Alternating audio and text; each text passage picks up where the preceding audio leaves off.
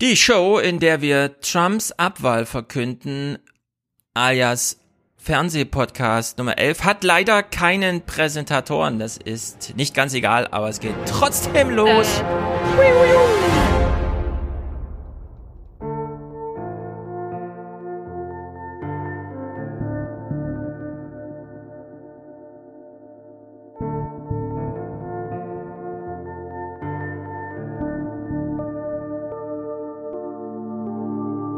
Der Jurist Oppermann wäre gerne Bundesminister geworden.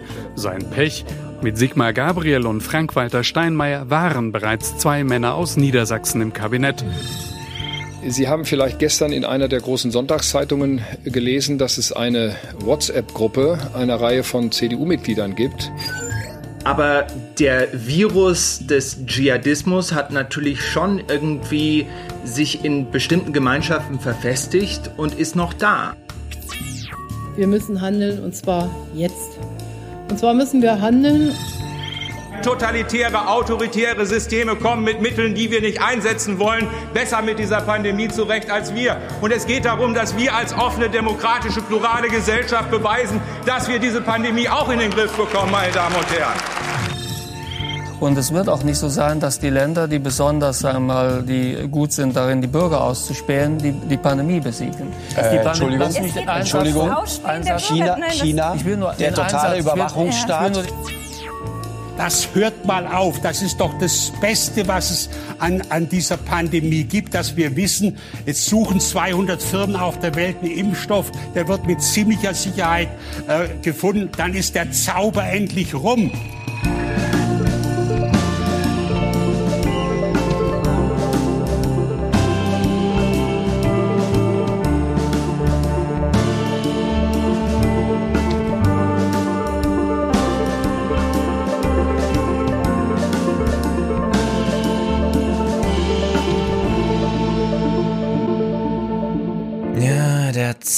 Zauber, wann ist er endlich rum? Das versteht doch keiner. Warum müssen wir uns mit solchen Problemen abgeben? Aber das ist alles noch zu klären. Und zwar mit Jenny. Hallo Jenny.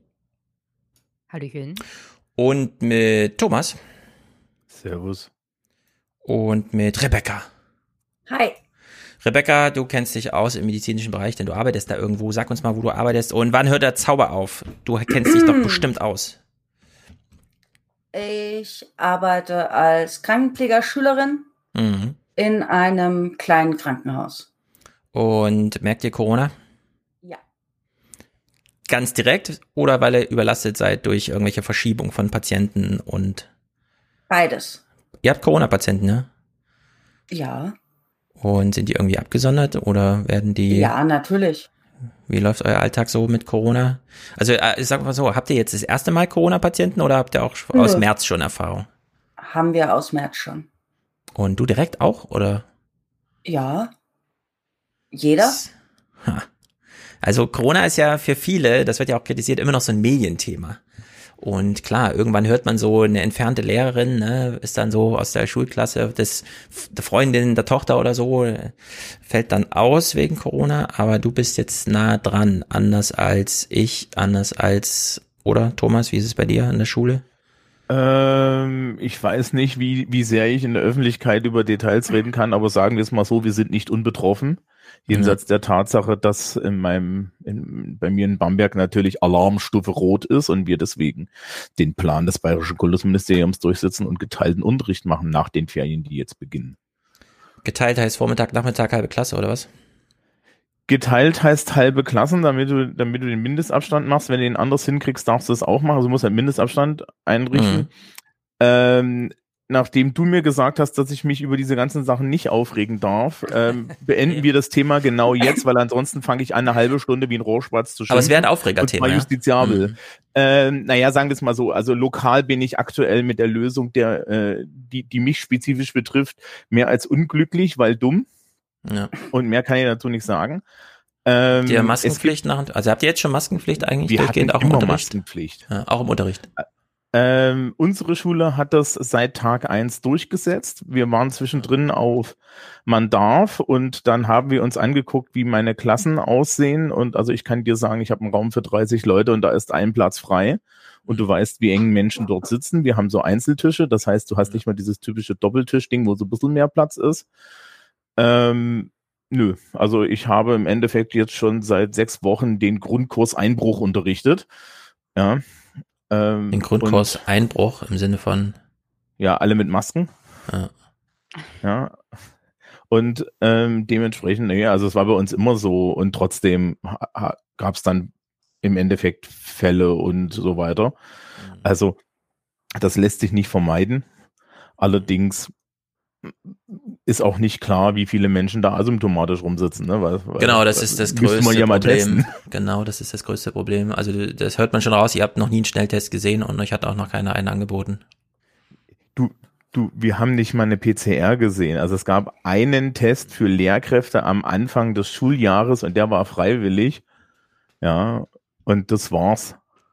Rebecca, wie seid ihr denn äh, mit Schutzkleidung ausgerüstet und habt ihr schon mal diese Antigen-Schnelltests gesehen? Also die, die wirklich innerhalb von einer Viertelstunde über ein Zeichen auf dem Test selbst, wo man nicht noch eine fremde Maschine braucht und sowas.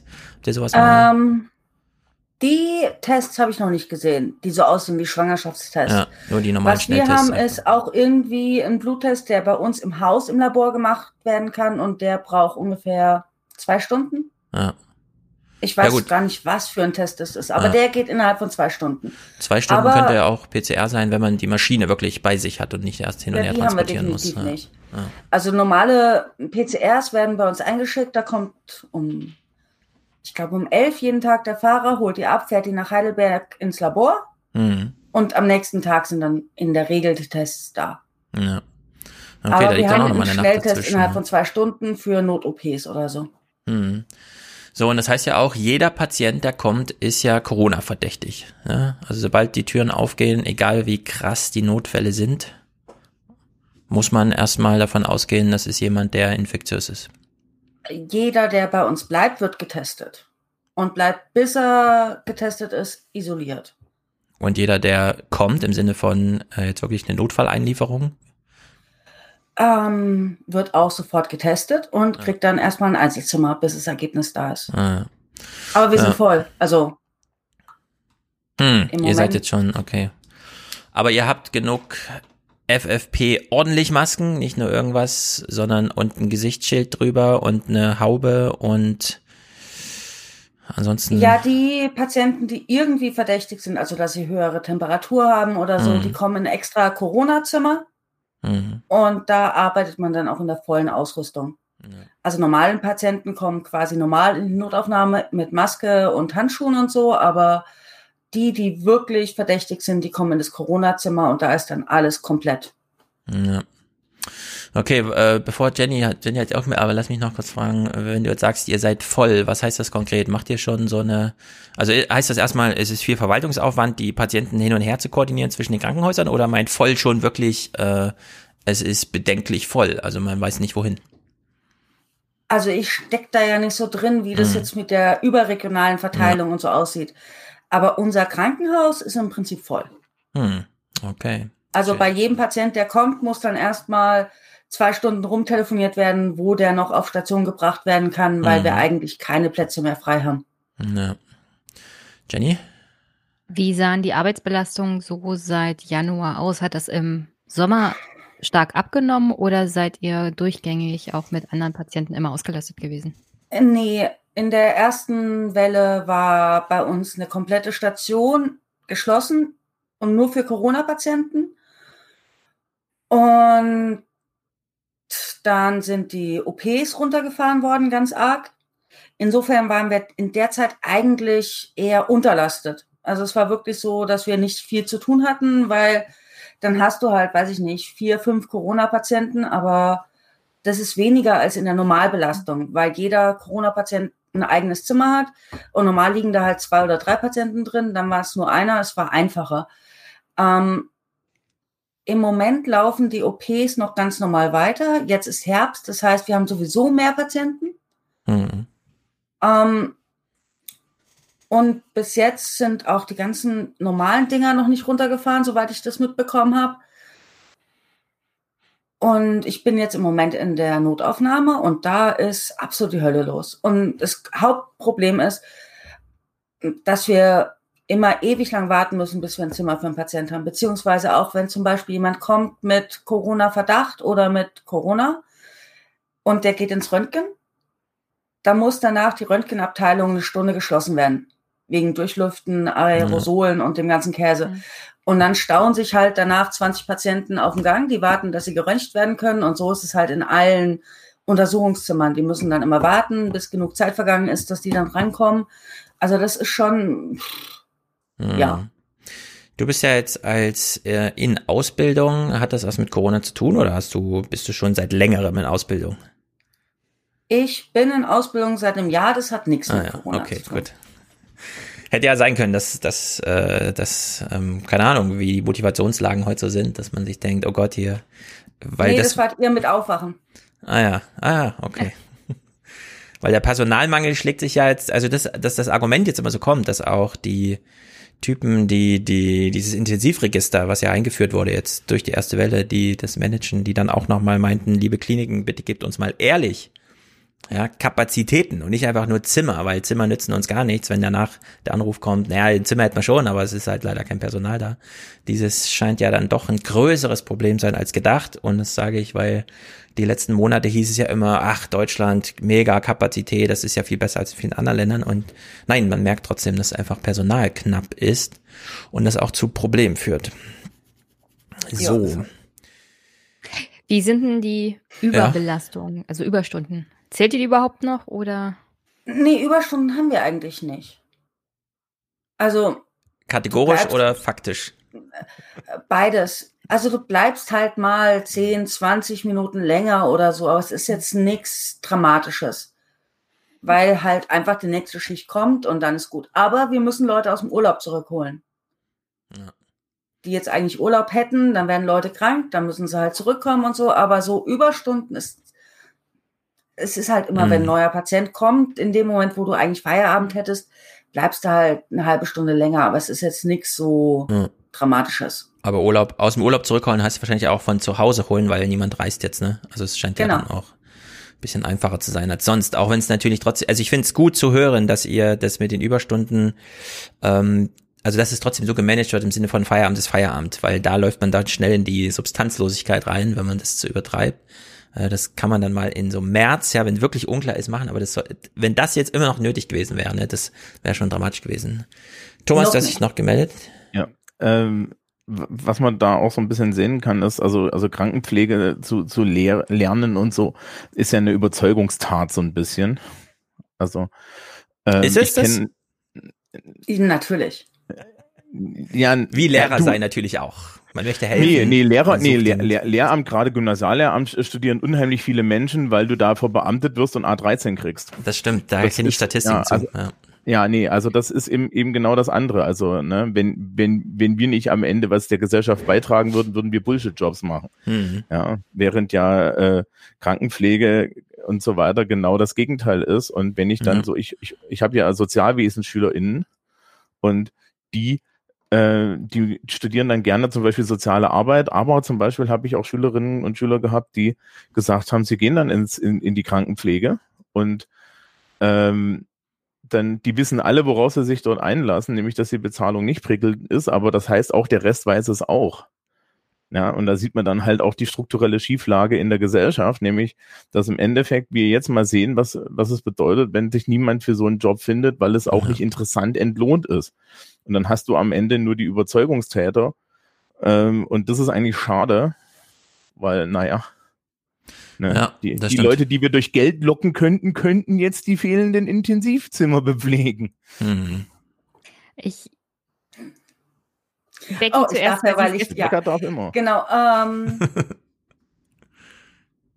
oh. Ähm, die Bezahlung ist, glaube ich, nicht so wirklich das Problem, weil mh, mm, also als Azubi verdienst du mehr als in den meisten anderen Berufen. Ja. Und eine ausgelernte Pflegerin verdient auch nicht so wahnsinnig wenig. Also das ist echt. Um, jetzt nicht so viel, wie sie sollte. Ich glaube, das größere Problem ist, dass ähm, Pflegekräfte sich nicht organisieren. Also wir hatten jetzt die letzten Wochen waren ja Streiks mit Verdi und so. Mhm. Und dann kam ein Verdi-Vertreter bei uns in die Klasse rein und hat gesagt, oh, wir haben jetzt Tarifverhandlungen nächstes Wochenende. Wir wollen möglichst viele Mitglieder haben, damit wir stark sind. Und dann haben aus meiner Klasse zwei sich gemeldet. Mhm. Ähm, und wenn dann die Streiks waren aus dem ganzen Krankenhaus, waren dann vielleicht, also ich weiß jetzt gar nicht, wie viele Mitarbeiter wir haben, aber es waren dann aus dem ganzen Krankenhaus vielleicht vier Leute dabei. Mehr Warum? nicht. Weil man die Patienten ja nicht allein lassen kann. Ja.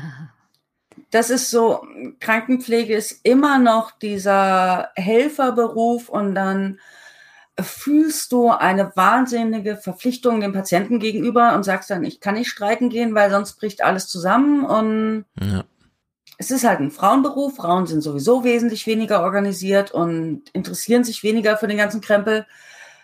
Und dann hast du halt noch dieses Ding, ich lasse meine Patienten im Stich und deswegen gehe ich nicht streiken und deswegen kann man halt machen, was man will mit Pflegern. Mhm. Ja, das wollte ich eigentlich, da wollte ich darauf hinaus, dass man sich in solchen doch sozial engagierten Berufen auch ein bisschen selbst erpresst, mhm. indem man sich sehr, sehr verantwortlich fühlt für die Patienten. Aber da sollte man auch immer dran denken. Nicht nur die Arbeitnehmer sind da verantwortlich, sondern auch die Arbeitgeber. Und die sollte man ruhig an, in die Verantwortung nehmen, wenn es dann heißt Streiks und mhm. Verdi verhandelt. Weil das, was bei Verdi rausgekommen ist, ist dann auch nicht das Gelbe vom Ei gewesen. Also wenn man es sich genauer anguckt. Aber ja. Du kannst den Arbeitgebern auch nicht vorwerfen, dass sie nicht ihre Rolle spielen, selbst wenn es jetzt der Staat ist. Ja, das, nee, da will ich, ich sage, widersprechen. Die diesmal. Arbeitnehmer können äh, ruhig ja. den, die soziale Verantwortung, die sie selber empfinden, auch auf die Arbeitgeber übertragen und sagen, also ihr zwingt uns, dass wir uns nicht um unsere Patienten kümmern ja. können.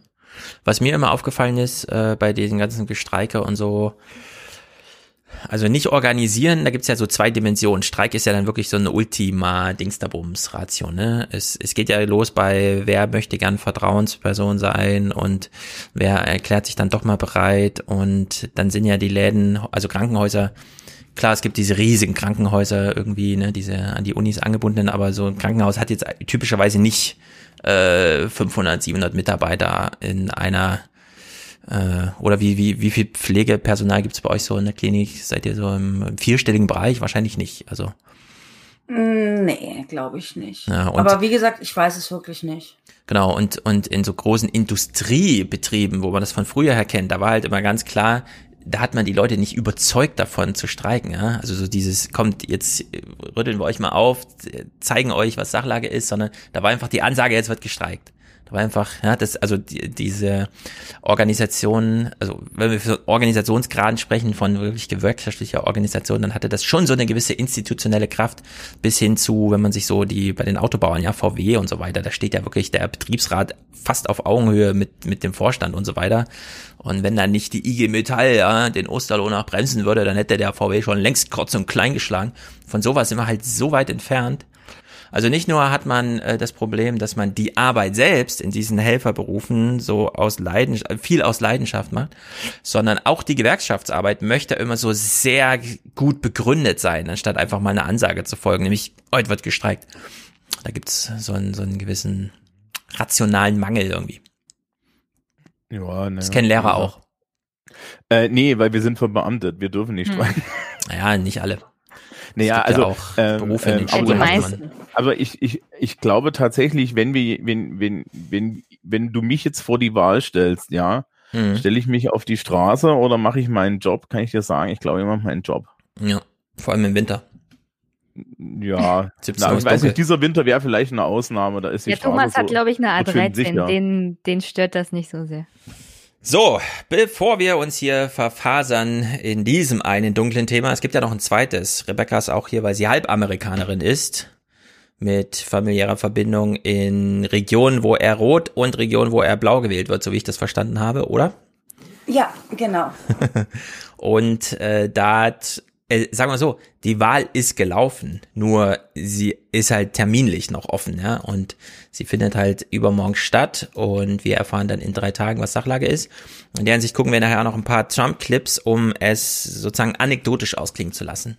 Wir kennen die Zahlen, selbst in Wisconsin, ja, liegt Biden mit 11 Prozent vorne.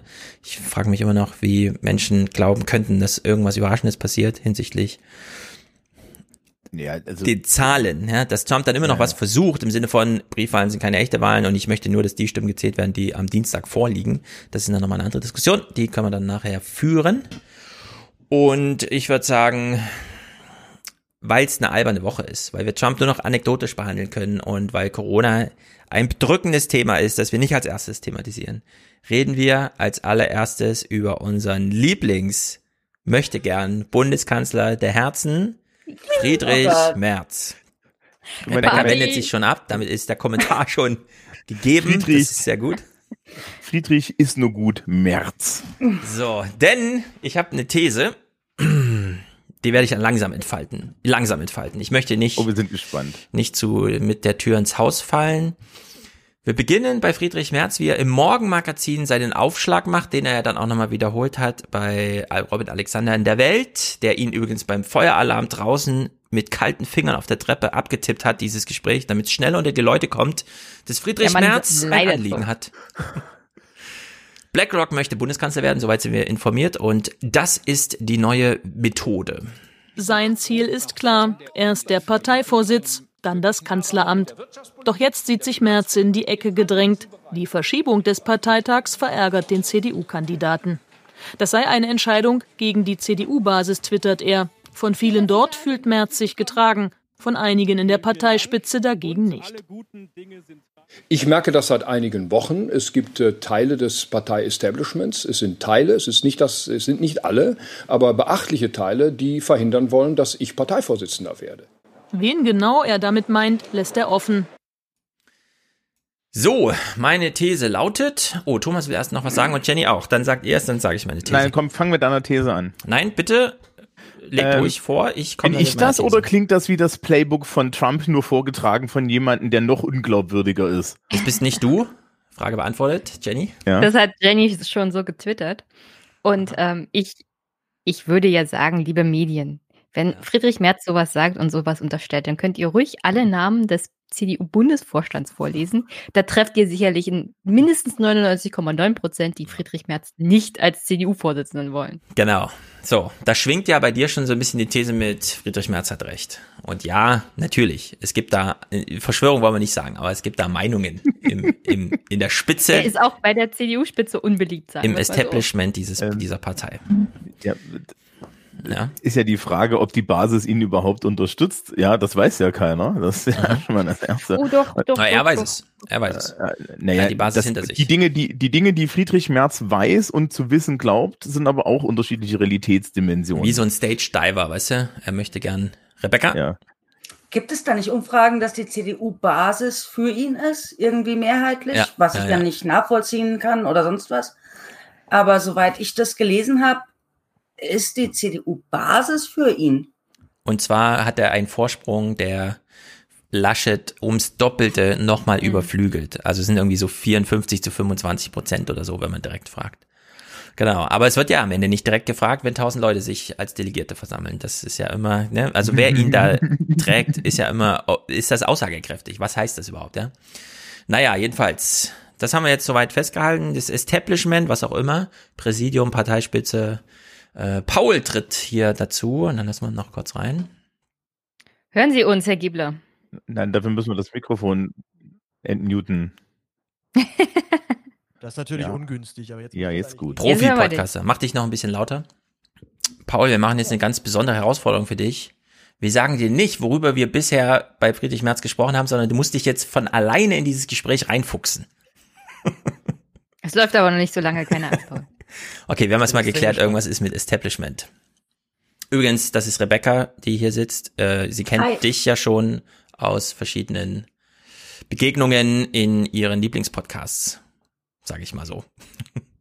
Hallo, ich kenne nur die Stimmen. Achso, du, du hörst, du bist eine Podcast-Hörerin. Sehr gut. So, Friedrich Merz wittert das Establishment der CDU gegen sich und Ralf Brinkhaus möchte gerne, dass es irgendwie anders ausgeht, aber wir hören schon, wie der Zug auch abfährt, den Ralf Brinkhaus hier nochmal besteigen möchte. Wir erwarten von den Kandidaten, dass sie weiter, so wie sie das auch in der Vergangenheit gemacht haben, vernünftigen Wahlkampf machen, für ihre Position werben, respektvoll miteinander umgehen. Das hat in den letzten Monaten geklappt und das wird auch in der Verlängerung klappen. Jawohl, hoffen, hoffen, hoffen und nicht am Ende hätte, hätte Fahrradkette sagen müssen. So. Wer ist das Establishment? Ja. Zum Beispiel. Wir kennen aber auch einen großen Unterstützer von Friedrich Merz, eigentlich, dachten wir. Jenny meldet sich ganz vorbildlich. Ich würde sagen, Friedrich Merz ist selber Establishment. Auch? Der hat, glaube ich, nämlich vergessen, dass er bis vor kurzem noch Chef dieser, dieses Wirtschaftslobbyvereins der CDU war. Ah, er war nur Vize, er wird immer nur als Der größte Vize. Unterstützer von Friedrich Merz ist natürlich erstmal er selbst. Das ist sowieso Ja. klar. Genau. Der ist, ja, das, das Problem ist, er hat halt keine formale Position, selbst die in dem Wirtschaftsdingsbums nicht mehr, ja. Ja. Damit ist er tatsächlich ein einfaches Parteimitglied mit Richtig. einem, ja, mit, mit irgendwie einem Profilproblem. Aber ähm, d- jetzt muss er sich ja erstmal nach oben arbeiten. Hm. Und das natürlich in einer hierarchisch durchstrukturierten Organisation wie der CDU, Ja. das schwierig ist, als junger, dynamischer, mit 60-jähriger Emporkömmling mit Wirtschaftskompetenz da jetzt das Ruder rumzureißen, das ist natürlich klar. Dann Mhm. muss er an etablierten Menschen vorbei. Zum Beispiel Genau. Jens Spahn mit seinen 30 Jahren und seiner Gesundheitserfahrung. Zum Beispiel. Aber Friedrich Merz hat auch Unterstützer in diesem Establishment, beispielsweise, und er ist nicht ganz unbedeutend, Thomas Strobel, seinerseits Schwiegersohn von Wolfgang Schäuble. Und Thomas Strobel, eigentlich großer Befürworter von Merz, äußerte sich plötzlich so. Ein Einwurf jetzt von der Seite, nachdem stundenlang beraten worden ist, einstimmig entschieden worden ist, da habe ich wenig dafür übrig. Er hat wenig dafür übrig. Also Friedrich Merz hat sich, hat sich mit dem Establishment angelegt und sogar noch die letzten seinerseitigen Establishment-Befürworter verloren. Aber, und jetzt kommt die Basis, die Rebecca so schlecht versteht und ich auch, deswegen müssen wir uns das hier mal angucken. Was sagt die Basis? Er spricht meine Sprache. Er unterstützt mein Denken. Er weiß, was er will, er hat Vorstellungen. Er eiert nicht rum. Achso. Zwei, die aktuell eine Mehrheit widerspiegeln. Eine am Wochenende veröffentlichte Umfrage sieht Merz klar vorn. 45 Prozent Zustimmung der Parteimitglieder, fast doppelt so viel wie für Armin Laschet. Merz interpretiert das als Rückenwind. So, er spricht meine Sprache, er eiert nicht rum.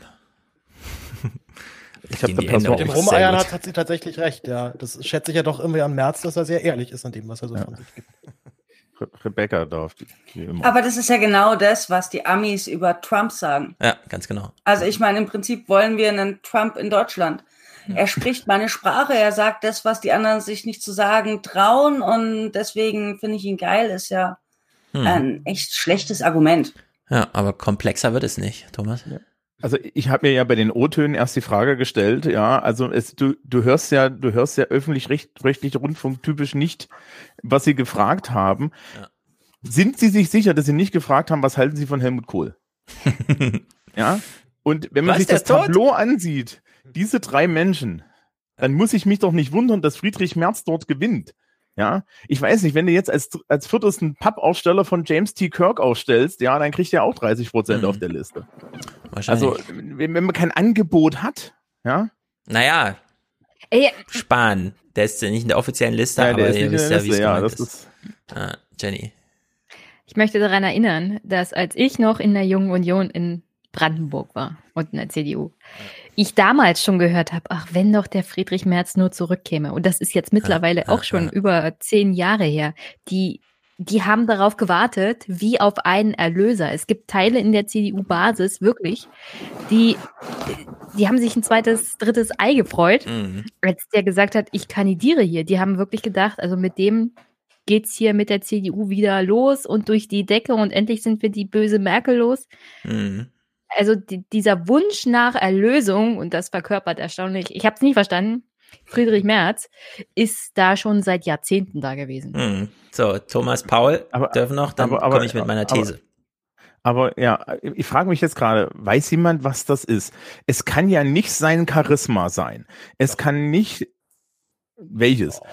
Naja, das Problem ist, Charisma, wie Jenny auch letztens schon, äh, Authentizität und so weiter, das sind ja Werturteile. Die kann man entweder erfühlen bei sich selber oder nicht, wenn man jemanden sieht, ja. Achtung, ja, Verehrung und so weiter und so fort. Diese, diese ganze Latte an so moralischen, also muss man wirklich sagen, Moral hat auch häufiger so ein gut-schlecht Einteilungsding, aber es gibt auch so ein moralisches, vertraue ich im Sinne von handelt für mich, hänge ich mich dran, werde ich Follower. Ja, und das kommt bei Friedrich Merz ganz gut, weil viele halten Friedrich Merz für so einen Haudegen, für jemanden, der sich durchsetzen kann, für jemanden, der, wenn die Türen verschlossen werden und mein Schicksal da drin verhandelt wird, der das dann für mich ja als stärkster im mhm. Raum macht. Warum? Ich These, These. Das ist These. eine Frage, die kann leider nicht beantwortet werden, Thomas. Warum? Aber es ist, ich glaube, es ist so. Es hat so eine Komponente. Ich hab, also ich habe, ich habe, ich habe eine These. Ich habe mich sowieso schon ein bisschen, also ein bisschen sehr verwundert die Augen gerieben, als Merz diesen Vorstoß da gemacht hat, weil ich sage, wo, ja. wo will der denn jetzt damit hin? ich könnte mir fast vorstellen, dass er so ein bisschen seine ähm, seine Rolle als außer, außerparlamentarischer Oppositionsführer schon mal probt, wenn er dann vom ähm, Partei-Establishment der CDU abgewatscht wird, denn das ist ja das, was ich auch nicht verstehe, auch bei diesen Umfragen. Soweit ich weiß, wird die Entscheidung bei den Delegierten dann letztendlich gefällt und nicht von der Parteibasis oder gibt es ja. eine Basisabstimmung Nein, über den Vorsitz? Die Delegierten, 1001 Delegierte entscheiden. Das heißt also, er kann sich dann seine, seine Beliebtheit bei der Basis, kann er sich letztendlich rein faktisch sonst wohin schmieren. Aber er kann danach halt immer wieder rumlaufen als der, ey, guck mal, ey, ich bin immer noch hier der beliebteste, ich bin der genau. Allergeilste, genau. deshalb liebe unzufriedenen Menschen mit der GroKo und scheiß mhm. Merkel, hier, ich bin, ich bin immer noch der Savior. Aber ja. Die CDU wollte mich nicht, obwohl ich so geil bin eigentlich. Genau, es hat so ein bisschen. Genau, es hat so ein bisschen den Move wie, ähm, ich muss mich auch absichern hinsichtlich, falls es bei mir nicht klappt, was passiert dann mit meinem Gesicht? Verliere ich es oder nehme ich in Kauf, dass ich noch die Partei so ein bisschen mit zerstöre? Weil sowas frisst sich ja dann noch rein. Da sind jetzt Grabenkämpfe und sowas. Thomas, du darfst noch mal kurz und Jenny dann auch und dann komme ich aber wirklich mit meiner These. Also, also, also ich wollte gerade sagen, kriegen wir, also, also da, da, da formt sich jetzt in mir ja so ein Versprechen, das ich jetzt gerne eingelöst sehen möchte, mhm. nämlich, dass es Friedrich Merz nicht wird und wir dann die erste Spaltung der CDU sehen, ja. ja, und, und mal gucken, wie gut die damit zurechtkommen, insbesondere, weil dann ganz viele SPDler nochmal so richtig schön 2022 Häme vergeben können, nach mhm. dem Motto, und ihr habt euch immer über die Linke lustig gemacht. Ganz genau. Und über die SPD. Ja, und über die Was Grünen, hat die ne? CDU gelacht über die SPD-Vorstandssuche? Mhm. Ja, genau deswegen kommt das ja nicht gut an, was Friedrich Merz jetzt macht. Übrigens, die CDU findet sich immer ganz toll, dass sie so eine Partei der Teamplayer ist, dass es gibt zwar Streit, aber wenn die Fronten geklärt sind, dann gibt es keinen Streit mehr, sondern alle ziehen an einem Strang. Das macht die Partei so stark. Friedrich Merz ähm, ich weiß nicht, was er sich hier von diesem Move überhaupt verspricht, weil wir haben nach der Wahl von AKK gesehen, er ist ganz schnell untergetaucht, er ist abgetaucht, er hat alle seine Unterstützer mhm. im Stich gelassen und hat sich nicht mehr für die genau. Partei interessiert. Das heißt, selbst wenn er jetzt äh, sagen kann, also das Establishment war gegen mich und die Parteibasis war für mich, es hat null machtpolitische Konsequenzen für ihn, weil er wird wieder abtauchen und hat davon nichts. Ich bezweifle, dass er eine neue Partei gründet und ich bezweifle, hm. dass er weiterkommt, als ich mache hier Stunk. Genau. Thomas, stopp. Äh, wir haben noch 13 Clips von März offen. Du wirst deine Gelegenheit noch finden. Jetzt kommt meine These oder wie Gedankenkanal. Ich klaue mir jetzt deinen Witz aus dem Chat. Jetzt feuere ich mein These ab. Passt auf. Es könnte sein, dass dieser ganze Lockdown überhaupt nur deutschlandweit stattfindet gerade, um den CDU-Parteitag äh, auch mit zu verhindern. Ja, ja, keine Verschwörungstheorien so. hier, wa? Wir ja, schwenken jetzt um zu to Tobias Hans. Ihr kennt ihn als saarländischen Ministerpräsidenten. Der saß bei Lanz und sagte Folgendes. Wir haben im Bundesvorstand, im Präsidium eine Entscheidung getroffen. Das war jedenfalls eine Entscheidung. Ich habe ja mit dabei gesessen. Die Entscheidung, den CDU-Parteitag zu genau, verschieben. Ja. So, und jetzt erklärt er da warum, ja? Die Entscheidung getroffen, den Parteitag zu verschieben. Warum? Die ganz einzig und allein daran orientiert war, ist das ein vernünftiges Signal, wenn man mit über 1000 Delegierten, das sind ja dann doch mit Mitarbeitenden fast 2000 Menschen zum ja. Parteitag zusammenkommt.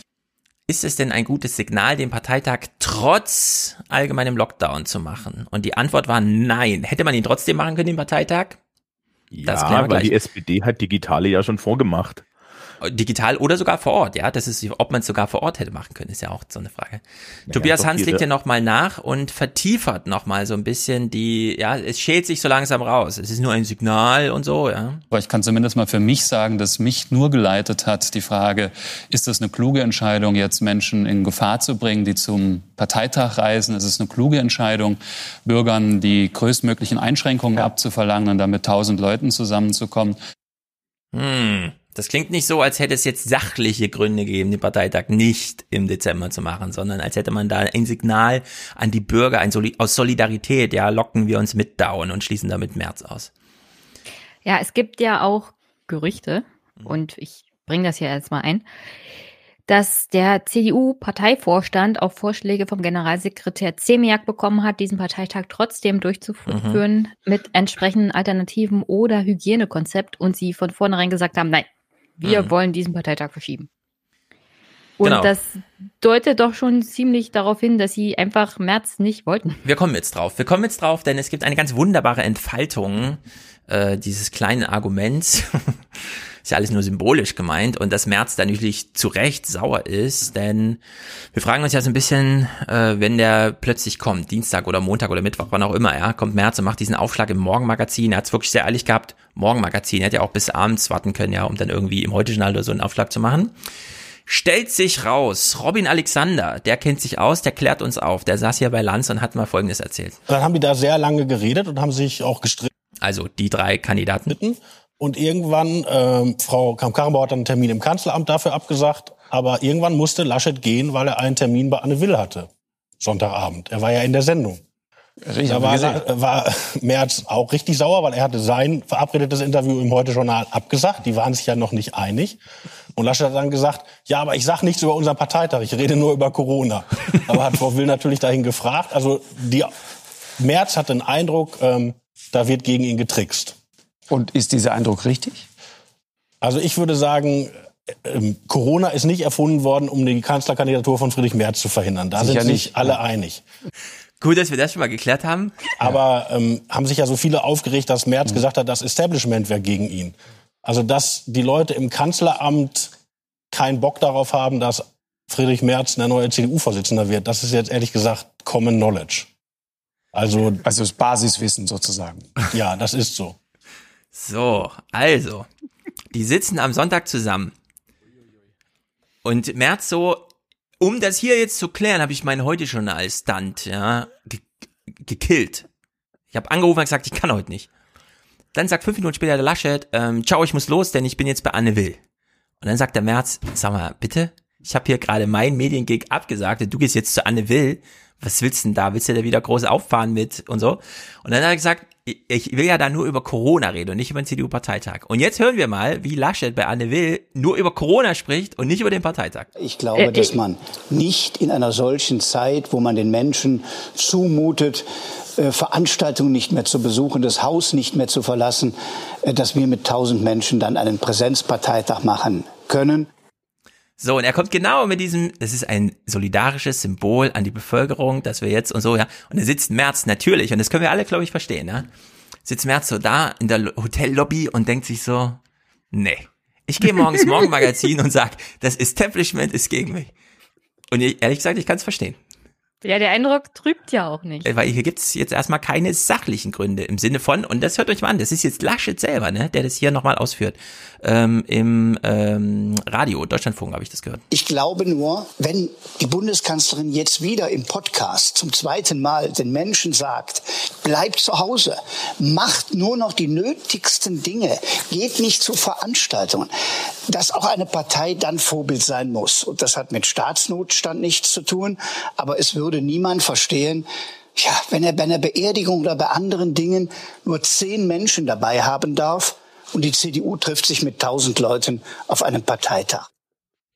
Bleibt zu Hause, wehe, ja. ihr wählt mehr. ja. Und die, das kann man wirklich niemandem zumuten, dass man so einer Zeit Leute zusammentrommelt, um Friedrich Merz zu wählen. ja, ich, will, ich, will, ich will meine eigene politische Beerdigung nicht schon im Dezember ah. erleben. Und also, entsprechend. Also ich hm. finde, eigentlich, eigentlich beruhigt mich das unheimlich, weil anscheinend habe ich A, nichts verpasst letzte Woche, als ich mhm. irgendwie wichtigeren Dingen nachgegangen bin. Und zweitens scheint ja anscheinend die komplette Führungsriege der konservativen äh, Volkspartei Deutschlands ähm, anscheinend keine Probleme zu haben. Nee, ja? auch nicht. Außer Merz. Ja. Das ist das Einzige. ja, aber der ist ja auch nicht die Führungsriege. Ja. So, Merz hat, wie wir eben gelernt haben, im Heute-Journal abgesagt. Er hat gesagt, ich kann nicht, muss hier erstmal Laschet K.O. schlagen. Ist ihm nicht gelungen, ja. Da wurde er hintenrum. Also ging er zu den Tagesthemen. Und zwar mit folgendem Gesprächseinstieg. Und da ist er uns zugeschaltet aus Berlin. Guten Abend, Herr Merz. Guten Abend, Frau Mioska. Seit wann sind Sie denn unter die Verschwörungserzähler gegangen? ich bin kein äh, Verschwörungstheoretiker. Nee, aber ich habe trotzdem so einen Verdacht. also in der Hinsicht ist schon ist, also pass gute, auf, er ist, gute Einstiegsfrage, aber genau, auch Frau, Er ist kein ja, Verschwörungstheoretiker. Die, also das, die. Befragung von Karin Mioska war wieder, hm. grandios. Kein Verschwörungstheoretiker, aber das Aber muss natürlich noch hinterher geschoben werden. Dass wir dann von den neuen Möglichkeiten des Parteiengesetzes Gebrauch machen, einen digitalen Parteitag äh, durchzuführen. Mhm. Und das, das ist jetzt, äh, auf Widerspruch also gestoßen. Wittern Sie jetzt eine Verschwörung? Nein, ich äh, wieder keine Verschwörung. Ich äh, merke nur, dass äh, da auf Zeit gespielt wird und äh, es geht nicht um meine Person. Mhm, es geht ja gar nicht um ihn. Ach so, okay, gut. Also es gibt dieses neue Gesetz für die Parteien, auch digitale Parteitage durchzuführen, aber da dürfen sie nicht digital einen Vorsitzenden wählen. Das muss alles über, äh, über Briefwahl, und sowas ja, alles ja gemacht Problem. werden. Und das ist super kompliziert und das will dann. Nee, ist nicht super kompliziert. Nicht. Ja, für die CDU ist es super kompliziert, weil sie dann weniger Kontrollmacht über ihre Delegierten haben. Wenn die alle in einem Raum sind, dann sind die ja. leichter zu kontrollieren. Genau, man kann sie nicht bequatschen vorher, sondern da wird ja. wirklich was, da hat die Delegiertenversammlung entschieden für mich. Ja, ich gehe ja dann nicht als ich, sondern als Delegierter. Genau, da ist dann März hat kein guter Also die soziale Kontrolle auch durch die Vorsitzenden mhm. in diesen ja, großen Hallen ist größer. Mhm. Thomas? Nochmal noch mal für mich, äh, Jenny weiß ja sowas. Der hat doch damals den stellvertretenden Parteivorsitzenden Posten nicht genommen, weil er den großen Kuchen nicht gekriegt genau. hat. Hat ne? richtig ja, abgelehnt, ist richtig gegangen. Er hat sich, ja. er hat sich ja, genommen wie ein kleines Kind und hat auch damals ähm, schon seine Unterstützer im Stich gelassen. Ja. Das, da mhm. sieht man hier überhaupt keine pädagogische Linie drin, ne? Nee. Mhm. Das, also äh, ich finde aber, ich finde aber schön, also ich hätte übrigens gerne, ähm, ähm, ich hätte übrigens gerne irgendwie für die Menschen, die da draußen, die so GIFs machen, gern Herrn Merz mit so einer, mit so einem Aluhut und dem Satz. Ja, und ein bisschen blitzeln sollte es noch, als wäre er gerade ja. in der Mikrowelle. Vielleicht noch ja, so ein Auge auf der Stirn. Also an der Stelle muss ich sagen, umso länger das geht und umso länger diese Erzählung im Raum steht und umso mehr die Leute bei der CDU mitbekommen, was da im Hintergrund gelaufen ist, auch mit Laschet, umso eher ist das ein Pluspunkt für März mhm. Mitte Januar, wo er jetzt der Parteitag stattfinden soll. Mhm. So, und dann wird ja immer so indirekt gespielt in der Politik, das kennen wir ja, ne? Eigentlich sagt man ja nicht offen, was man will, sondern man erklärt dann, es geht ja nicht um mich, es geht ja ums Land und hier und da und irgendwas ist mit Corona, deswegen muss alles im Januar sein. Und das fand ich ganz gut, dass es jetzt doch so eine Szenerie ist, also so ein Theaterstück, bei dem mal so ein bisschen ähm, mh, es den Protagonisten selbst zu doof wird, sag uns mal so. Und da ist Merz hier selber am Start. Man muss sich ja mal vorstellen, ein Teil der vermeintlichen Parteifreunde soll sich im Hinterzimmer zusammengerottet haben und einen Plan ausgeheckt haben, wie verhindern wir den März. Das ist doch ein ungeheuerlicher Vorwurf. Äh, nein, das ist äh, sogar in der Politik relativ normal, dass so etwas äh, passiert, dass der eine versucht, den anderen zu verhindern und dass man das nicht immer nur auf offener Straße miteinander austrägt. Das ist völlig normal. Ja, erzähl doch mal mehr davon, März. Ich hätte schon gut gefunden, wenn er jetzt im Dezember verliert und dann packt er das alles nochmal aus als Geschichte, aber dann mit Namen und Datum und so. In die Folgen. Aber die Antwort hätte sein müssen, Frau Mioska, wie lange machen Sie denn das hier mit der Bundespolitik schon? Und wie genau hat denn die SPD gerade ihren Kanzlerkandidaten nominiert? Doch nicht auf offener Bühne, sondern genau, haben, sie, haben sich genau. in ein Hinterzimmer gesetzt und haben das ausklamüsert. Mhm. Also da zieht sie sich jetzt aber auch die Unterhose mit der Kneifzange an. Aber sie hat Humor. Pass mal auf. Karin Mioska hat, hat, Humor. Wir hören mal die, die, nächste Frage, die sie ihm stellt. Ich musste ein bisschen schmunzeln. Wenn ja. wir aus dem Jahr herauskommen, sind es noch acht Monate. Wie, uns die, läuft die Zeit davon. Ja, ja, und das ist mein Punkt, über den ich reden möchte. Die CDU hat sich doch diese Zeit mit Corona nicht ausgesucht. Es ist doch vernünftig, einen Präsenzparteitag weiterhin anzustreben, es zumindest weiterhin zu versuchen. Allein schon wegen der Stimmung, die Sie ja mit einer leidenschaftlichen Rede entfalten könnten, oder nicht? Ja. Ihr wisst noch, ja, das ist ein Wunderpunkt. Dezember 2018, als es im Nachhinein hieß, ja, also wenn sie besser eine gute Rede gehalten hätte, hätte sie gewonnen. Und dann hat sie ja nochmal nochmal das Skalpell angelegt, ja. Das war nicht nur Salz in der Wunde. Äh, Merz fängt an zu lügen, obwohl er es, glaube ich, besser weiß. Deswegen kann man schon sagen, er lügt, glaube ich. Denn das, was er hier sagt, das weiß er besser. Was ist am 16. Januar besser als am 4. Dezember? Am 16. Januar ist vieles schlechter. Da ist nämlich fast die Hälfte der Delegierten nicht mehr im Amt. Die Partei muss neue Delegierten wählen mit mehreren Versammlungen. Allein in Nordrhein-Westfalen 28 von 54 Kreisverbände haben nach dem 7. Dezember keine Delegierten mehr. Ich gehöre übrigens persönlich dazu. Ich müsste auch neu gewählt werden, aber das ist nur eine Randbemerkung. Ja, also unter Corona-Bedingungen liegt das Gesetz schon fertig beim Bundespräsidenten, dass diese Delegierten natürlich im Amt bleiben und man es nicht zu eilig hat mit dem Parteien, also das Parteiengesetz so einzuhalten, dass man äh, die Delegierten dann auch wirklich nicht mehr hat nach diesem, was ja der Stichtag 7. Dezember oder sowas. Ja, aber selbst wenn der Stichtag der 7. Dezember ist, diese Delegierten bleiben so und so im Amt, bis neue gewählt werden. Ja. Das heißt, dieser Zeitraum ist so und so abgedeckt. Also das ja. würde auch rechtlich nicht hinterfragt werden, wenn diese Delegierten jetzt am 16. Mhm. Januar zum Einsatz kommen. Ja, es ist deswegen ein bisschen komisch, dass er das da so sagt in den Abendnachrichten, wo ja auch ein paar Leute zuhören, die nicht Oma Erna sind, sondern die auch mitdenken und klug und so und die dann ich habe ich hab nur eine Spoilerfrage. Mhm. Spricht sie ihn dann noch auf Söder an? Ähm, hören wir doch mal die nächste Frage. Ich glaube, äh, Söder vielleicht nicht, aber Laschet nochmal. Und wenn Sie jetzt Ihrem Hauptkonkurrenten Herrn Laschet Taktik vorwerfen, dann machen Sie doch eigentlich genau dasselbe. Sie wollen nicht verschieben, weil jetzt Ihre Umfragen gut sind, also argumentieren Sie auch taktisch.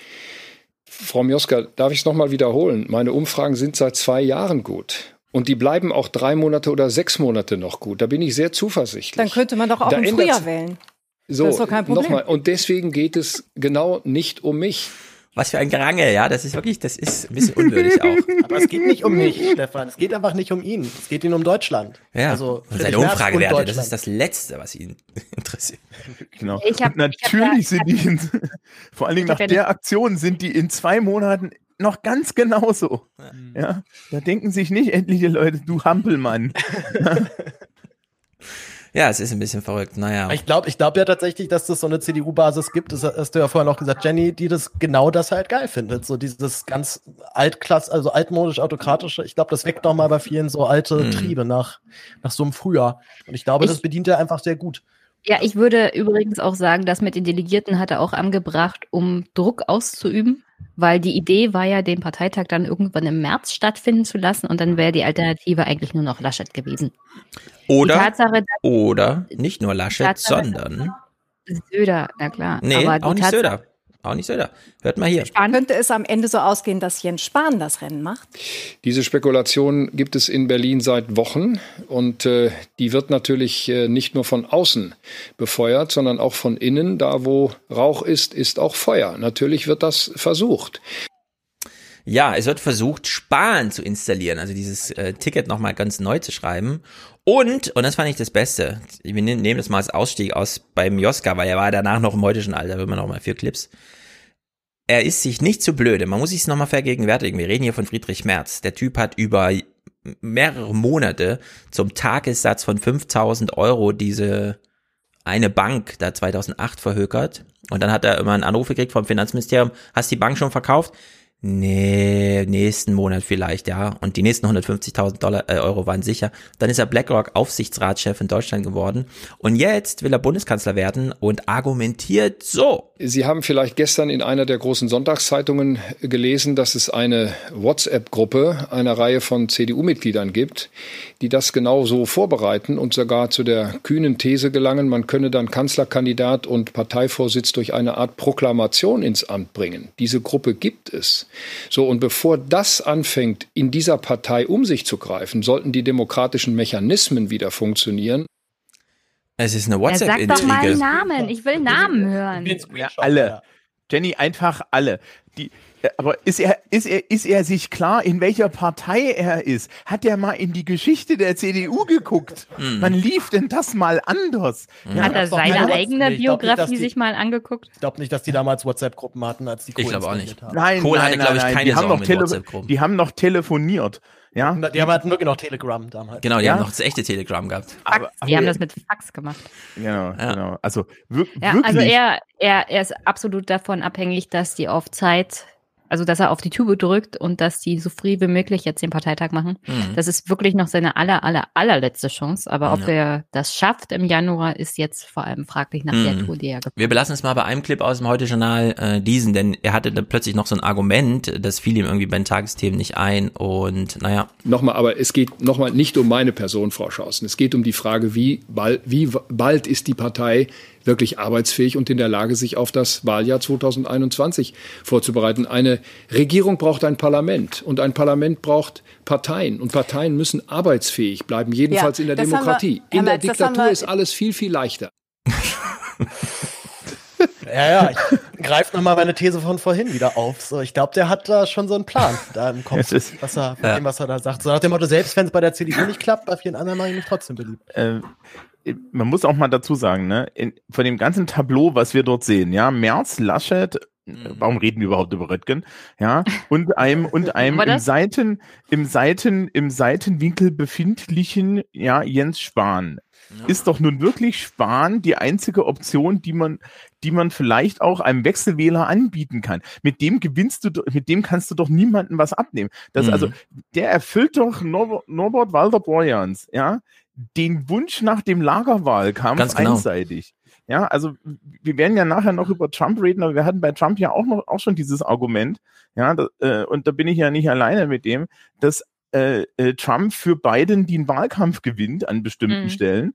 Ja, und, und, und Friedrich Merz mit dem Auftreten, mit mhm. der Ideologie gewinnt, gewinnt sogar, ja, der gewinnt im Ende noch für Olaf Scholz den Wahlkampf, weil alle sich sagen, da wähle ich lieber den.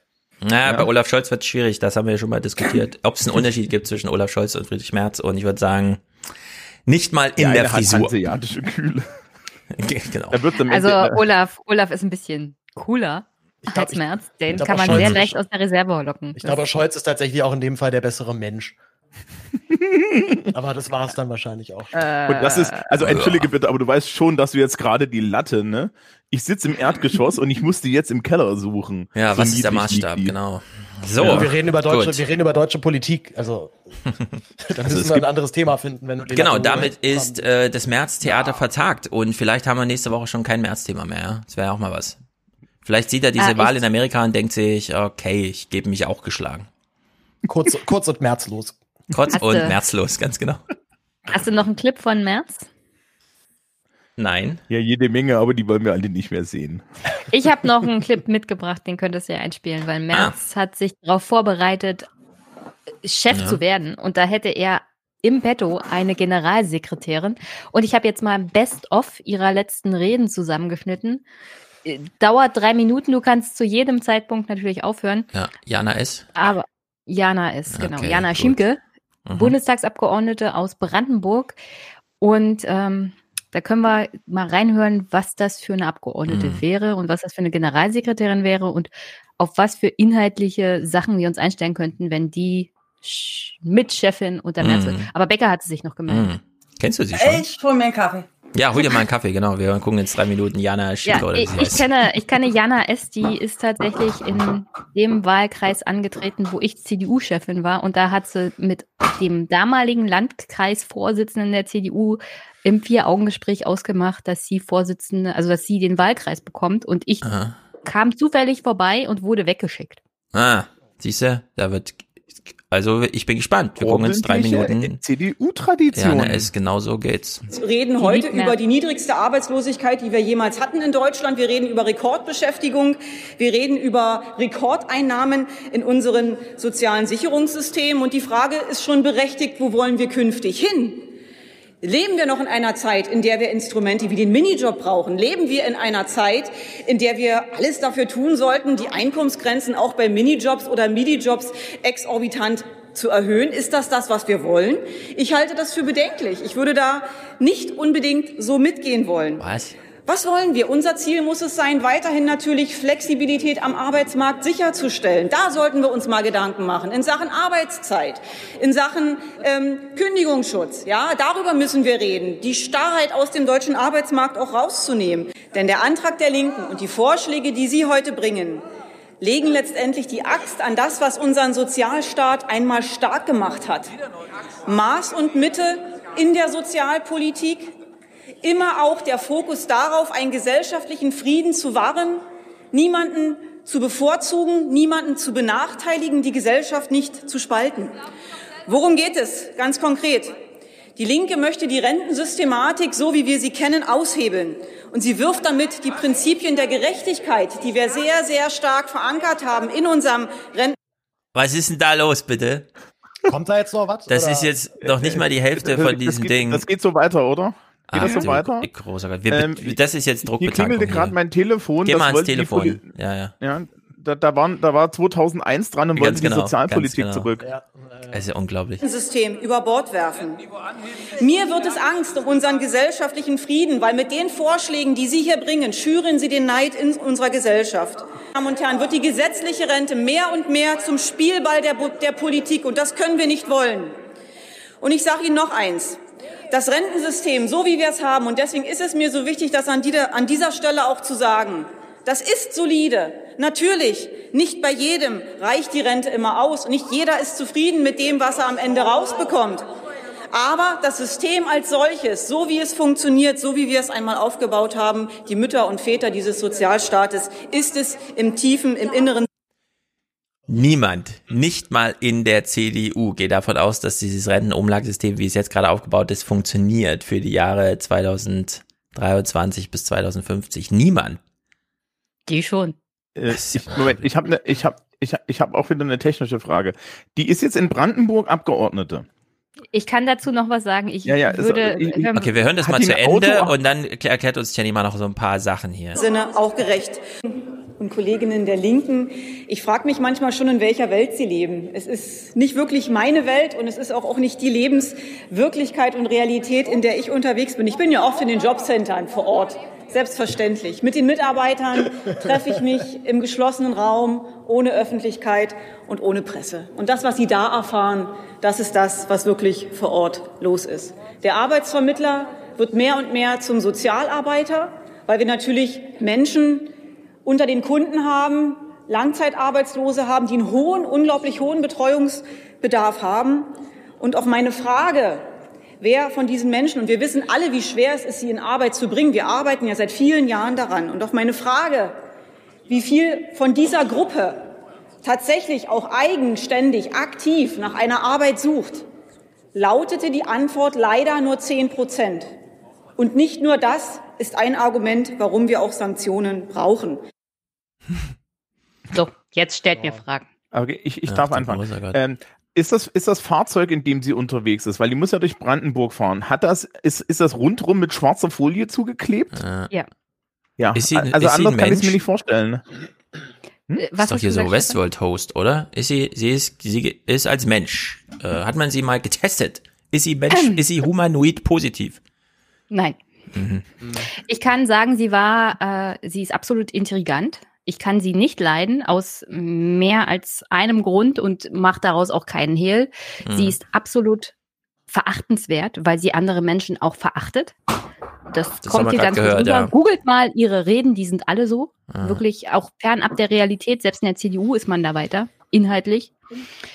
Sie rennt rum bei diesem Initiative Neue Soziale Marktwirtschaft und ja, hat auch sonst? groß gegen, ja, wo sonst, hat auch groß gegen die Rentenideen unter anderem der SPD natürlich mobil gemacht. Und äh, sie war ein großer aufsteigender Stern in der CDU Brandenburg. Das hat zwei Jahre gedauert und dann hat man anscheinend mitgekriegt, was für ein intrigantes Biest sie ist. Sie war dort stellvertretende Vorsitzende und ist jetzt noch nicht mal mehr im Parteivorstand. Und Hängt sie steht auf der Shortlist für den Generalsekretärenposten ja. der Bundes-CDU, wenn Friedrich Merz der Chefe wird. Ja, ja sie ist absolut ah. in diesem Merz-Universum, äh, ist total angehängt an diese, an dieses Grüppchen und an diese Blase. also sie auch. wird gehandelt als nächste Generalsekretärin, wenn Friedrich Merz Chefe wird. Mich, und dann was, können wir uns hier alle ganz warm anziehen. Was mir halt immer, immer nicht so richtig, was ich nicht richtig nachvollziehen kann, ist tatsächlich dieser, dieser Rentnerpulk, der gerne CDU ja. wählt und ich glaube, ich da auch sehr beheimatet fühlt und letztendlich von der Rentenpolitik nur Nachteile hat, die diese Partei vertritt. Hm. hm. Ähm, ich glaube, bei Sozialempfängern wir dürfen zahlen. Aber na, so bei Sozialhilfeempfängern ist ja meistens tendenziell eher so, dass die gar nicht mehr wählen gehen. Also dann sich weder irgendwo politisch links mhm. aufgehoben fühlen, sondern noch irgendwo. Mhm. Aber das ist, also gerade diese Rentenproblematik, so da muss man sich ja immer nur die Hochrechnung anschauen und weiß halt so ab 20, 30 hat, glaube ich, knapp die Hälfte ist halt dann nur noch Grundsicherung. So mehr ist dann einfach nicht zu holen. Ja. Und das erschwert Paul, dann immer Paul, die haben einfach nicht genug gearbeitet und nicht genug in ja, die Rente mhm. beitragsmäßig eingezahlt. Die sind halt selber schuld und jeder kriegt das, was er verdient und was er geleistet ja. hat. Ja, aber das Problem, ist, das Problem ist ja, es gibt ja diesen, diesen Disput halt dann auch nicht, weil die SPD ist ja sehr, sehr, tendenziell auf derselben Seite inzwischen. Also. Ja. Ich kann mich noch daran erinnern, wie ich so, so kurz nach 2000 angefangen habe, Soziologie zu studieren in der, in der Vorlesung Sozialstruktur Deutschlands, meinte der Professor so, wissen Sie, das Rentensystem ist kaputt und die Demografie ist kaputt, das wissen wir seit den 70ern. Hm. Ja, wir, wir schreiben da alle fünf Jahre einen Brief nach Bonn und, ne, oder nach Berlin, ja, wo das drin steht. Sie glauben doch wohl nicht, dass hier was passiert passiert. Und ähm, das, im Endeffekt, sie passt natürlich super zum März, ja. Ähm, Menschen, Absolut. die aus der Zeit gefallen sind und nicht verwunden haben, dass selbst in der CDU die Uhren sich weitergedreht haben. Also wenn man wirklich, wenn man wirklich in der CDU sich unbedingt wünscht, ja, die Partei von, weiß ich nicht, also Adenauer ist jetzt zu modern, ja. Also irgendwo, irgendwo eine Partei vor Merkel zurückzukriegen, die dann auch gerechterweise irgendwie an, an, an, am Schröder gescheitert ist, dann sind sie da auf einem guten Weg und ich wünsche ihnen echt viel Erfolg als Mensch, der eher so links ist. Ja. Ich möchte dazu noch ergänzen, sie ist nur dank Angela Merkel überhaupt in den Bundestag gekommen. Weil Angela Merkel hm. das Zugpferd war, als sie das erste Mal für den Bundestag kandidiert hat. Mhm wo in Brandenburg fast jeder Wahlkreis Welle, ja. einen direkt gewählten CDU-Kandidaten bekommen hat. Mhm. Nicht, weil die alle irgendwie bekannt waren oder beliebt, sondern Angela Merkel stand auf dem Wahlzettel für mhm. die Kanzlerschaft. Deswegen ist sie überhaupt nur in den Bundestag gekommen. Ja? Okay, toll. Und ich dachte, bei Merz geht es um nichts also und der, Typ hat sich selber Merkel disqualifiziert, aber anscheinend, nein, er ist äh, präsent und hat hier noch Schlepptau hinter sich. Oh, großer Gott. Okay, dann müssen ja, wir dann nächste Woche nochmal genau auf März gucken, ab der nächsten Woche, wenn der andere große Haken endlich da ist. Corona. Ja. Mm. Und ich und ich ohne Alkohol. Wer von euch muss gerade auf was verzichten so die nächsten vier Wochen? Äh, also wie, wer, wie sehr betreffen euch so die Corona-Maßnahmen jetzt? Auf was, mein, mein Fitness, ich, fang, ich, äh, ich, ich muss auf mein Fitnessstudio mm, verzichten. Fitness. Ja, weil wenn ich mich, wenn ich mich eine Dreiviertelstunde äh, auf anderthalb Meter maskiert mit anderen Menschen in, äh, in der Nähe von Sportgeräten befinde, bin ich gefährdet, während ich, wenn ich mich ungefähr sechs Stunden im selben Raum ja. mit jungen Menschen befinde, dann ist alles in Ordnung. Jenny, du? Also ich habe es verstanden, Thomas. Es ist äh, schlimm, die Lage. Äh, Jenny, du? Du hast gesagt, worauf ich verzichten muss. Hm. Ich muss nächste Woche auf meine Mitarbeiterin verzichten. Es hat zwar ja. nicht direkt was mit Corona zu tun, Nichts aber darauf muss ich nächste so. Woche verzichten. Du, Paul, außer Spaß, gibt's noch irgendwas, was ja, ich finde es schon ganz schön elementar. Also ähm, ich habe jetzt doch die letzten Monate oder so das Kulturprogramm dann doch so angefangen zu nutzen, auch wenn ich da am Anfang ganz große Bedenken hatte, jetzt so unter Corona-Bedingungen in Theater zu gehen oder in Kino. Äh, hab aber noch echt gemerkt, also ja, es ist, es ist nicht schön, so ich vermisse total ins Theater, ins Kino zu gehen ohne Corona, aber es waren, ich habe dann gemerkt, das ist akzeptabel, das kann man auf jeden Fall als guten Kompromiss ähm, einfach mal so mhm. Und dass das jetzt alles wieder wegfällt, finde ich halt so doppelt scheiße, weil auf der anderen Seite wird es mir natürlich fehlen. Auf der anderen Seite finde ich es, ähm, weil ich ja aus so einem Künstlerumfeld komme, sehe ich oder merke ich jetzt halt einfach, wie bei denen echt so langsam die Panik ausbricht. Mhm. Also man muss sich das bei diesen Freiberuflerjobs ja wirklich radikal vorstellen. Ne? Wenn du ein, ähm, wenn du ein Musical-Darsteller bist und ein Jahr lang keine äh, nicht gebucht wurdest, dann bist du eigentlich raus. Also du bist einfach ein Jahr nicht präsent gewesen, du, hast, du wurdest ein Jahr lang nicht wahrgenommen. Das wird auf jeden Fall sehr mhm. schwierig, dann halt weiterhin einen Anschluss zu finden. Das heißt, für viele bedeutet das gerade theoretisch wirklich, ich muss mir vielleicht einen neuen Job suchen. Also, oder ich muss jetzt vielleicht umdenken. Ich muss nächstes Jahr dann ein Studium anfangen und irgendwie einen neuen Job letztendlich ausüben. Mhm. Also, das geht eben halt nicht nur darum, ähm, kriege ich jetzt meine Miete zusammen, sondern ähm, wie verbringe ich eigentlich mein Leben jetzt so in den nächsten Jahren? Und mhm. das wird weiterhin nicht wirklich wahrgenommen, politisch halt sowieso. Ja, wir gehen es gleich mal durch, genau, dazu gibt's Clips. Also, also mich, ja. mich macht es wirklich fertig, gerade weil man da echt sich mit einem sehr großen ähm, mhm. Betrieb einfach gerade, es sind ja wirklich viele. Also ich glaube, es gab ja diesen einen Jazz-Trompeter, der gerade diesen Instagram. Till Brönner, wir kommen drauf zurück. Genau, gleich. Till genau, Brönner, großartiger Typ. Äh, ja. Äh, super, dann will ich nicht gleich Clips, der hat sich mit Helge Braun zusammen unterhalten. Äh, Rebecca, bei dir fehlt dir irgendwas jetzt im November, was im Oktober noch möglich war? Äh, drei Geburtstagspartys. Aber ansonsten sind quasi alle Sachen, die ausgefallen sind. Es war schon im Sommer. Ja, Irgendwelche okay. Festivals oder so. Aber ja. das ist jetzt ja eh vorbei. Und der November ist traditionell immer scheiße. Mhm. Also ja, egal. November wie, Geburtstag. Ja, mein Mann auch und meine beste Freundin und das fällt jetzt quasi ja. flach, aber ansonsten ist November halt ja, hm. egal wie. Ja, und ich bin seit März im Social Distancing durchgehend. Also ja. macht das für mich jetzt nicht den großen Unterschied. Mm, okay, das klingt ja alles hochgradig dramatisch bei euch. Also ich kann jetzt von meiner Seite nur sagen, es ist halt so doch ein bisschen dieses Sportvereinsleben irgendwie Turnhalle doch nochmal nutzen und so, ja, dass sowas halt rausfällt. Äh, ich bin sehr froh, dass die Kinder zumindest weiter in die Schule gehen können, dass man nicht da noch, aber das hätte das Land auch wieder lahmgelegt, da jetzt, wenn jetzt 10 Millionen Eltern irgendwie zu Hause gehabt hättest. Gut, wir steigen mal langsam ein. Äh, man hat tatsächlich wieder einen dieser seltenen Momente gehabt, wo die Tagesthemen sagen, äh, wir öffnen heute nicht mit unserer Begrüßung, sondern mit...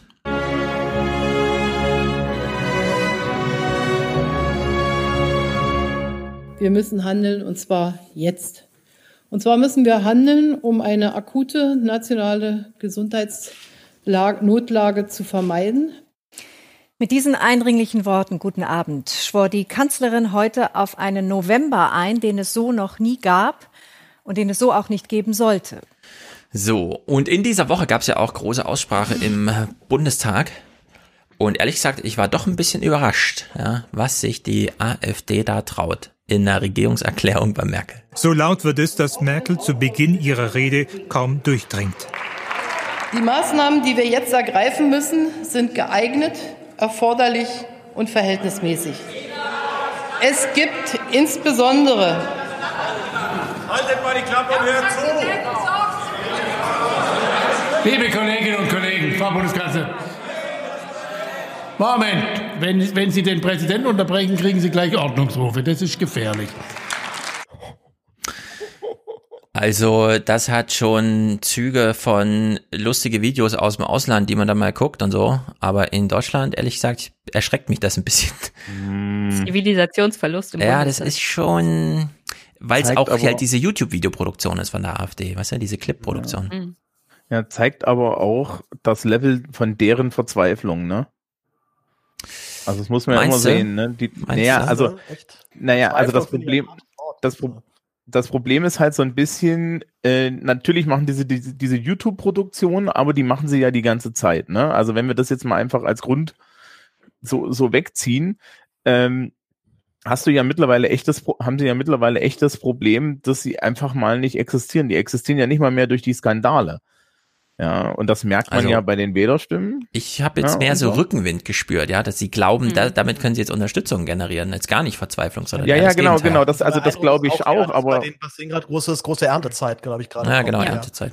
Ja, das genau. kommt also, übrigens noch. Umso länger das mit dem Lockdown dauert und das, ja. was äh, Paul beschrieben hat, mhm. umso mehr kann die AfD da in Aufwind kommen mhm. und umso mehr wird man sowas sehen im Bundestag. Genau. Aber das Parlament war zumindest vielleicht kann man sagen, beteiligt oder so. Ja, es wurde informiert, keine Ahnung. Es gab jedenfalls im Bundestag hier mal eine allgemeine Diskussion, bevor es dann wieder zu einer Entscheidung kam. Und Lindner und Jan Korte, also die FDP und die Linken, und das finde ich ist auch so ein Zeichen im Parlament, ja, haben hier wirklich eine erstaunliche äh, Verbrüderung nicht nur erlebt miteinander, sondern auch ein bisschen gefeiert. Frau Merkel,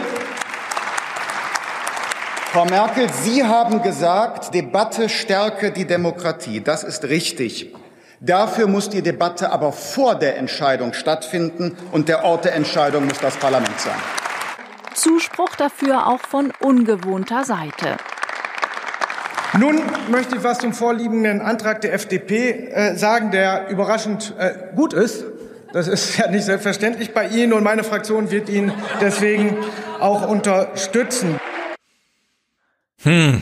Was sagen wir denn dazu, Mensch? Ähm, das zentrale Problem ist, dass die Exekutive mittlerweile die, den Rahmen überspannt. Wir haben ganz enorme Probleme. Zum Beispiel, wenn du jetzt eine Schulschließung hast, mhm. gibt es im Endeffekt keine Regelung, die dich als Elternteil, ja, die Elternteile vor Ort jetzt hier irgendwie schützen. Ja, und das ist ein Gesetz, das ist ein Gesetz Und Merkel hat eine Mehrheit. Das ist ja nun wirklich mhm. so eine Sache, da schreibst du rein, wenn Eltern aufgrund von Quarantänebestimmungen nach Infektionsschutzgesetz nach daheim bleiben müssen, haben sie Kündigungsschutz und Lohnfortzahlung. Wenn, wenn Firmen dadurch, dadurch betroffen sind, haben sie, ja, können sie dieses Geld beim Staat wieder einsammeln. Ja. Das sind, das sind drei Paragraphen. Das wirfst du vorne im Bundestag rein. Das fällt nach einer Woche hinten wieder raus. Da stimmt dir wahrscheinlich sogar die AfD zu. Ja. Das ist überhaupt kein Problem. Das wird alles nicht gemacht. Es gibt dieses Exekutivtheater, ja, das ihnen dann von den Gerichten wieder weggeschossen wird. Und das ist tatsächlich, und da hat leider Lindner recht, ja, mhm. ist, das ist demokratieschädlich. Und natürlich, ja, da stellt sich Gauland hin, sagt dasselbe. Und dann habe ich Probleme, weil ich leider sagen muss, dass der Mann recht hat. Und ich weiß, dass es grundsätzlich ein Strategie, ja, wir haben ein Problem mit unseren verfassungstreuen Politikern, mhm. ja, oder mit den, mit den Mainstream-Politikern, ja, wenn der, wenn man, wenn man so aus einer strukturellen Perspektive sagen muss, Herr Gauland hat recht, dann weiß da eigentlich, dass es die anderen verkackt haben. Ja, also wenn FDP und Linke schon so zusammen äh, abstimmen, ja, ist es schon. Ich hatte dir ja einen Text noch geschickt ne, von von Kubicki, glaube ich, Stefan. Ne? Mhm der am Tagesspiegel als Gastbeitrag veröffentlicht war. Ähm, Jenny und ich waren am Abend davor äh, in einer, in einer Kneipenrunde zusammen, wo so ein bisschen die Frage aufkam. Bitte was? Können, das war, das war die letzte, die letzte mögliche Kneipenrunde. da okay, durften okay. wir noch. Da, da war und wir haben Abstand. Ja, ja, ich, ich, ich, ich, schon gut, ich schon gut, ich oder? Wir haben, wir haben, wir haben nicht aus, dem, aus demselben Becherchen getrunken. Es war alles, ja. äh, war alles Corona-konform. Mhm. Äh, nee, wo war ich genau? Es ging so ein bisschen, es ging ja so ein bisschen um die Frage auch, ähm, kann man jetzt eigentlich noch regierungskritisch, also auch wirklich deutlich, deutlich kritisch sein, ohne dann in diese Verschwörerecke gestellt zu werden. Und ich bin sehr, ehrlich gesagt, erleichtert zu sehen, ja, das geht. Die, das Medienecho der letzten Tage war weitestgehend eher negativ. Selbst von den öffentlich-rechtlichen gab es sehr viel Kritik an diesen, mhm. ähm, an diesen Entscheidungen. Und gerade wenn man sie eben auch, sagen wir mal, so rein legislativ noch runterbrechen kann auf so, so eine aus, ausstehende Parlamentsentscheidung, gibt es ja weiter, weitestgehend auch sehr viel Angriffsfläche. Und ich finde das, ähm, ja, äh, wirklich gut, mhm. dass man offensichtlich, dass auch in den Medien scheinbar so ein, ein Kritik, ein, ein Prozess stattgefunden hat, äh, dass wir auch mehr Kritik äh, daran äußern müssen, ja. wenn wir hier noch alles abdecken wollen. Ich glaube ja noch nicht mal, dass die Maßnahmen an sich sehr viel Kritik bekommen haben, sondern die Art und Weise, die Methode. Die ja. hergestellt ja. wurden. Also die Methode hat sehr viel Kritik bekommen. Genau. Also wenn das alles auch über den normalen Weg gelaufen wäre, auch über das Parlament, wäre das jetzt bei den zweiten Maßnahmen vielleicht nicht so negativ aufgeschlagen, mhm. wie es tatsächlich ist. Und das Problem ist auch, und darüber habe ich mit Alexander Thiele in der morgigen Podcast-Folge kommt das rausgesprochen. Das Problem ist, auch das Parlament, auch die Regierung hatte einen ganzen Sommer Zeit, sich darauf einzustellen, ja. was passiert im Herbst. Und sie hatten Zeit, sich darauf einzustellen, auch den Prozess der Legislative entsprechend anzupassen. Und sie haben es mhm. nicht getan. Und ja, wir hören hier mal, genau, wir hören hier mal, ich werde aus der CDU nicht mehr schlau, ja, weil die Methode Finde ich auch, ja. Die Methode hat einen erheblichen, wir wären wahrscheinlich alle mit so einem Lockdown irgendwie zufrieden, wenn man sagt, okay Leute, das ist der Plan, intensiviert, intensiviert mal das Maskentragen, auch wenn ihr es irgendwie albern findet, dann doch auf offener Straße mal mit der Maske rumzulaufen oder so, ja. Wir versuchen jetzt mal in einem Monat so viel wie möglich zu geht zu machen. Stattdessen kommt das so als Entscheidung und muss dann so aggressiv auch durchgeboxt werden. Und da gibt's hier eine sehr komische also ein sehr komisches Verhalten einfach von Brinkhaus als CDU-Fraktionschef.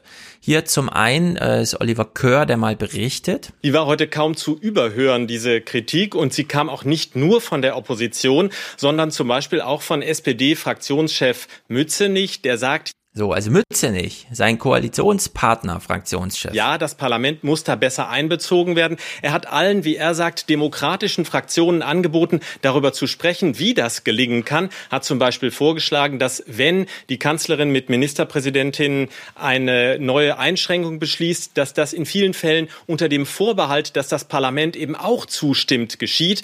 Unionsfraktionschef Brinkhaus ist darauf gar nicht so richtig eingegangen in seiner Rede. Ihm war wichtiger zu sagen, dass der Bund Bundestag in vielen Fragen überhaupt gar nicht zuständig ist. Zum Beispiel, wenn es darum geht, äh, wie viele Menschen aus wie vielen Haushalten sich treffen dürfen, dann sei das eine Sache der Exekutive. So, also selbst die SPD-Fraktion sagt hier, äh, hört mal zu, wir müssen das Parlament mehr beteiligen. Bevor ihr beide antwortet, ich will mal noch Brinkhaus selber dazu hören. Ja, also Brinkhaus wehrt sich hier gegen den Vorwurf der SPD, die CDU sei nicht bereit, äh, genügend zu öffnen und die Leute zu beteiligen und sei es nur mit einer Parlamentsbesprechung zumindest, ja, also eine Informierung der Abgeordneten vor Publikum und so weiter. Und ähm, ja, Brinkhaus ist da dagegen und äußert sich dann allerdings im Parlament so. Für die Union aber steht noch etwas anderes auf dem Spiel. Corona ist zum Stresstest geworden in der Auseinandersetzung mit Diktaturen wie China. Totalitäre, autoritäre Systeme kommen mit Mitteln, die wir nicht einsetzen wollen, besser mit dieser Pandemie zurecht als wir. Und es geht darum, dass wir als offene, demokratische, plurale Gesellschaft beweisen, dass wir diese Pandemie auch in den Griff bekommen, meine Damen und Herren. Ja, aber doch nicht, indem wir mehr wie China das machen. Also, ich, ich fange mal an. Ja, mach mal, Thomas. Also erstens, sämtliche Exekutivrechte, die Spahn und die Ministerpräsidenten haben, sind meines Wissens alle aus so, einem, aus so einem feuchten Zettel im März rausgefallen, in so einem Infektionsschutzgesetz, in dem irgendwie drei Schwiegelstriche stehen. Ja. ja, das braucht parlamentarische Überwachung. Das ist der Geist des Grundgesetzes und ich kenne mich aus, ich unterrichte den Scheiß. Ja, so. Also wirklich, liebe Kinder, das ist nicht vermittelbar. Das zweite mhm. ist, wenn du das Argument machst, kannst du das andere Argument nicht mehr machen. Das hast du ja schon gesagt. Ja. Und dann, ähm, da, dazu behaupten, die Zuständigkeiten seien nicht da. Also ich weiß jetzt hier bei uns ja. in Bayern, der Söder hat natürlich irgendwie seine Mehrheit im Landtag, ja, und äh, sie haben bei uns das Schulrecht, was mich ja direkt betrifft. Deswegen weiß ich das. Das haben sie über den Sommer, ja, haben sie die entsprechenden Verordnungen in Abstimmung mit dem Landtag und so weiter so geändert, dass jetzt Distanzunterricht vollwertiger Unterricht ist. Und da haben sie gleich dran geschrieben, das bleibt. Ja. Also sprich, da gehen natürlich Dinge. Wir haben hier auch irgendwie irgend, die haben ja auch lokal hier in Bayern dann nochmal ihre extra Finanzhilfen und so weiter durchgewunken. Das geht alles nur mit Landtagsbeschlüssen. Pflegerbonus zum Beispiel, der in Bayern ja. kam und überall sonst äh, sehr verspätet. Äh, ja. Wir müssen mal einen Clip mit Rebecca Mit besprechen. Rebecca hat sich gemeldet. Mhm. Nee, ich habe nur, das war so, nee, der kam gar nicht. Ja. Das, Rebecca, wir gucken jetzt mal einen Clip, denn ich glaube, man kann Brückenschlag aus, wie geht eigentlich das medizinische Personal mit Patienten um? Ein Brückenschlag zu, wie geht eigentlich die Politik, die auch eine medizinische Intervention machen will, zwar nicht direkt, aber eben dann doch politisch und so weiter. Es ist ja eine Intervention, ne? Also man spricht ja auch hier beim bei solchen äh, Versuchen von von ähm, medizinischen äh, Behandlung im Grunde, im kollektiven Sinne. Ja? Und da hören wir hier mal Susanne Jona vom Marburger Bund. Äh, es gibt einen neuen Chef dort, das ist jetzt eine Frau nach Jahrzehnten oder Jahrhunderten, die das dieser Montgomery oder wer auch immer gemacht hat. Und sie macht dieses Argument. Ich glaube nach wie vor, dass das ganz Entscheidende ist, äh, die Bevölkerung mitzunehmen und möglichst transparent darzustellen, warum Maßnahmen getroffen werden. Denn äh, wir können noch so strikte Maßnahmen veranlassen, wenn die Bevölkerung, wenn die Menschen nicht mitziehen, äh, werden wir damit nicht erfolgreich sein. Deswegen ist die Transparenz wichtig. Deswegen ist die Erklärung wichtig, warum machen wir diese Maßnahmen und nicht andere, also möglichst auch mit äh, Evidenz belegen können, warum das, was man macht, sinnvoll ist und die Allgemeinbevölkerung mitnehmen. Mhm. Das muss das Ziel sein, äh, denn sonst werden wir nicht erfolgreich sein, denn man kann nicht jede Maßnahme bis in extenso kontrollieren. Sie transferiert doch hier das Lehrbuchwissen, wie gehe ich mit meinen Patienten um, ins Politische. Wie gehe ich eigentlich mit meiner Bevölkerung um, oder? Das ist dasselbe für, das ist dasselbe in meinem Bereich, ja. Transparenz und Kompetenz. Wenn du Transparenz mhm. und Kompetenz als Lehrkraft walten lässt, brauchst du keinen Respekt. Ja, aber in der Schule ist es nochmal begrenzt. Ich glaube, in der Medizin geht's ja noch weiter. Es gibt ja. keine Behandlung gegen den Willen eines Patienten und es gibt sehr viel Aufklärungspflichten und Informationspflichten. Äh, und wenn der Patient ausfällt durch Bewusstlosigkeit oder sonstiges, muss halt die Familie herangezogen werden, um da mitzuentscheiden. Nee, das stimmt nicht. Wann könnt ihr denn einfach so über einen Patienten verfügen? Ähm, die Familie hat wesentlich weniger Befugnisse, als man so gemeinhin denkt. Hm. Also wenn es keine Verfügung gibt und der Patient bewusstlos ist, dann muss ich ihm zumindest erstmal helfen, hm. auch wenn die Familie sagt, ich soll nicht. Also ja. es ist ähm, ein bisschen komplizierter, als man so denkt. Hm. Aber solange der Patient am Leben ist, ist er mit einzubeziehen, darf mitentscheiden, darf auch ablehnen, Behandlung ablehnen. Und das ist Solange ja einigermaßen klar ist, ja. Ja. Und ich finde, sie hat hier so so dieses medizinische Argument aus der 1 zu 1 Betreuung irgendwie übertragen auf in, in die politische Domäne. Und das finde ich irgendwie gut weil da gab's, da liegt echt ein Defizit vor, finde ich. Das ist irgendwie, ich meine, ich bin ja auch irgendwie politisch interessiert und informiere mich, aber wenn selbst ich dann morgens bei Google News irgendwie lese, ach, das wurde jetzt entschieden, was ich hier gerade lese, ja, das ist nicht irgendwie so ein Vorschlag von irgendeinem Virologen oder so, sondern die saßen jetzt gerade zusammen und haben jetzt gesagt, ja, eventuell geht's am vierten los und dann zwei Stunden später heißt es, nee, doch am zweiten. Das ist das Einzige, was dann nochmal variiert ist, aber ansonsten äh, galt das dann halt, ja. Und da frage ich mich auch, was wäre denn jetzt mit mir, wenn ich so ein Künstler wäre, wie Paul das gerade schilderte, ja? Also zum Glück. Hartz IV. Trifft's mich nicht ganz so, aber es ist im Grunde, man hat ja doch, man kennt ja Leute und es sorgt sich so mit. Ja, also wir dürfen auch nicht vergessen, dass das alles Grund Rechtseingriffe sind, was hier passiert durch diese Verfügung der Bundesregierung, ja. Also Auch, ja. Äh, zum Beispiel die Freiheit, mit wie vielen Leuten triffst du dich, in welchem Umkreis bewegst du dich, deine Bewegungsfreiheit wird eingeschränkt, die Berufsfreiheit mhm. wird eingeschränkt. Also die Versammlungsfreiheit wird eingeschränkt und das alles ohne Parlament. Es gibt natürlich solchen Bewegungen wie Querdenker natürlich sehr, sehr viel Futter. Mhm. Und da ja, sollte man schon als Politiker jetzt, und als Bundesregierung mehr Feingefühl für haben. Mhm. Wir hören es mal von Robin Alexander. Der macht dieses. Warte ganz kurz, warte ganz mhm. kurz, Stefan. Also kurz als Punkt. Äh, hast du später noch Querdenker-Clips? Äh, wir wollen das nee, später noch irgendwie nee, zum nee, Thema machen, weil da hätte ich natürlich. Können wir, können wir besprechen, ja. aber, ja, ja, ja. ja, okay. Aber dann mach, mach erst mal. Genau, wir, wir, wir reden gleich nochmal richtig über den Lockdown. Noch ist es ja der Weg dahin. Ach so. Und Robin Alexander saß bei Lanz und hat da auch nochmal, ich finde, bei, bei Robin Alexander macht manchmal so diese, okay Leute, es ist dann doch so Diskussionsgrundlage legen im Grunde. Die interessanten Debatten in der Corona-Politik waren in der Ministerpräsidentenkonferenz. Nein, und dies ist nun kein öffentliches Gremium. Mhm. Und das ist ehrlich gesagt auch eine, eine traurige Parallele zur Flüchtlingskrise, wo auch die interessanten Debatten in Gremien geführt wurden, die nicht öffentlich waren.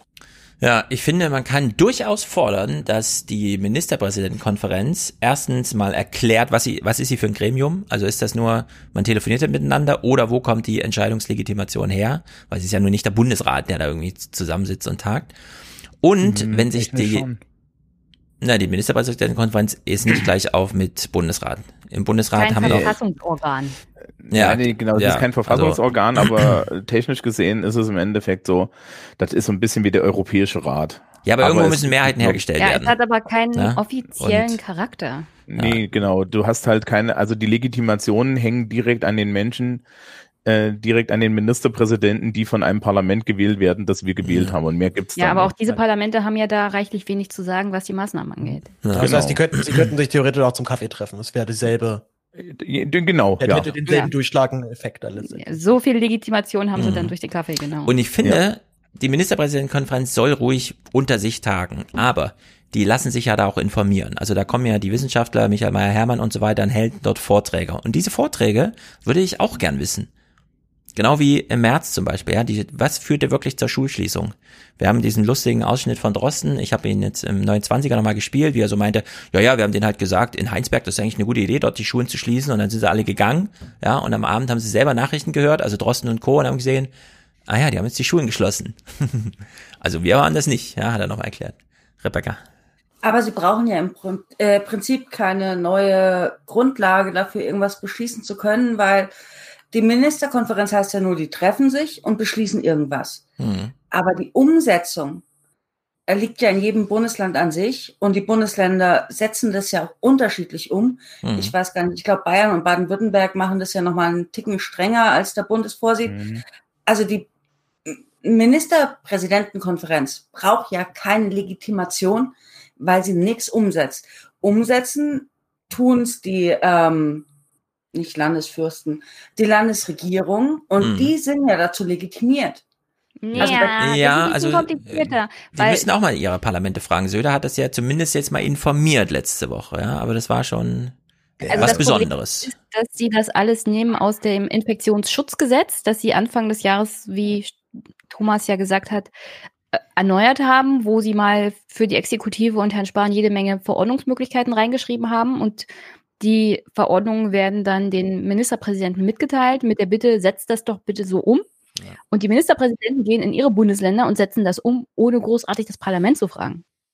Also ja, aber es ist ja Exekutivreihe. Ja, auch völlig außen vor bei diesen Sachen bisher. Ähm, Aber im Endeffekt, diese Ministerpräsidentenkonferenz hat, ist halt so ähnlich wie die, die KMK, ja, die Kultusministerkonferenz, von der wir ja dieses Jahr auch eindeutig gelernt haben, dass sie von einem Kaffeekränzchen nur dadurch zu unterscheiden ist, dass mehr Leute da sind.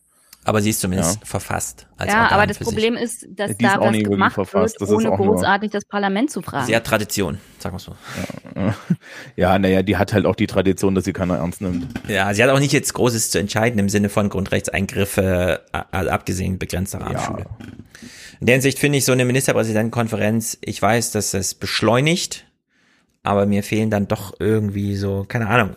Das erinnert mich so ein bisschen an die EU-Ministerratstreffen, wo gerade mal der Termin bekannt ist. Die Themensetzung nicht, die Tagesordnung nicht und danach gibt's auch keine Pressekonferenz, sondern irgendwann ist halt so eine, was weiß ich, Verordnung dann fertig. Es fehlt einfach an Transparenz und Kommunikation. Das, was die Ärztin hier angehalten hat, was ja auch mit dem Umgang bei den Patienten gut wäre. Ja. Genau so geht die Ministerpräsidentenkonferenz nicht mit dem mhm. Bürger um. Und genau das ist, was ihnen jetzt auf die Füße fällt. Genau, wir arbeiten hier das Problem nochmal kurz raus. Robin Alexander zeigt die Verdrehung nochmal auf. Was im Moment politisch passiert ist, dass die Parlamente aufwachen. Und das ist nicht nur der mhm. Bundestag, sondern es sind eigentlich auch vor allen Dingen die Landesparlamente, weil ja die, mhm. das eigentliche Entscheidungsgremium sind ja die Landesregierungen. Und wir hatten bis jetzt eine Situation, die wir diese Woche wieder erlebt haben. Die Entscheidungen werden am Mittwoch getroffen. Also Frau Merkel trifft sich mit Herrn Tschentscher und seinen Kollegen und danach wird gesagt, das sind die neuen Regeln. Und heute spricht der Bundestag über diese Regeln. Und eigentlich müsste es natürlich andersrum sein. So, das Problem ist nämlich, wenn diese Legitimationsarbeit, dass die Leute das verstehen, ja, dass man so denkt, ja gut, und so deckt sich irgendwie mit Drosten Podcast-Erfahrung, kann ich jetzt verstehen und so weiter, dass diese Arbeit ausbleibt, das ist ein Problem, weil sie zum Beispiel ähm, Merkel in ihren eigenen Bundestagsansprachen dann zur Aufgabe wird. Ja, plötzlich muss Merkel diese Legitimation erzeugen. Es klingt dann im Parlament so und wir wissen genau, ja, wie das wieder triggert. Lüge und Desinformation, Verschwörung und Hass beschädigen nicht nur die demokratische Debatte, sondern auch den Kampf gegen das Virus. Doch viele Abgeordnete sind unzufrieden. Sie wollen einbezogen werden bei den Entscheidungen über neue Corona-Maßnahmen. Die Kanzlerin muss um Verständnis werben. Deshalb wiederhole ich, die Maßnahmen, die wir jetzt ergreifen, sind geeignet, erforderlich und verhältnismäßig. Wenn wir, liebe Kolleginnen und Kollegen, stattdessen warten würden, bis die Intensivstationen voll sind, dann wäre es zu spät. Ja, also damit erreicht sie die eine Hälfte aber die andere Hälfte soll sie ja auch mit erreichen und das reicht dann nicht. Also da muss neben dem Inhaltlichen so viel Legitimationsarbeit geleistet werden und das schafft man da einfach nicht.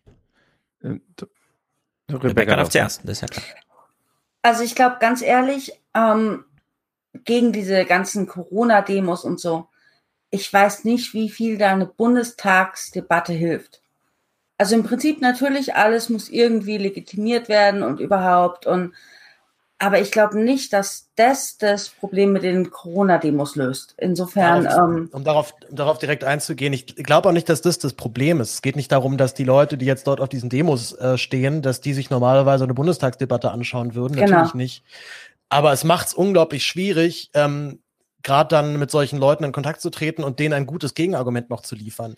Und ich fürchte vor allem auch, ähm, das ist jetzt auch so mein wiederkehrender Eindruck von diesen Demos, wo ich mir immer wieder auch da mal so ein paar sag mal noch, ähm, halbwegs nachvollziehbare Menschen irgendwie noch rausziehe, die noch nicht, die noch nicht völlig abgedriftet sind, denen ich dann auch erkläre, warum ich, warum ich diese Demos schlimm finde, weil halt eben jetzt Nikolai Lerling rumrennt, der, der Volkslehrer, verurteilter Holocaustleugner, ähm, sehr viele andere Prominente der rechtsradikalen oder neuen rechten Bewegung. Und mir die Leute dann auch sagen, ja, das finden wir auch erstmal nicht gut. Ich mag auch keine Nazis, aber es geht hier um was Größeres. Es geht mhm. hier nämlich darum, dass eine Corona-Diktatur verhindert wird. Und solche Entscheidungen sind Wasser auf die Mühlen von solchen Leuten. Und wenn sie dann auch noch gepaart werden mit so völlig indiskutablen Entscheidungen wie dem Staatstrojaner, ich weiß nicht, ob wir das jetzt hier mhm. schon mal, ob das hier schon aufgegriffen wurde, erzeugt das letztendlich auch eine Art Medienecho. Und das ist dann völlig egal, mhm. ob das als rationales Argument bei den Querdenkern noch ver verhaften bleibt oder ob es einfach nur ein Gefühl ist, was sich aufstaut und dann auf diesen Straßen ähm, letztendlich niederzeigt.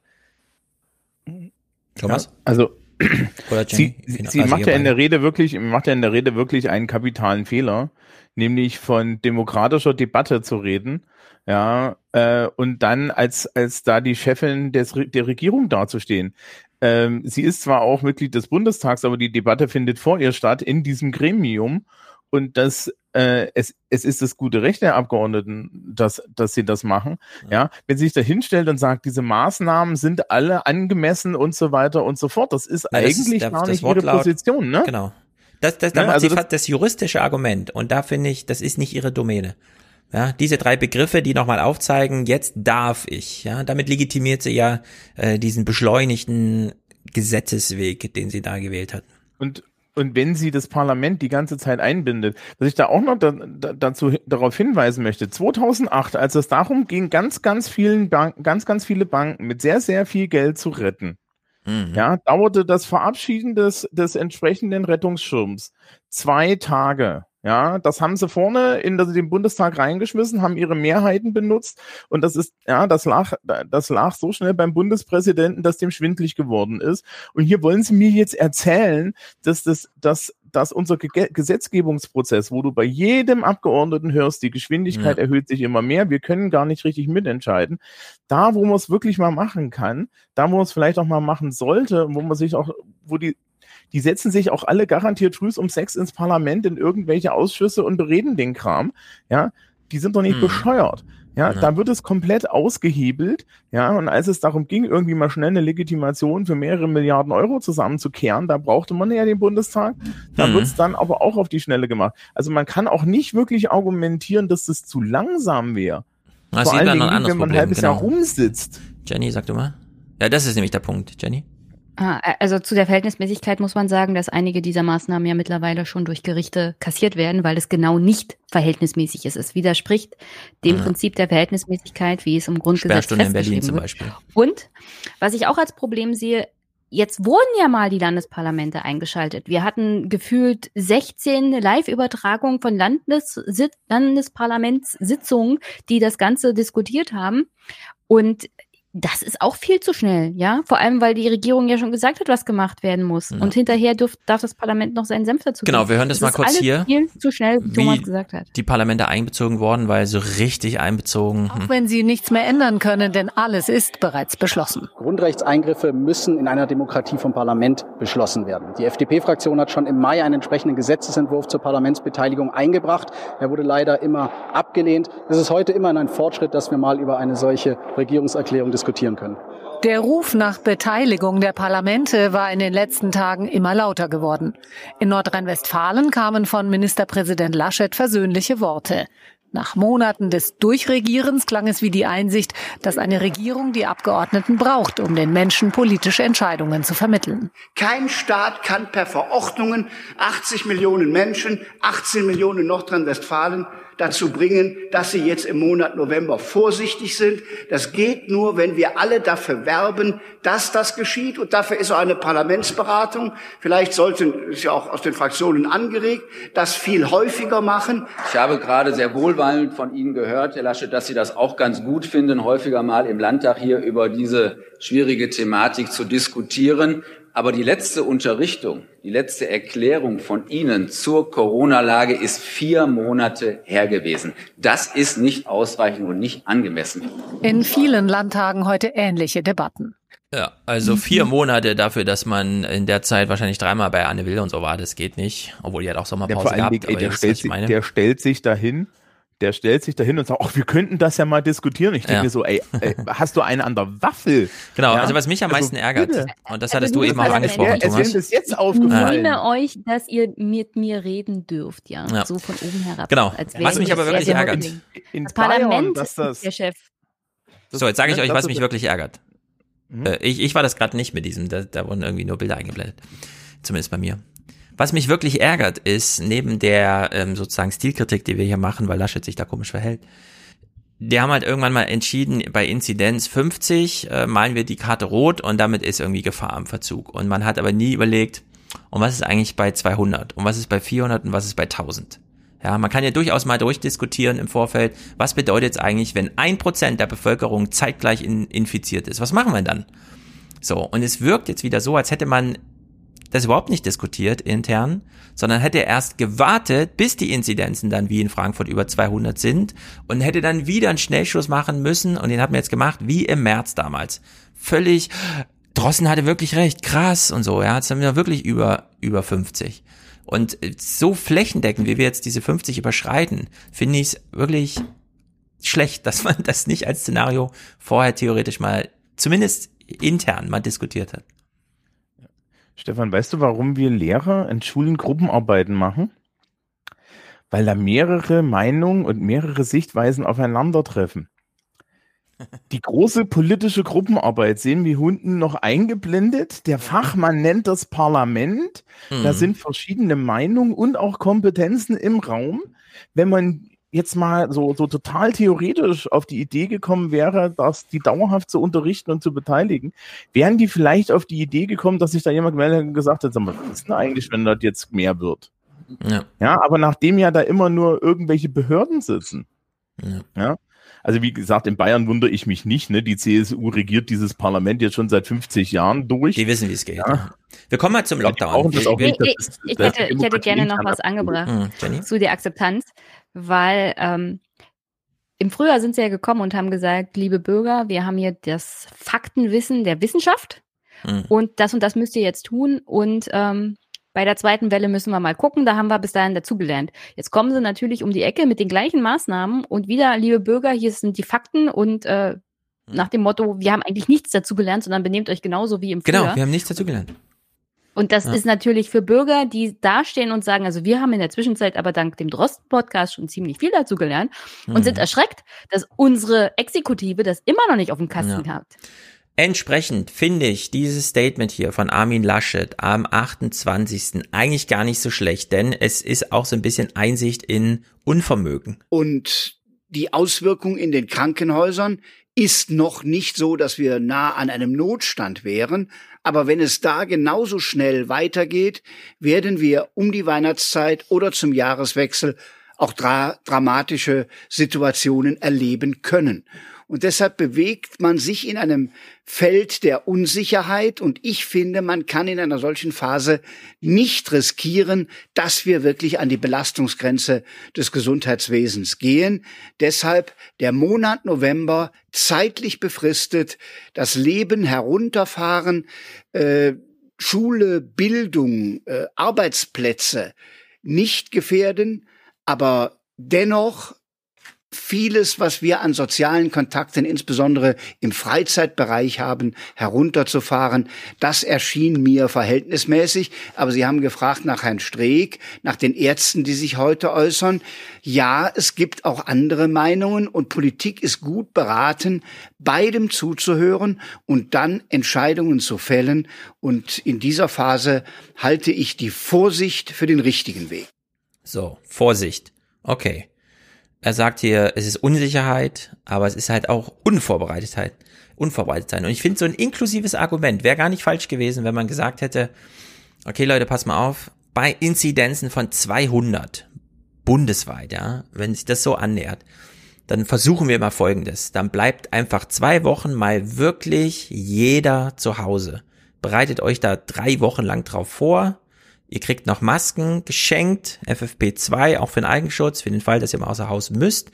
Und dann bleibt mal für zwei Wochen die vorbereitet, die angesagt werden, so dass auch alle Bescheid wissen, ja. Datum, Start, Ende und dann, ich glaube, dafür hätte es Akzeptanz gegeben. Der Final Lockdown. Ja. Der totale Lockdown. Ich meine, es ähm, gibt hier. Aber, glaubt, aber das also trauen sie sich ja an, einfach fragen? nicht. Darf ich kurz hm. mal in die Runde fragen, wer von euch glaubt denn jetzt, dass das nur im November der Fall sein wird und im Dezember ist da alles wieder super? Ja, ich glaube, das wird, also äh. ich, zweischneidig. Es wird länger geplant, aber es wird vorher freigeklagt, alles. Mhm. Also, ja, das, das, das, und, das ist sehr wahrscheinlich, ja. Und also ich kann jetzt nur an der Stelle sagen, so, so äh, die, der Diskurs bei uns in der Schule nach der Frage, wann wir nicht mehr mit geteilten Klassen unterrichten, war so, boah, März, vielleicht. Ja. Optimistisch. Ja, ja, aus der Erfahrung, dass es im April irgendwie auch von Geisterhand besser wird, ja. Aber so richtig mit Schnelltests und geschenkten Masken und so weiter äh, scheint es ja kein. Na, soweit, soweit der Friedrich an der Macht ist. Ja, ja, also ich habe ich hab mir auch gerade gesagt, ne? Ne? Also, was sagt eigentlich Herr Merz dazu? Ach so, der hatte ja Corona, dann ist das für ihn ja durch. Der Rest muss er das einfach nur so gut machen wie er. noch, der ist noch gerade dabei, seine Legende zu stricken. Das ist so ein bisschen, März ist das scheißegal, das Corona-Thema, weil er es durch Warum hat. hat ihn eigentlich keiner nach seiner Corona-Erkrankung gefragt und wie er das handhaben würde? Genau. Ja, Das Geht's ihm danach, geht's ihm jetzt besser oder schlechter als privat und medizinisch ist. Ja. Äh, äh, absolut totaler Lockdown. Das hat zum Beispiel Lanz referiert hier nur, aber Thomas Strobel äh, angeregt. Ey, wieso läuft der nicht? Ihr Innenminister, Herr Strobel, Heute. hat unter anderem genau das vorgeschlagen und sagte, lass uns eine Woche alles zumachen. Dann gab es eine Nachfrage von Seiten eines Reporters, der wissen wollte, äh, oder Kollegin, weiß ich nicht mehr, was meinen Sie denn mit alles? Antwort Strobel, alles. Also hätte man es härter machen müssen und wären wir dann möglicherweise nach zwei, drei Wochen durch, wie es äh, Dirk Bockmann, der, der Mathematiker äh, äh, hier aus Berlin, mehrfach auch gesagt hat und sagt, das ist eigentlich das, worum es geht. Einmal richtig hart drauf und danach wieder äh, richtig hochfahren. Herr Kretschmann. Ja, ich meine, wir, wir wissen ja aus, der, aus dem ersten Lockdown, der natürlich auch kein umfänglicher war. Genau. Die Wirtschaft ist ja in ihren Kernbereichen gar nicht beeinträchtigt worden, direkt von unseren Maßnahmen. Aber wir wissen, das hat die Familien enorm unter Stress gesetzt, ja. Enorm. Ich bin trotzdem dafür. Ordentlich geplant kann man das mal eine oder zwei Wochen machen. Wenn man wirklich sagt, Leute, bleibt mal wirklich, auch alle Asymptomatischen müssen jetzt mal abklingen. Ja, einfach mal. Jenny, du musst dich nicht abmelden. Geh einfach deinen Tee kochen. Sehr gut. Wir ge- genieße ihn. ja, einfach mal so richtig lockdownen. Leute bleiben zu Hause. Organisieren das noch vorher so ein bisschen. Oder Rebecca, was meinst du? Zwei Wochen? Du brauchst drei Wochen. Drei Wochen. Aber Und drei dafür Wochen. ist gut. es schon zu spät. Ja. Naja, meinst du? Sowas könnte man ja irgendwann Ja. noch mal machen. Eben, man kann das natürlich immer noch machen und schön und gut, aber Drei Wochen Ähm, Schule zu, kein Einkaufen, wir haben wirklich nur jetzt alle drei viel Tage. zu lange rumgemacht. Meinst du, es Mhm. ist zu spät für alles, ja? Nein, wir werden jetzt nicht untergehen oder so, aber ähm, Mhm. die hätten das mal früher machen müssen, weil jetzt ist die Kacke schon am Dampfen und ähm, Ja, es jetzt, gab, bitte? Nein, nee, nee, nee, nee. Also es gab ja, es gab ja mehrfach diesen Ruf, ja, jetzt können wir doch endlich dieses, ne, dieses Virus ausmerzen. Das wäre ja genau das, ne? Aber dann sind wir halt bei den drei Wochen und alles nee, nicht tot. ausmerzen, Und sondern einfach nur mal. Ausmerzen kannst du es nicht. Nee, Das ausmerzen, kommt ja das sehen wir in China ja auch, ja. Die finden so viele asymptomatische, weil das einfach sich durchzieht. Aber man hat eine erhebliche Chance, wenn man, man weiß ja jetzt, wie lange die Inkubationszeiten sind und so weiter, wenn man einfach mal sagt, na, also drei Wochen Also erscheint mir fast ein bisschen zu lang. Ich sehe- ich So sehe zwei tatsächlich Wochen. so mit Nee, das ist aber auch das, was Drosten sagt, Hm. dass du Na gut. drei Wochen brauchst, Ja. bis du es wirklich, also bis du quasi die Welle einmal unterbrochen hast, dauert es Mhm. drei Wochen.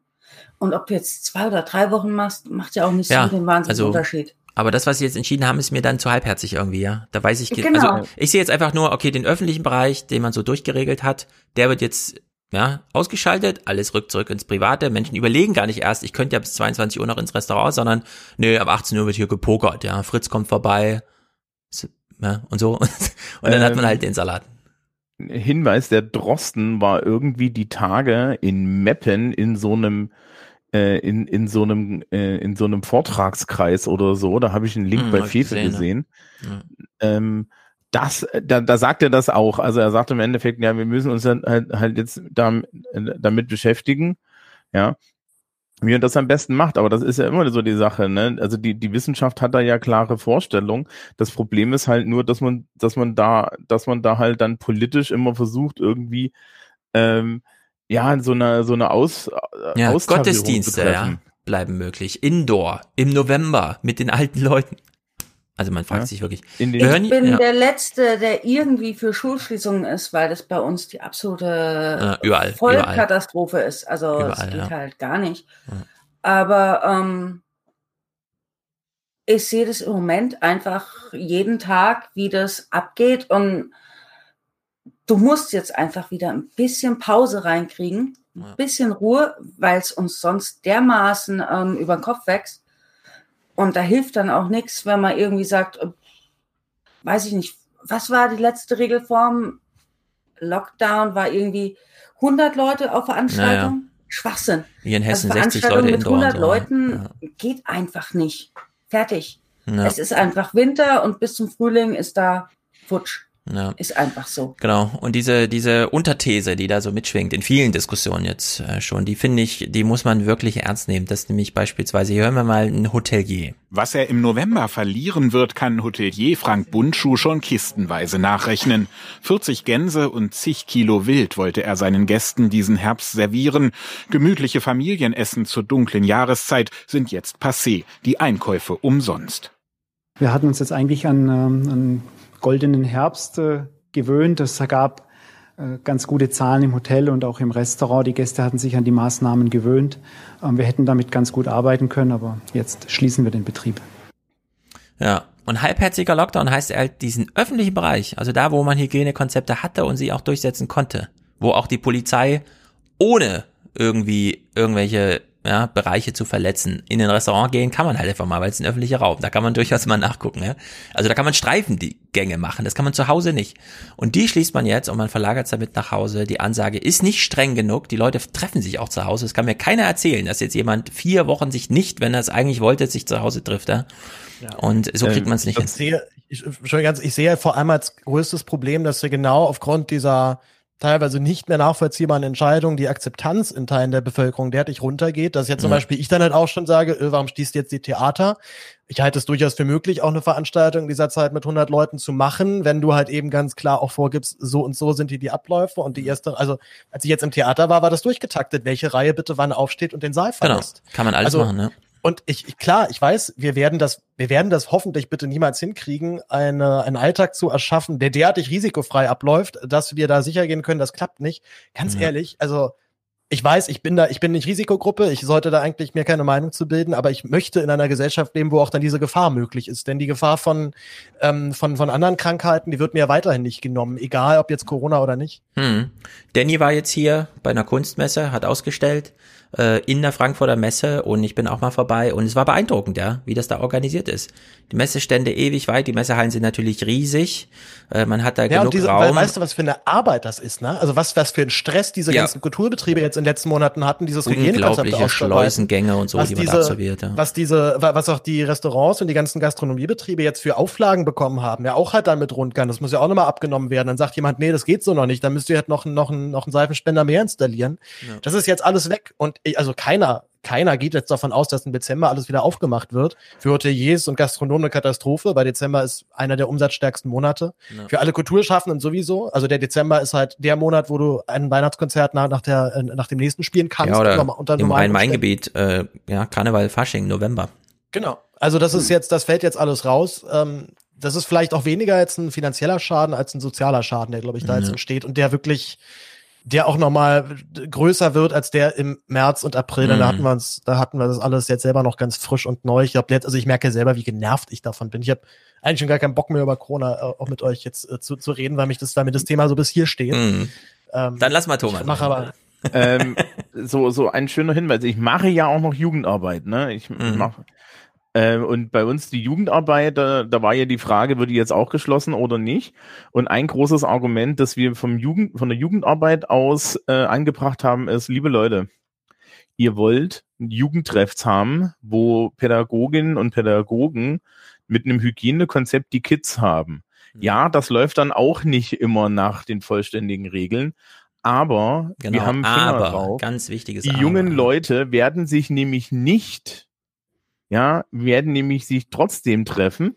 Ja, ich habe hier auch, auch von den Kids, die hier so sind, da gab es eine, eine oder zwei Gruppen, da wussten wir ganz genau, die hängen eh die ganze Zeit aufeinander. Ja, Mhm. aber das war auch eine feste Gruppe. Also da, da habe ich mir dann auch so gedacht, naja, das ist auch scheißegal, die drei hängen so und so immer zusammen, ja. Ja. Ähm, das ist eine Sache. Und ähm, die andere Sache ist, ich habe aus diesem Jugend, aus meiner Jugendarbeit heraus eine Veranstaltung geplant, so ein, so ein, so ein Nerd-Spielding. Ja, Mhm. zwölf Leute. Wir hatten eine Genehmigung für 15 Leute in einem Saal, der normalerweise 300 Mann fasst. Ja. Das Ja, ist meine Nummer 108 sicher. 190 Quadratmeter hatte ich und da habe ich zwölf Leute hingestellt, die maskiert äh, 1,20 Meter plus auseinandergestanden hätten, wenn sie miteinander dieses Spiel gespielt hätten und ansonsten wäre das im Raum verteilt gewesen. Das ist mir ja. auch alles natürlich abgesagt worden. Ah, und, ja, das ist wirklich. Ähm, das hätte, äh, ich hatte Anmeldungen aus ganz Deutschland im Endeffekt. Ja. Und das hätte sehr vielen Leuten, die das, ja, die überhaupt gesagt haben, ich gehe das Risiko ein, hätte, hätte das ein Wochenende irgendwie mal eine Entlastung gebracht. Ja. Und es ist kompletter Quatsch zu sagen, dass man jetzt sowas verbietet, weil ich kann an der Stelle, vor allen Dingen, wenn ich das mit meinem verdammten Klassenzimmer vergleiche, ja, kann ich wirklich nicht verstehen, wo da das Problem ist. Ja, es kommt immer wieder auf die Frage zurück, was glauben Politiker, was passiert denn, wenn man beispielsweise, und das haben wir ja im Frühjahr erlebt, in Florida die Strände geschlossen werden. Der bestbelüfteste, weitläufigste äh, Ort, den man finden kann. Ja, und der wird dann geschlossen. Die Leute sind ja nicht weg. Und diese, diese Frage trifft uns immer wieder bei allem. Wenn jetzt auch, und das finde ich wirklich bezeichnend, ja. Man kann ja auch das Argument machen, ich habe es in Neue 20er ein bisschen versucht, die Schule sollte man lieber offen lassen, wenn man Kinder ab 10 genauso infektions-, aber gefährlicherweise asymptomatisch ähm, als Gefahr sieht weil dann hat man sie in einem Hygienekonzept vormittags. Dann weiß man, wo sie sind und man hat sie unter Kontrolle, man hat sie im Sichtbaren, ja. Da kann man es kontrollieren. Und dass Karl Lauterbach jetzt plötzlich so über Schulschließung redet, finde ich ungehörig. In dem Originalkonzept sind die Schulen auch drin. Das heißt, da und, war die Idee, auch die Schulen zuzumachen. Genau, in dem Originalkonzept. Aber ich war immer der Meinung, dass man die Schulen nicht reinnehmen soll. Es gab aber auch namhafte Wissenschaftler, kann ich ja hier offen sagen, Michael Meyer-Hermann, der war eher der Meinung, dass Mathematiker, man die, ne? Mathematiker, der war eher der Meinung, dass man die Schulen mit berücksichtigen muss. Karl Lauterbach sagt jetzt über sich, ich war ja immer der Meinung, dass man die Schulen nicht mitschließen sollte jetzt für diesen, dieses neue Konzept, ja. Ich finde, wenn er sowas sagt, muss Lanz nachfragen, was hat sie denn dazu gebracht, jetzt so sehr von den Schulen abzuweichen, weil er war der härteste Verteidiger der Schulschließung. Er hätte ja gerne, ne? er hätte ja gerne kein Regelunterricht bis zum Impfstoff und die RKI-Impfstrategie, also die offizielle verlautbarte von der Ständigen Impfkommission ist, glaube ich, 2023 ist das anvisiert, die Bevölkerung zu impfen. Also das hieße jetzt vier Jahre keine Schule kein Klassenunterricht, ja. Und jetzt plötzlich, ah, also ich war ja immer dagegen jetzt bei diesem Konzept. Der Michael Meyer-Hermann, ja, ja, der wollte das und so. Und das finde ich ehrlich gesagt, da fühle ich mich auch jetzt wirklich verarscht von Lauterbach, ja. Also es reicht schon seit einer Weile mit Lauterbach, aber das ist, irgendwann ist die Grenze auch überschritten. Paul darf zuerst, er ist ja so. weniger Gast. Okay, äh, Jana, ich, bei, bei Lauterbach äh, würde ich nur anmerken, das ist ein sehr schönes Beispiel, mal zu beobachten, wie sich Menschen verändern, Gerade jetzt halt so ein Lauterbach, der immer eher so in der zweiten Reihe saß bei der SPD. Und jetzt auf einmal so seit einem knappen halben Jahr hat er alle, hat er alle Medienaufmerksamkeit, die er nur will. Ständig ja. ist eine Kamera auf ihn gerichtet. Ständig wird er eingeladen. Sein Wort zählt. Dann gab es auch schon wieder dieses klassische, ich werde falsch verstanden. Ich habe doch gar nicht gesagt, dass man den privaten Raum jetzt auch dafür auch mal kontrollieren darf, um es halt dann sogar noch mal genauso zu sagen. Ja. Also noch, noch viel deutlicher als zum ersten Zitat. Also ich glaube, der dreht ganz schön frei gerade. So ja, es ging auch eine sehr schöne Twitter-Welle rum, als er mal wieder so ein Standard-Tweet Tweet, ich bin heute bei Lanz, bitte schickt mir Fragen und dann na, alle so, ah, na endlich bist du auch mal bei Lanz und erklärst uns mal die Sachlage. So, Jenny. Ja, ich glaube, da ist auch sehr viel dran, dass er mitbekommen hat, dass es vielleicht nicht so politisch angenehm ist bei Bürgerinnen und Bürgern, wenn wir jetzt die Schulen nochmal schließen, mal abgesehen ja, davon. Die Schulschließung dass, war auch faktisch falsch, muss man einfach mal so sagen. Lass das doch entschuldigt nicht, davon, aber es war halt auch immer falsch. Mittlerweile auch wissenschaftliche ja. Fakten ja. da sind, die belegen, das ist durchaus machbar, Schulbetrieb zu haben, ja. Ja. Mal abgesehen davon, dass der Schaden für die Gesellschaft noch größer ist, wenn wir vier Jahre keine Schule haben. Ja, das kommt noch dazu. Ja Thomas, Thomas Baumann, ja, Thomas. Lass mal mal Thomas Baumann sprechen. Thomas Baumann kommentiert hier ein bisschen, was ist denn mit dem Lockdown jetzt? Es ist beinahe zynisch, dass es erst immer neuer Höchststände bei der Zahl der Infizierten bedürft hat. Nun aber handeln die Regierungen in Bund und Ländern weitgehend im Gleichklang. Mit, wie ich meine, angemessener Härte. So, angemessener Härte. Wir haben alle noch, Jenny, wir haben uns letzte Mal schon darüber unterhalten, ähm, 50 Prozent sagen irgendwie, ist ganz okay, wie die Regierung das macht und 25 sagen nochmal, wir wünschen uns mehr von der Regierung. Mhm. Und das wurde uns ja immer verkauft als 25 Prozent wünschen sich noch härtere Regeln zum Beispiel, ne? Ja. So wurde uns so verkauft. Jetzt stellte? Jetzt stellte sich raus, als äh, Matthias sich mal die Fragen angeschaut hat, die da gestellt werden, wenn man als Bürger sagt am Telefon, nee, ich fände schon cool, wenn ich von der Regierung auch noch mal eine Maske geschenkt bekäme, dann wird das umgemodelt in der Statistik, die später dann in den Tagesthemen im Deutschlandtrend gemacht wird, als wünscht sich härtere ja, Regierungshandel, härtere Regeln. Das also wir, Stefan. wie, genau, wir fallen im Grunde mit diesem, ich fände eine FFP2-Maske, die mich nicht 8,50 Euro in der Apotheke kostet, ein Stück, sondern einfach mal in meinem Briefkasten liegt, weil ich ein Abo von der Regierung habe, das kostenlos ist. Ja, das geht dann schon durchaus, wünscht sich härtere Regeln. Und da muss man sagen, das ist vielleicht ein bisschen nicht ganz so gut kommuniziert, lieber AD. Ja. Und weil er jetzt sagte, angemessene Härte. Ja, wir haben jetzt auch diskutiert, diese Frage, man schließt den öffentlichen Bereich, der Hygiene geregelt ist und verlagert damit eventuell ins Private. Hat man das denn diskutiert in dieser Ministerpräsidentenkonferenz? Weil das ist doch eine Frage, die auf der Hand liegt. Oder Winfried Kretschmann? Herr Kretschmann, war es heute so? Wurde genau über diese Fragen gestritten? Und wie groß ist Ihre Sorge, dass wenn man Restaurants zumacht, dass die Leute dann sagen, ja schön, dann, dann machen wir es halt zu Hause. Das kriegt ihr gar nicht mit im Zweifel. Nein, darüber haben wir nicht gestritten, sondern wir sind von einem Konzept ausgegangen, wir müssen die Kontakte um 75 Prozent reduzieren. Ich das letzte, vor 14 Tagen hieß es noch 50 Prozent genügen, jetzt 75 Prozent. Die Kernbereiche der Wirtschaft wollten wir äh, nicht anfassen, ebenso Kindergärten und Schulen. Also haben wir in den anderen Bereichen äh, strikte Vorgaben gemacht, um insgesamt die Kontakte runterzufahren. Ja, aber nur die Kontakte, die man halt sieht in den offiziellen Statistiken des RKI, nämlich wenn Leute darüber Auskunft geben, wo haben sie sich denn infiziert? Na klar, gibt man da nicht an, ach übrigens, ich war auf einer Party. Ähm, nee, ich weiß nicht, wo ich mich infiziert habe, keine Ahnung. Fällt nicht in die Statistik rein, also liegt das nicht äh, als Datengrundlage in der Ministerpräsidentenkonferenz, wenn die mit Michael Meyer-Hermann so am Reißbrett gucken, wo kriegen wir den 75 Prozent zusammen? Ich, will, ich möchte auch mal was anmerken. Ähm, was mich da schon länger ärgert. In der Statistik steht ja drinne, dass ja äh, zum Beispiel Schulen, aber auch öffentlicher Nahverkehr kein Ort von Infektion sind. Und da gibt es ein ganz sachlogisches Problem. Ja, ich mache euch einfach das Beispiel und dann wisst ihr, wo das Problem liegt. Der durchschnittliche Schüler, die durchschnittliche Schülerin steigt früh in einen Bus. Ja, Aussagen mhm. so von der, von der Klientel meinten so, ja, also kannst du halt vergessen, ist halt gerabbelte voll. Und die Grundschulkids vergessen dann mal ihre Maske oder müssen sie irgendwann abnehmen, weil sie nicht mehr können und sonst was. So. Ja, das heißt, äh, damit fährst du dann eine Stunde irgendwie ähm, zu deiner Schule. Dort ist ein Hygienekonzept und so weiter und so fort, aber ne, das ist halt nicht fail-safe, sondern das ist halt ein Raum voller Menschen mit Masken und wir lüften regelmäßig. So, mhm. ne, das ist das Beste, was du machen kannst.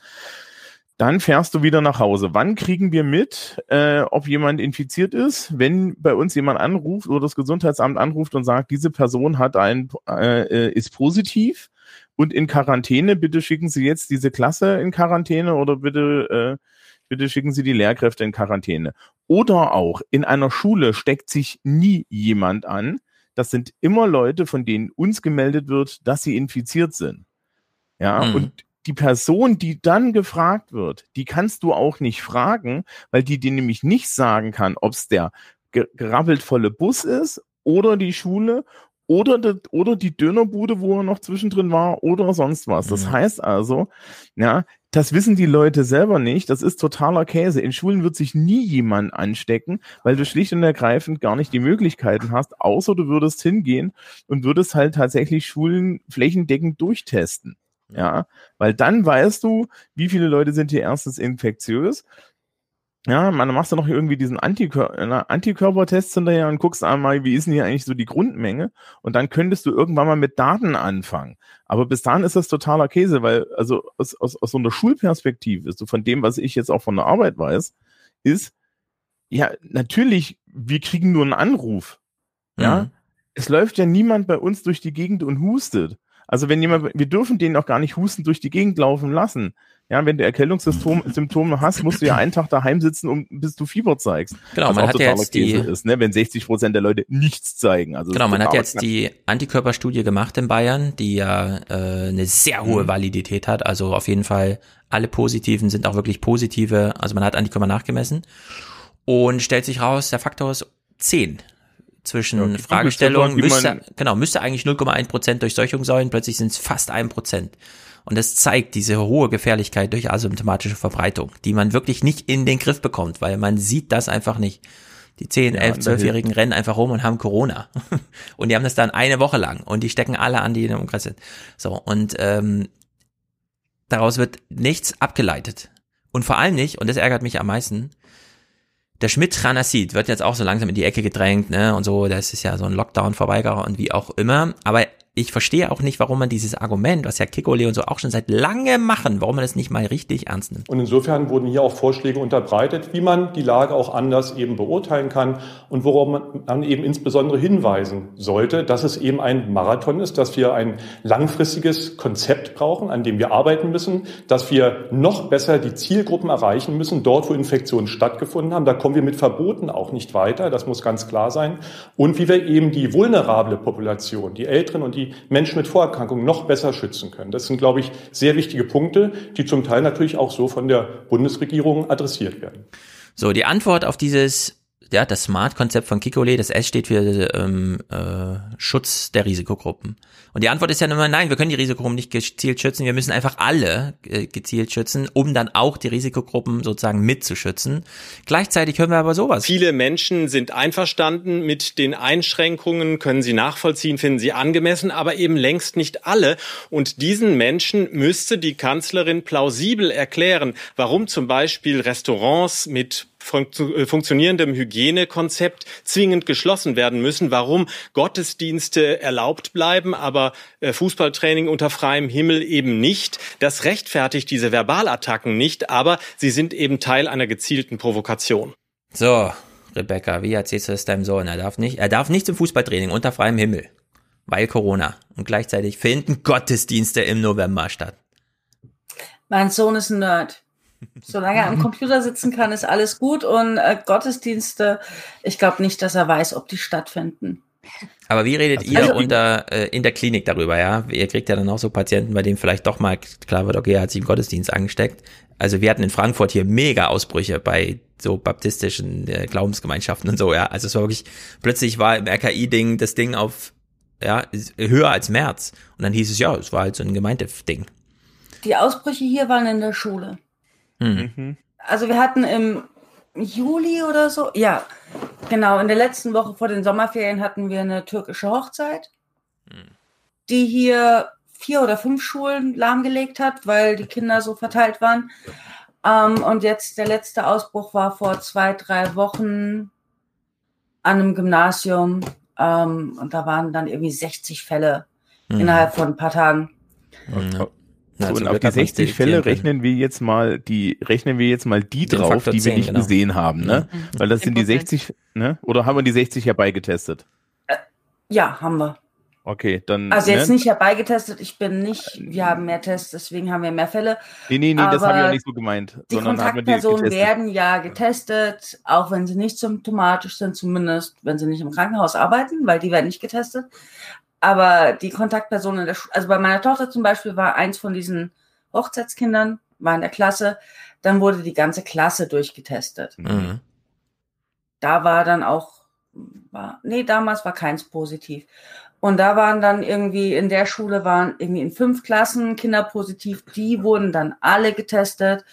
Und da waren es dann irgendwie 50 oder 60 Fälle an einer Schule. Mhm. Kann, kann es sein, dass dieses Gottesdienstthema wirklich eine, auch eine rein rechtliche Frage ist? Einfach weil man da nochmal ähm, in sozusagen schwerere Geschütze auffahren müsste, um die Religionsfreiheit dann an einzudämmen. Also ich finde es ja irgendwie lustig, dass, dass das jetzt, dass das dann jetzt so ein Thema wahrscheinlich dann wird. So wer hat sich alles bei der Christmesse infiziert an Heiligabend? Wahrscheinlich alle. Ähm, aber vielleicht wäre das auch mal eine ganz gute Frage, auch für dich, Rebecca, so beim im Krankenhaus, ob derjenige Christ ist. Dann weißt du schon mal, oh oh, den, den checken wir nochmal doppelt und dreifach durch. Ich glaube, bei uns gibt es nicht so viele Christen, die wirklich in die Kirche gehen. Also. Also es gibt genau, so als Standardfrage, sind, wie religiös sind Sie von, von 1 bis 10? Oje, oje, alles klar. Nein, nein, nein, nein, nein, nein. Sind Sie, Sie, äh, sind Sie, sind Sie tatsächlich noch rituell religiös oder machen Sie das privat? Ja. also bei uns sind die Kirchen, glaube ich, ziemlich leer. Auch ja, die katholischen ja, Kirchen sind, glaube ich, mittlerweile nicht mehr.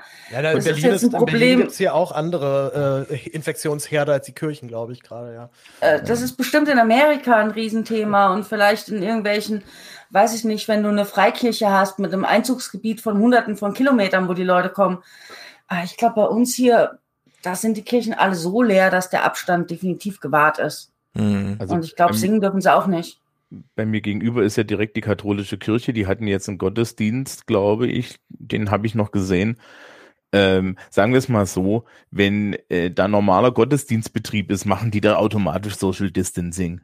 Ja, das meine ich. Also ich Ja, bin evangelisch in der katholischen Gegend. Bei uns sind sowieso fast keine Menschen in der Kirche. Aber selbst am, sagen wir mal, am Einschulungsgottesdienst, wo alle Eltern dabei sind und alle Schüler und sonst was in der Stadtkirche, ist die Kirche vielleicht zu einem Viertel besetzt, höchstens. Sowas gab's hier nicht. Äh, da Keine genug Oh, was, was, also bitte hier in Bayern. Ja, aber ich das Ich bin in Baden-Württemberg, wir sind auch Ja, ja, genau, genau. Siehst du, hier, hier im Süden ist die Welt noch in Ordnung. Da, da fängt das Schuljahr mit einem verpflichteten katholischen Gottesdienst an. Ja. Und wenn du, und wenn du da nicht hingehst, wirst du in der Schule schon mal mit der ersten, mit der ersten Mhm. Menge Hausaufgaben versorgt, damit du gleich weißt, wie das gottlosen Menschen so passiert. Erstmal erst das erst, erste Buch Mose erstmal abschreiben. Mhm. Jenny? Ich wollte auf Pauls Frage vorhin antworten. Die Antwort ist nämlich ja. Wenn du das Parlament außen vor lässt, dann kannst du solch ein Grundrecht wie Religionsfreiheit überhaupt erst gar nicht einschränken. Ja.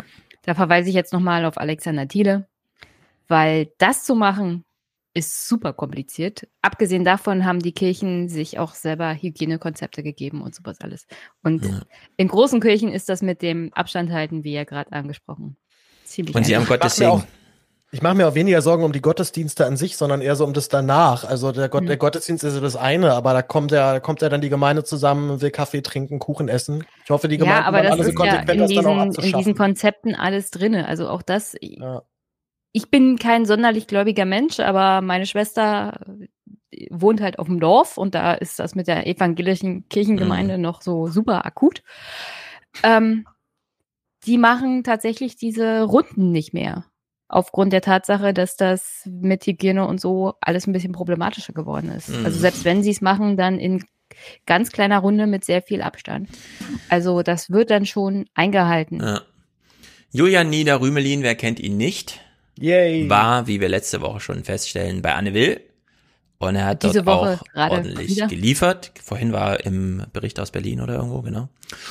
Und er hat mehrere Clips mitgebracht. Ein paar habe ich schon 29er gespielt. Hier überspringen wir mal ein zum, äh, wir können nur den Anfang hören wir mal. Alle mitnehmen ist die absolut richtige Strategie. Zu sagen, allgemein vermeiden Sie Kontakte, ist, Entschuldigung, Monate hinter dem Sachstand. Das ist nicht der Punkt. Sie können Theaterveranstaltungen machen mit Hunderten von Gästen, ohne dass es dort zu Infektionsgeschehen kommt. Die Gesundheitsämter werden das bestätigen. Klappt offenbar nicht. Man kann auch keinen Parteitag machen mit Man kann 1000 auch Parteitage veranstalten in riesen Äh, ah ja, genau. Jetzt Uh. erklärt Laschet nochmal, ja. Wir kommen nochmal zurück auf März. Jetzt erklärt Laschet nochmal, wie man es denn hätte machen können, im Sinne von, ja, ja, wäre möglich gewesen. Räumen, wo 3000 reinpassen und dann 300 kommen. Selbstverständlich kann man das. Findet die CDU Ja. nicht.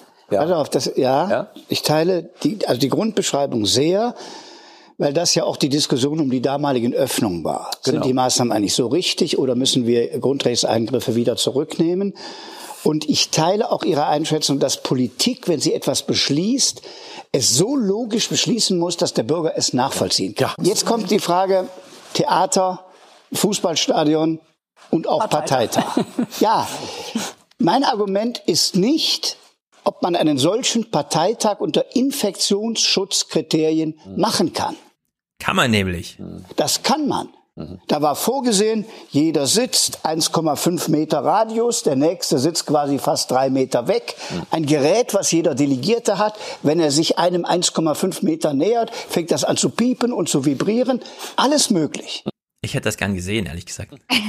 Aber in der Vermittlung der Öffentlichkeit, wo wir sagen, da ist eine Beerdigung für einen Menschen existenziell und es dürfen nur Ja, pipapo, also wieder das Argument, ja. Ja, ja, die, die Bürger Der- kaufen uns das fasst mehr, wirklich ja. Theater, Parteitag und Theater ist so in einem großen Bereich. Beerdigung, ja, ja, ja, es ist, es ist, es ist alles eine Showveranstaltung, weißt du? Ich hätte das bei Phoenix wirklich gern gesehen, wie die Kamera ganz weit social distanced oben steht und dann dieses Feld, wie sie alle so aneinander vorbei navigieren und es wackelt dann immer und blinkt. Und alle vibrieren. Merz, Merz, Merz nähert sich, nähert sich mehr als anderthalb Meter Frau Merkel, dann geht direkt da so ein Alarm Genau. los. Und dann kriegst du gleich eine Spielauswertung, ja, wer hat wen umschifft und wer hat näher gesucht und so.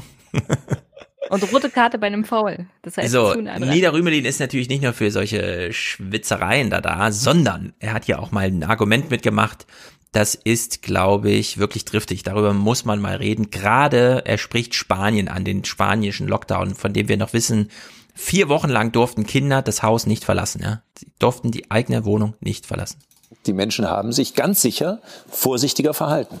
Und das äh, gehört auch zur ganzen Wahrheit. Wahrheit gehört in die Demokratie, wie Sie wissen. Dafür werbe ich immer wieder. Man muss sich mit Fakten auseinandersetzen, auch wenn es manchmal schwierig ist. Es blieb dann während des Lockdowns knapp unter eins, schwankte, rutschte mal ein bisschen drüber, blieb drunter im Prinzip, sank nicht mehr wesentlich ab. Schauen Sie sich die Zahlen an. Und als der Lockdown zu Ende war, ging es nicht durch die Decke. Es gab dann mal die Tönnies-Geschichte und so, aber das waren kleine Ausrutscher. Das heißt, nach Lage der Dinge, das muss man unbedingt auch sehen, war der Lockdown selbst gar nicht das Entscheidende, sondern offenbar ist entscheidend, wie sich die Leute unter welchen Bedingungen verhalten. Äh, Schauen Sie mal die internationalen Vergleiche an. Peru hat einen harten Lockdown. Brasilien hat großes Chaos. Die Todeszahlen sind in Peru höher als in Brasilien. Äh, Selbst auch das gehört zur Wahrheit. Selbst das schrecklich gemanagte Corona-Krise in den USA führt zu vielen unnötigen Todesfällen. Wenn Sie das auf eine Million runterbrechen, hat Spanien mit einem massiven Lockdown mehr Todesfälle und so weiter. Ich will das gar nicht weiter ausführen. Das heißt, Vorsicht, Lockdown ist nicht das Allheilmittel, sondern das Allheilmittel ist eigentlich, dass wir Maßnahmen haben, die gut begründet sind. Da knüpfe ich gerne an an Ihrem Argument. Wir verwechseln ja immer Maßnahmen und Kriterien. Die Kriterien müssen nachvollziehbar sein. Die Kriterien gehören in Gesetze gefasst und die Maßnahmen werden dann entschieden aufgrund dieser Kriterien, die in den Parlamenten beraten werden müssen. Das ist mein Mann. Ja. Thomas. Lass das bloß nicht Ich Trump verstehe- hören. Ich verstehe dein Fanboy-Tum langsam, Stefan. Das ist Ah. Ja, der wächst Ja, Moment, Moment. Herz. Ich möchte ihm kurz ein kleines Loch in sein Peru-Brasilien-Argument machen. Und zwar, das fand ja, äh, äh, die Zahlen, auf die er sich bezieht, sind alle aus dem Frühjahr. So, Drosten hat das äh, in diesem Gespräch aufgedröselt, was, äh, was er da in Meppen geführt hat. Und der hat die Zahlen aus Argentinien, aus Deutschland und aus Österreich verglichen. Und Argentinien hatte die ganze Zeit steigende Todes- und Infektionszahlen. Da hat er gesagt, na ja, so, man hat mal geguckt äh, und die Drittvariable dann rausgerechnet und es stellt Mhm. sich heraus, der einzige Unterschied zwischen Argentinien, Österreich und Deutschland an der Stelle ist, ja, Demografie passt alles und so, ähm, ist, da ist Winter gewesen. Wenn du dir jetzt anguckst, wie Peru ist, ja, klimatisch im, im Südhalbkugelwinter und Brasilien, dann musste an der Stelle sagen, es tut mir leid, Herr Niederrümelin, aber ich hätte eine andere These, die wissenschaftlich gestützter ist, als dieses, dieses diffuse, ja, man kann das ja gar nicht so über einen Kamm scheren. Doch, man könnte vielleicht da auch Kriterien und Fakten finden. Ja, wenn er das heranführt, dann möchte ich von ihm da auch eine gewisse Menge an inhaltlicher Strenge, weil das ist natürlich sü- süß argumentiert von jemandem, der nicht aus, aus der Naturwissenschaft kommt, aber das pisst mich dann schon so ein bisschen an, dass da Ja, so solche Argumente das gemacht gilt für werden. Was ist mit Spanien, dem Argument Amerika Vergleich nicht. USA und Naja. Spanien? Das ist der Also eigentliche der Vergleich USA, und- der Vergleich USA und Spanien hinkt ja nun wirklich an, an, an jedem Beine. Nee. Ja, von der? Maßnahme, naja, also, also, also, äh, die, die, ne, also die Maßnahmen sind ja komplett unterschiedlich gewesen. Also, wenn- Genau. wenn du das, Ja, das Ja, ist ja aber Argument. Das ist ja der Punkt. ja, aber da ist halt auch die Sache, Spanien und, und Spanien und die USA sind geografisch und klimatisch jetzt nicht unbedingt vergleichbar. Doch. N- Nee. Und zwar Ja, Spanien um ist ungefähr wärmer. vier Landmassen. Naja, klar, Größe und so, das kannst du natürlich Und sagen. Ja, und, und, und, und vier Zeitzonen und, ja. Jungs, und drei Jungs, Klimazonen. Naja, Becker Also nee, ne? sich. Also das ist dann, also stimmt, wenn, Rebecca dann, meldet dann, sich. Also auch einfach von der Bevölkerungsdichte kannst du ja Spanien und Amerika nicht vergleichen. Spanien ist viel enger und in Spanien wohnen die Familien auch viel enger zusammen als in Amerika. Das ist Mhm. ja, ähm, das ist ja auch das, was Sie gesagt haben am Anfang, wieso Deutschland so gut durchgekommen ist, ist, dass auch in Spanien viel häufiger Großeltern und Enkel zusammen wohnen. Und das ist in Amerika ja noch mal, noch mal weniger als in Deutschland. Deswegen Ja, in Deutschland ist es schon sehr radikal runter. Ja. Also wir haben sehr viel Glück durch Demografie im Sinne von, da meine ich jetzt nicht Alter, sondern Demografie hat ja auch viel so mit äh, Lebensformen, Lebensweisen. Wir wissen, wie viele alte Menschen einfach verwitwet und für immer alleine bleiben. Einmal die Woche zur Apotheke, das ist der Termin, ja. Mehr gibt's ja nicht zu vermelden, wenn die angerufen wird, was haben sie für Kontakte. Ich war vor drei Tagen beim, bei, bei der Apotheke. Und da waren noch drei andere Leute und das war's. So, ja. Also in der Hinsicht ist Deutschland ähm, sehr gut durchgekommen. Durch Glück kann man da nicht sagen eigentlich, äh, äh, das Argument habe ich schon ein paar Mal gemacht, Rentenrepublik ist eigentlich die Problemstellung, wir wollen die Leute wieder zusammenführen, wir brauchen mehr intergenerationelles Wohnen und Leben und vielleicht auch Arbeiten, wie auch immer. Und das haben wir in Deutschland nicht und das kommt uns jetzt zugute. Das ist eigentlich traurig. Genau, die, die Risikogruppen sind schon isoliert. Die sind schon isoliert, ganz genau. Das, das ist eigentlich traurig. Trotzdem, ja, schon allein dieser innerdeutsche Hinweis, den er eben gemacht hat, der Lockdown, hm, es war doch mehr das Mindset der Leute. Und da muss man einfach sagen, das Mindset ist jetzt im November anders als im März. Diese große Angst ist nicht da. Und deswegen wird dieser Lockdown auch ein bisschen anders funktionieren als der erste. Wo wir alle noch wissen, wie wenig wir plötzlich unterwegs waren und wie viel Angst wir vor Leuten auf da, ja, die uns entgegenkamen, einfach auf der Straße hatten und so weiter. Ja. Ich muss jetzt, ich muss jetzt Maske tragen, wenn ich den Flur lang gehe. Völlig also zurecht, völlig zurecht. Maske ist immer gut. Indoor immer gut. Moment, Moment, du hast irgendeinen Teil deiner Arbeitsstätte, wo du eine Maske abnehmen musst. so. Ich habe mein eigenes Büro, wo ich alleine sitze momentan noch. Mhm. Im Aber ist das Nachbarzimmer sitzt meine Kommt Mitarbeiterin und ihr Kollege. Ja. Was? Ist das belüftet? Kommt da keiner rein? Ich meine, Aerosole stehen da drei Stunden drin. Ich also bei uns ist angehalten Stoßlüften. Ich lüfte so mhm. und so regelmäßig, auch wenn nicht Corona wäre, ja, weil ja. Die, das, die Luft steht ja in dem Büro immer. Mhm. Und ja, wie gesagt, wenn wir nur auf den Flur gehen, sollen wir bitte Maske tragen, weil der Flur wird nicht durchgelüftet. Da gibt's nur Durchlüften, wenn wir die Fluchtwege aufmachen und das ist ja eigentlich verboten. Ja, da brauchen wir mal eine neue Regelung. Müsste man ein neues, eine neue Hausordnung schaffen beim Hausmeister also, beantragen. Also ich zähle dann mal. Das entscheidet ab, der Vorsteher. Ich zähle dann mal nach den Ferien die Menschen, die mit Decke kommen. Ich hab, wir haben schon den Witz gemacht, dass wir dann Mehrfachsteckdosen in die Klassenräume schmeißen, damit auch Menschen mit der Heizdecke kommen dürfen. Mhm. Ja, bei den Schulen im Winter, ich sehe das auch ein bisschen problematisch, ehrlich gesagt. Theodor. Ah, das ist vollkommen okay verliert. Wir kommen auf jeden Fall nochmal auf Schule zurück in einer der noch in diesem Jahr stattfindenden Sendungen, Thomas. Ich verspreche es mhm. auch allen interessierten Zuhörern, denn wir haben auch interessierte Das Thema können uns auch eine Weile beschäftigen. Ja. Ganz genau. Thea Dorn, ja. wir kennen sie alle unter verschiedenen Autorenschaften, die sie so hat, um neuerdings über den Tod zu schreiben. Und sie macht dieses Rentenrepubliks-Argument hier nochmal ganz wunderbar bei Lanz. Glücklich sind alle die, die funktionierende, glückliche, harmonische und nicht gewalttätige Familien haben. Aber was erzählen Sie der Rentnerin, die alleine zu Hause sitzt? Der, der jetzt mit auch so einem gewissen Gereiztheitston zu sagen, so nach dem Motto, jetzt reißen Sie sich mal zusammen und schränken Sie Ihre Kontakte gefälligst mal ein bisschen ein. Ich finde das erstmal unmenschlich. Es ist unmenschlich. Aber wieso? Die hat doch eh keine Kontakte, das haben wir doch gerade gesagt. Sie wehrt sich nicht dagegen. Das ist ein ganz wichtiger Punkt. Die alte Frau wird sich nicht dagegen wehren, wenn sie so in Deutschland verhandelt wird. Ja, vor allem, wenn mal jemand vorbeikommt und ihr das persönlich sagt. Hm. Würde sie sich freuen. Macht ja, einen Kaffee. Sie. Das stimmt. Wie, wisst ihr noch, im Aufwärm-Podcast hatten wir mal so eine Oma, die wurde überfallen von so einem Polizeikommando, die sich Tür ja, genau. ge geirrt hatten. Und dann fand sie es ja. ganz toll, dass mal jemand vorbeikommt, da hat sie noch Kaffee gemacht. Das habe ich locker drei, vier Mal gehört, die Stelle, weil ich so lustig Das ist wirklich brutal in Deutschland. Es ist schlimm.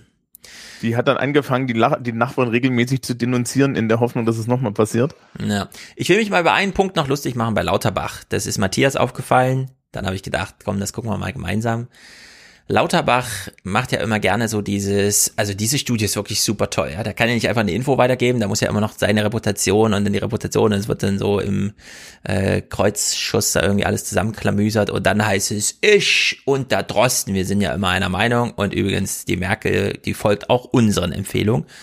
Und die hatte sich mal verrannt in seinem Name-Dropping, ich hole sie mal alle in mein Boot, als er meinte, irgendwie muss ja die Merkel auf so eine tolle Idee wie den Lockdown gekommen sein. Es könnte ja meine Idee gewesen sein. Christian Drosten und ich, wir hatten uns ja sehr früh dafür eingesetzt, dass das in Deutschland auch genutzt wird. Aber das ist wie im Lehrbuch im Prinzip heute beschlossen worden.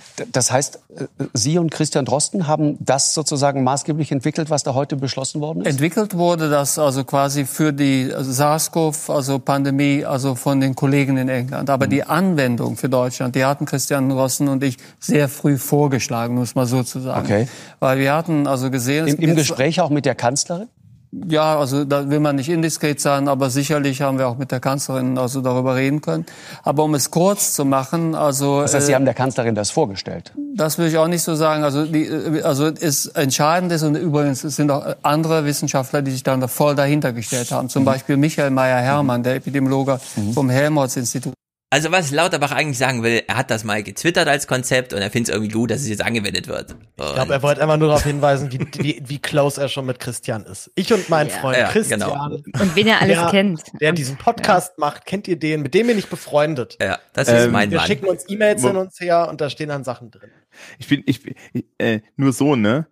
Also also ich, ich, ich habe da ja so ein gewisses professionelles Problem, wenn ich sowas zuhöre, ne? Aber die mündliche Leistung sank jetzt doch schon ins Unterhälftige.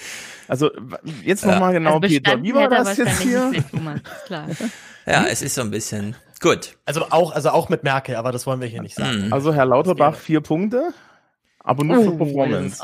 Die Corona-Hilfen. Helge Braun. Und wir kommen jetzt auch, wir nähern uns Till Brönner. Helge Braun zeigt hier mal ein bisschen Fehlerkultur. Aber wenn jemand sozusagen saisonale Einnahmen hat, die es im letzten Jahr nicht gab, dann ist es in der Tat so, gibt es die in diesem Jahr auch nicht. Aber ich glaube, jeder Künstler ähm, hat doch im November 2019 auch schon Einnahmen gehabt. Und äh, wo Sie recht haben, ist, dass die bisherigen Programme äh, auf den Solo-Selbstständigen, der keine äh, Fixkosten hatte, die er in den Programmen ansetzen konnte, schlecht gepasst haben. Und deshalb soll jetzt eine Pauschalierung auf der Grundlage des Umsatzes erfolgen, also den Einnahmen, die man im letzten Jahr im November generiert hat. Also ich glaube, dass dieses Programm sehr schnell, sehr einfach gerade den Künstlern deutlich mehr hilft als die Programme, die wir bisher hatten. Ja, So. völlig, völlig bescheuert. Das ist überhaupt nicht einfach. Die werden auch ihr blaues Wunder erleben da Ja. bei der Beantragung. Also es gibt Bei ein jedem Szenario- einzelnen Antrag erstmal ausklamüsern müssen, wie viel hatten wir jetzt eigentlich, dann fehlt da noch was. Das ist das Gegenteil von unbürokratisch, was man da jetzt gerade tut. Jenny, sag du mal, ich habe nämlich eine Frage an dich aus Erfahrung. Also, was ich gerade tue, ist Terminverlängerung, Terminverlängerung, Terminverlängerung, weil Steuerberater anrufen und sagen, wir haben so viel zu tun, wir können das, was wir eigentlich jetzt mit ihnen machen müssen, gar nicht machen, weil wegen Corona haben wir mit unseren Mandanten Anträge auszufüllen und dies und jenes zu tun. Und diese Anträge ausfüllen, die der Steuerberater übrigens macht, auch als Unternehmensberater und sowas alles, das kommt nur denen zugute, die sich so einen Steuerberater leisten können. Das heißt, wen Helge Braun hier anspricht, das Mhm. sind Leute, die sich so und so schon damit auskennen und es sich leisten können, jemanden zu In bezahlen, der sich ganz. damit auskennt. In dem Fall nicht ganz, denn hier geht's ja auch um Hilfen, die so Künstler irgendwie miteinander. Das Problem ist, glaube ich, noch Ja, ein die anderes. müssen beantragt werden. Na, aber nicht nur über Stefan. Steuerberater, nicht nur über Steuerberater. Das Problem ist Nee, ja noch ein anderes. Es gibt aber, es gibt aber Leute, die dafür zuständig sind und die das einfacher und schneller machen Mhm. können als über den bürokratischen Weg, Okay. weil es Paul gerade angesprochen hat. Es gibt Leute, die müssen sich dann durch das ganze Papi- Papier und auch Ja, ja. digitales Gewusel durchputzeln und das ist nicht zwangsweise leicht. Aber es gibt und noch ein anderes Problem. Es gibt noch ein anderes Problem. Und das kenne ich aus meiner eigenen Erfahrung. Man macht im März so einen kleinen Auftrag, dann kommt auch irgendwas im Mai, im Juni auch nochmal, im Juli. Und dann denkt man sich im Oktober so, ach, ich könnte jetzt mal die Rechnung schreiben. Also schreibt man diese Rechnung alle im Oktober und denkt, geil, ich habe es im Oktober alles mal weggearbeitet. Im November Flaute. Keine Aufträge, keine Rechnung, nichts. Plötzlich kommen die und sagen, also ihre November 2019 Umsätze, die erstatten wir zu 75 Prozent. Hätten sie mal den Oktober genommen, als ich meine ganzen Rechnungen datiert habe. Ja? Und das ist nämlich ein echtes Problem. Es könnte natürlich sein, Jetzt auch nicht so richtig korrekt, das so zu machen, weil die Rechnungen natürlich in dem Ja, Monat ja, datiert es werden ist. müssen, indem bisschen du die Leistung sein. erbringst. Alles andere wäre nicht so rechtlich richtig. ja und steht ja drauf, wann man die Leistung erbracht hat und dann rechnen wir halt ab. Wenn die zwischendurch eine Du hast gerade machen. gesagt, du datierst die Rechnung im Oktober. Also mein, Das mein ist Finanz, Leistungsverschiebung, das wäre nicht korrekt. Also, ich sag mal so. Wenn du die Rechnung im Oktober schreibst, aber Mein Finanzamt April hat nichts dagegen. Ist das noch Mein in Ordnung? Finanzamt hat Aber nichts du, Wenn ich, im, wenn ich im April einen Job hätte und den erst im Oktober einfordern muss zu bezahlen, dann könnte man davon ausgehen, dass das ein relativ entspanntes Jahr war. Also wenn ich so Ja. lange Zeit hatte, auf eine, auf eine Rechnung zu warten. Ja, also es ist, es ist durchaus ein Problem. Die, man macht das nicht gleich in diesem Monat, ja. Man achtet so ein bisschen bei Jahreswechseln drauf, dass das in ein Jahr fällt, was man macht. Aber die, dieses monatsweise, du da ist, darauf, weil du solo selbstständig bist. da ist das Finanzamt nicht so streng, nicht so streng. Es geht aber hier um die Solos selbst. Es geht um diese Künstler von Helge Braun gerade, die nicht ein, ähm, also die haben gerade nicht das Problem, dass sie unbedingt einen ähm, Steuerberater brauchen. Sie können es durchaus selbst machen, aber die haben dieses Problem, wann haben sie was abgerechnet? Und äh, Danny hat mir nicht, nicht noch mal darauf hingewiesen, wenn du jetzt so ein Kneipier bist oder sowas, ne? November, das ist dein Monat. Also die sind alle total happy, dass sie diesen Rhein-Main-Karnevals-November da jetzt abrechnen können, wo die am 11.11. .11. nochmal Umsätze machen, als wäre irgendwie drei Wochen äh, Weihnachtsferien, äh, Sommerferien. Also in der Hinsicht. Ja, Mo- Mo- Moment, haben die nicht gesagt, dass, dass sie 75 Prozent des Vormonats zahlen? Nein, nein, des Nee. Vorjahresmonats. November Genau, weil das hab ich 2019. mich November 2019 ist da Berechnungsgrundlage. Genau, weil nee, ich habe nämlich irgendwie das die Tage gehört und da sagte jemand Vormonat und ich war total verwundert. Nein, nein, Vorjahresmonat. Vorjahr. Und jetzt hören wir Helge Braun im Gespräch mit Till Brenner. Und Till Brenner ist dieser Trompeter, der sich jetzt auch sehr einsetzt. Und Helge Braun ist der Kanzleramtschef, der auch Arzt ist übrigens. Und es ist unglaublich zäh, mit Helge Braun über irgendwas zu sprechen. Das haben wir schon mitgekommen, ja. Aber es ist hier auch dann nicht besser. Ich sag's mal ganz einfach. Da gibt es eine wahnsinnig wichtige und kulturell signifikante Branche. Wir werden weltweit als das Land der Dichter und Denker angesehen. Und ich sag mal so, zum Schutze der Allgemeinheit wird ein gesamter Berufszweig per Gesetz gezwungen, die Arbeit für wahrscheinlich mehr als ein Jahr ruhen zu lassen. Und ich denke mal, wenn man das für die Allgemeinheit tut, dann müsste doch die Allgemeinheit eigentlich auch dafür sorgen, dass diese Branche nach Corona, und darauf hoffen wir ja alle, noch lebt. Und danach sieht es offen gestanden aktuell nicht aus. Herr Braun, welche Antwort äh, geben Sie, Herrn Brönner? Sie äh, vernachlässigen, vergessen eine ganze Branche. Das ist der Vorwurf. Nein, Kultur ist äh, äh, wichtig und auch gerade auch in so einer Corona-Krise hilft ja Kultur auch sozusagen im Umgang mit der besonderen Situation.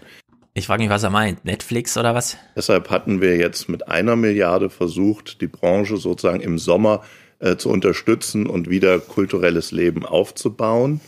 Heute müssen wir leider sagen, in dem November für die kommenden vier Wochen geht das nicht. Und ich bin Herrn äh, Brönner wirklich sehr dankbar, dass er auch sagt, nachvollziehbare Gründe. Also es ist wichtig für die Gesundheit und die Wirtschaft in unserem Land, dass wir unsere privaten Aktivitäten für diesen einen Monat zurückfahren. Da ist nichts zu holen bei dem Mann. Das ist wirklich. Das Also ist komm, ja, also ich, wenn ich besser gefunden hätte, wenn er einfach gesagt hätte, wissen Sie, Herr Brönner, ich höre keinen Jazz. Ja, Trompete finde Trompete find ich eh ein nerviges Instrument. Genau. Und ihre Ja. Fotos Ja. sind auch nicht so schön. Ich scroll lieber Ja. durch Instagram. Ich, ich mag nur Dinge mit Waldhörnern. Hm. Kriegt man jetzt irgendwie eine Lösung hin? Thomas Baumann kommentiert das hier mal. Ich finde den Vorschlag ist gar nicht so schlecht. Da könnte man mal drüber nachdenken. kurz was Mhm. einschmeißen. Die Umsätze von Theater- und Konzertveranstaltern in Deutschland belaufen sich alleine auf 2,22 Ja, ja. Milliarden. Diese Milliarde also war so ein bisschen. hm. Theater- und Kulturveranstaltungen. Da ist nichts weiter drumherum und das ist alleine der Umsatz. Eine Milliarde, wie weit sollen denn die Leute damit kommen?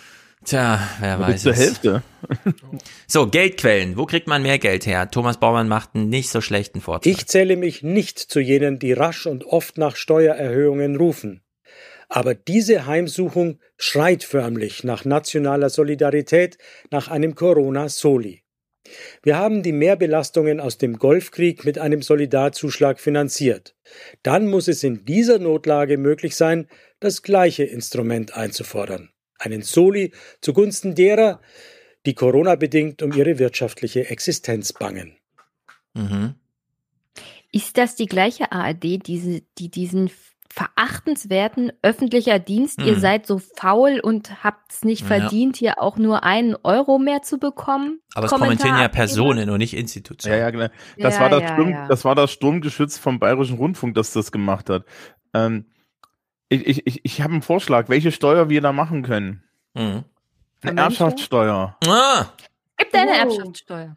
Nee, nee, eine das geht ordentliche, nicht, das ist eine ordentliche Das ist, Erbschaftssteuer. das Oh, ist ungerecht, genau. Das, Das bestraft, das bestraft, das Marcel Fratscher, bestraft Marcel deutsche Familienunternehmen Nee, wie du, Familie wie- Quandt weißt und du- Klatten. Nee, ja, du lachst da jetzt drüber. Weißt du, was das mit Menschen macht, die sehr reich aufwachsen und dann nur noch halb so reich sind auf einmal? Ja, Denk doch an mich, dann muss ich das ganze Theater auch noch bewerten. Darauf habe ich überhaupt Die rufen keinen dann bei Bock. Jenny an. Wieso ist da eine Null zu viel?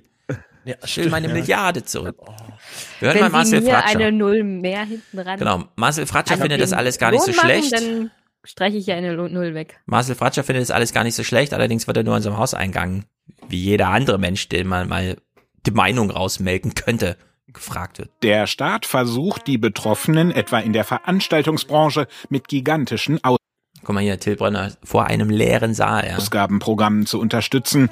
Dass das die Staatsverschuldung Ist gar nicht Till Brönner, egal. anschwellen lässt, finden Ökonomen wie Marcel Fratscher kurzfristig unproblematisch. Langfristig brauche es aber Steuererhöhungen, um die Lasten der Krise gerecht zu verteilen.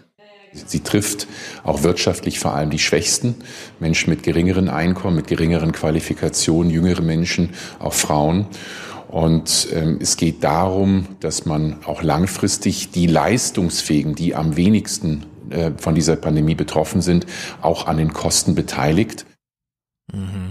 Fragen wir mal Becker.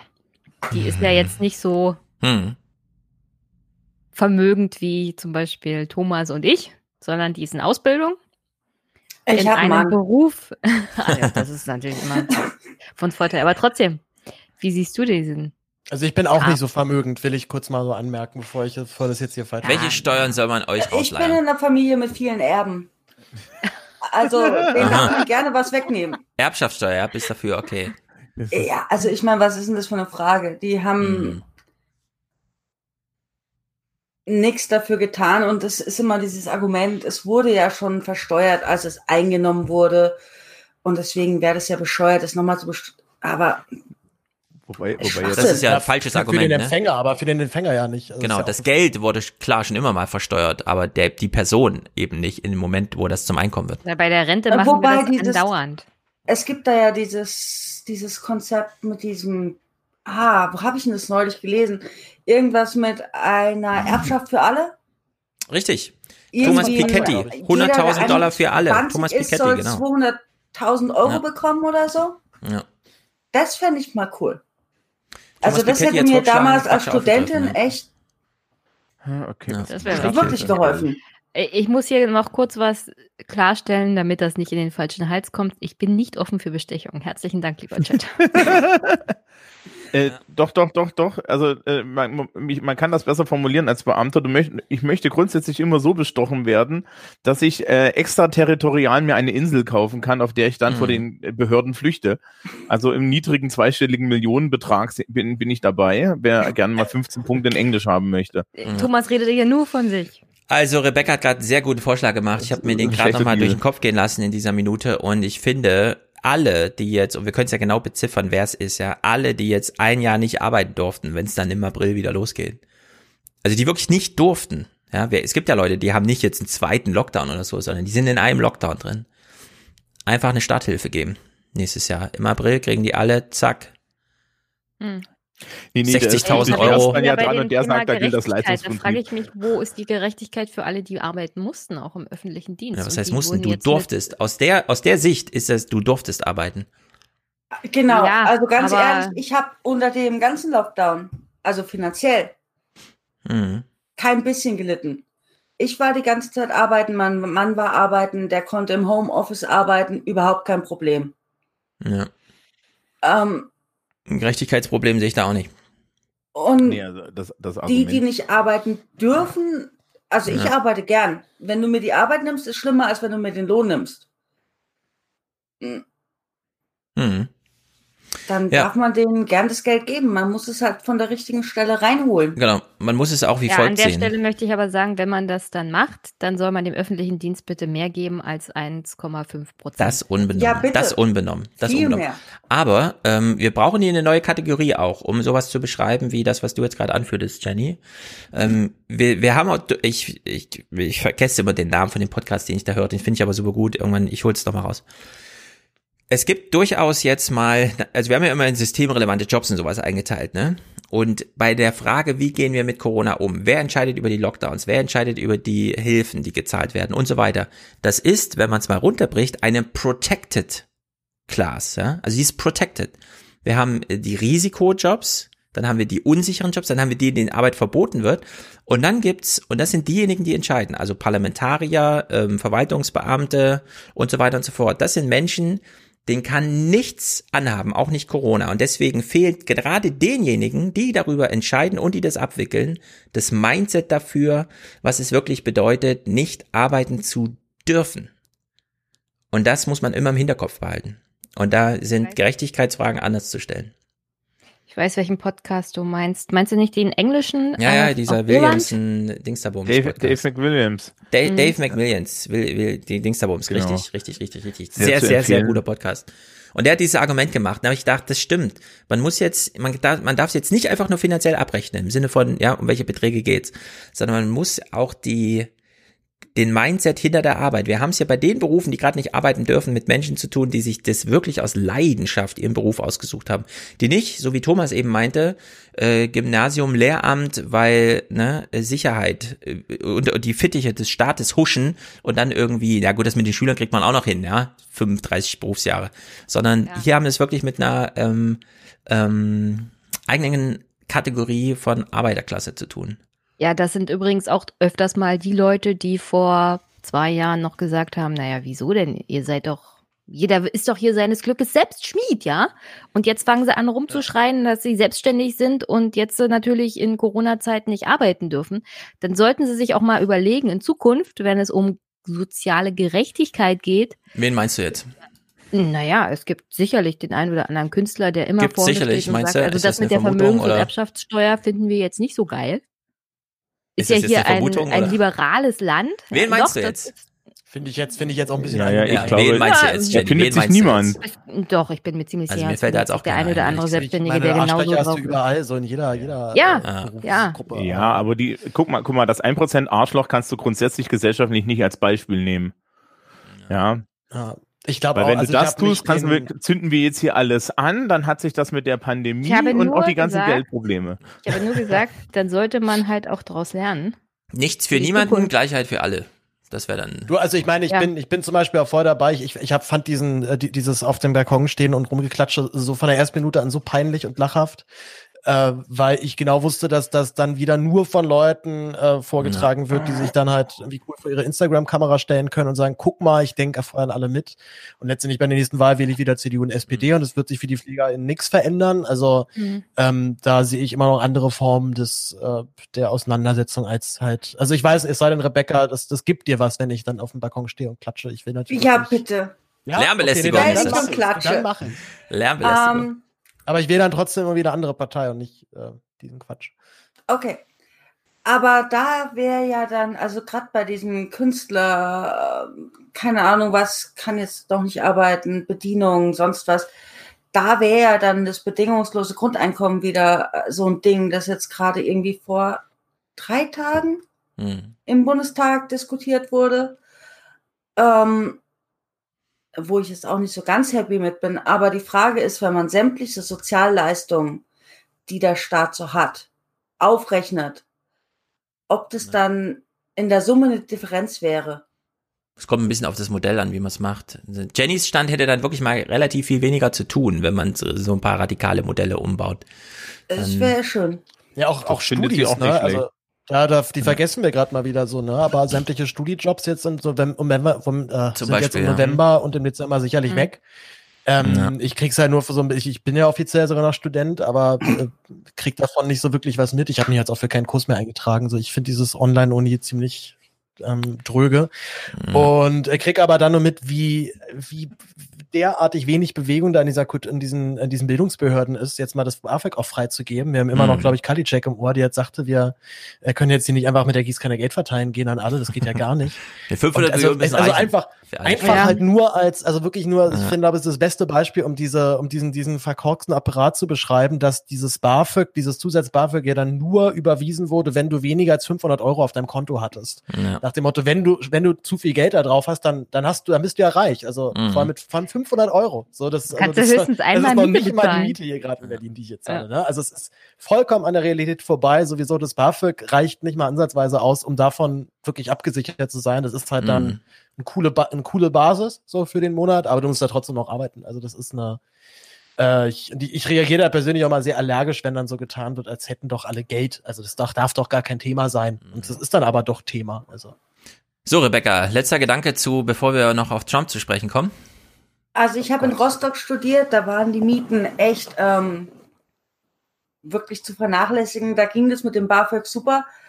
Aber die Frage ist halt einfach, wenn man sich quasi den ganzen Apparat, der überprüft, ob du Anspruch hast, Ja. wenn man sich den einsparen könnte, bin ich mir sicher, dass quasi so viel Geld frei wäre, äh, dass man ungefähr, weiß ich nicht, 75 Prozent von allem finanzieren könnte.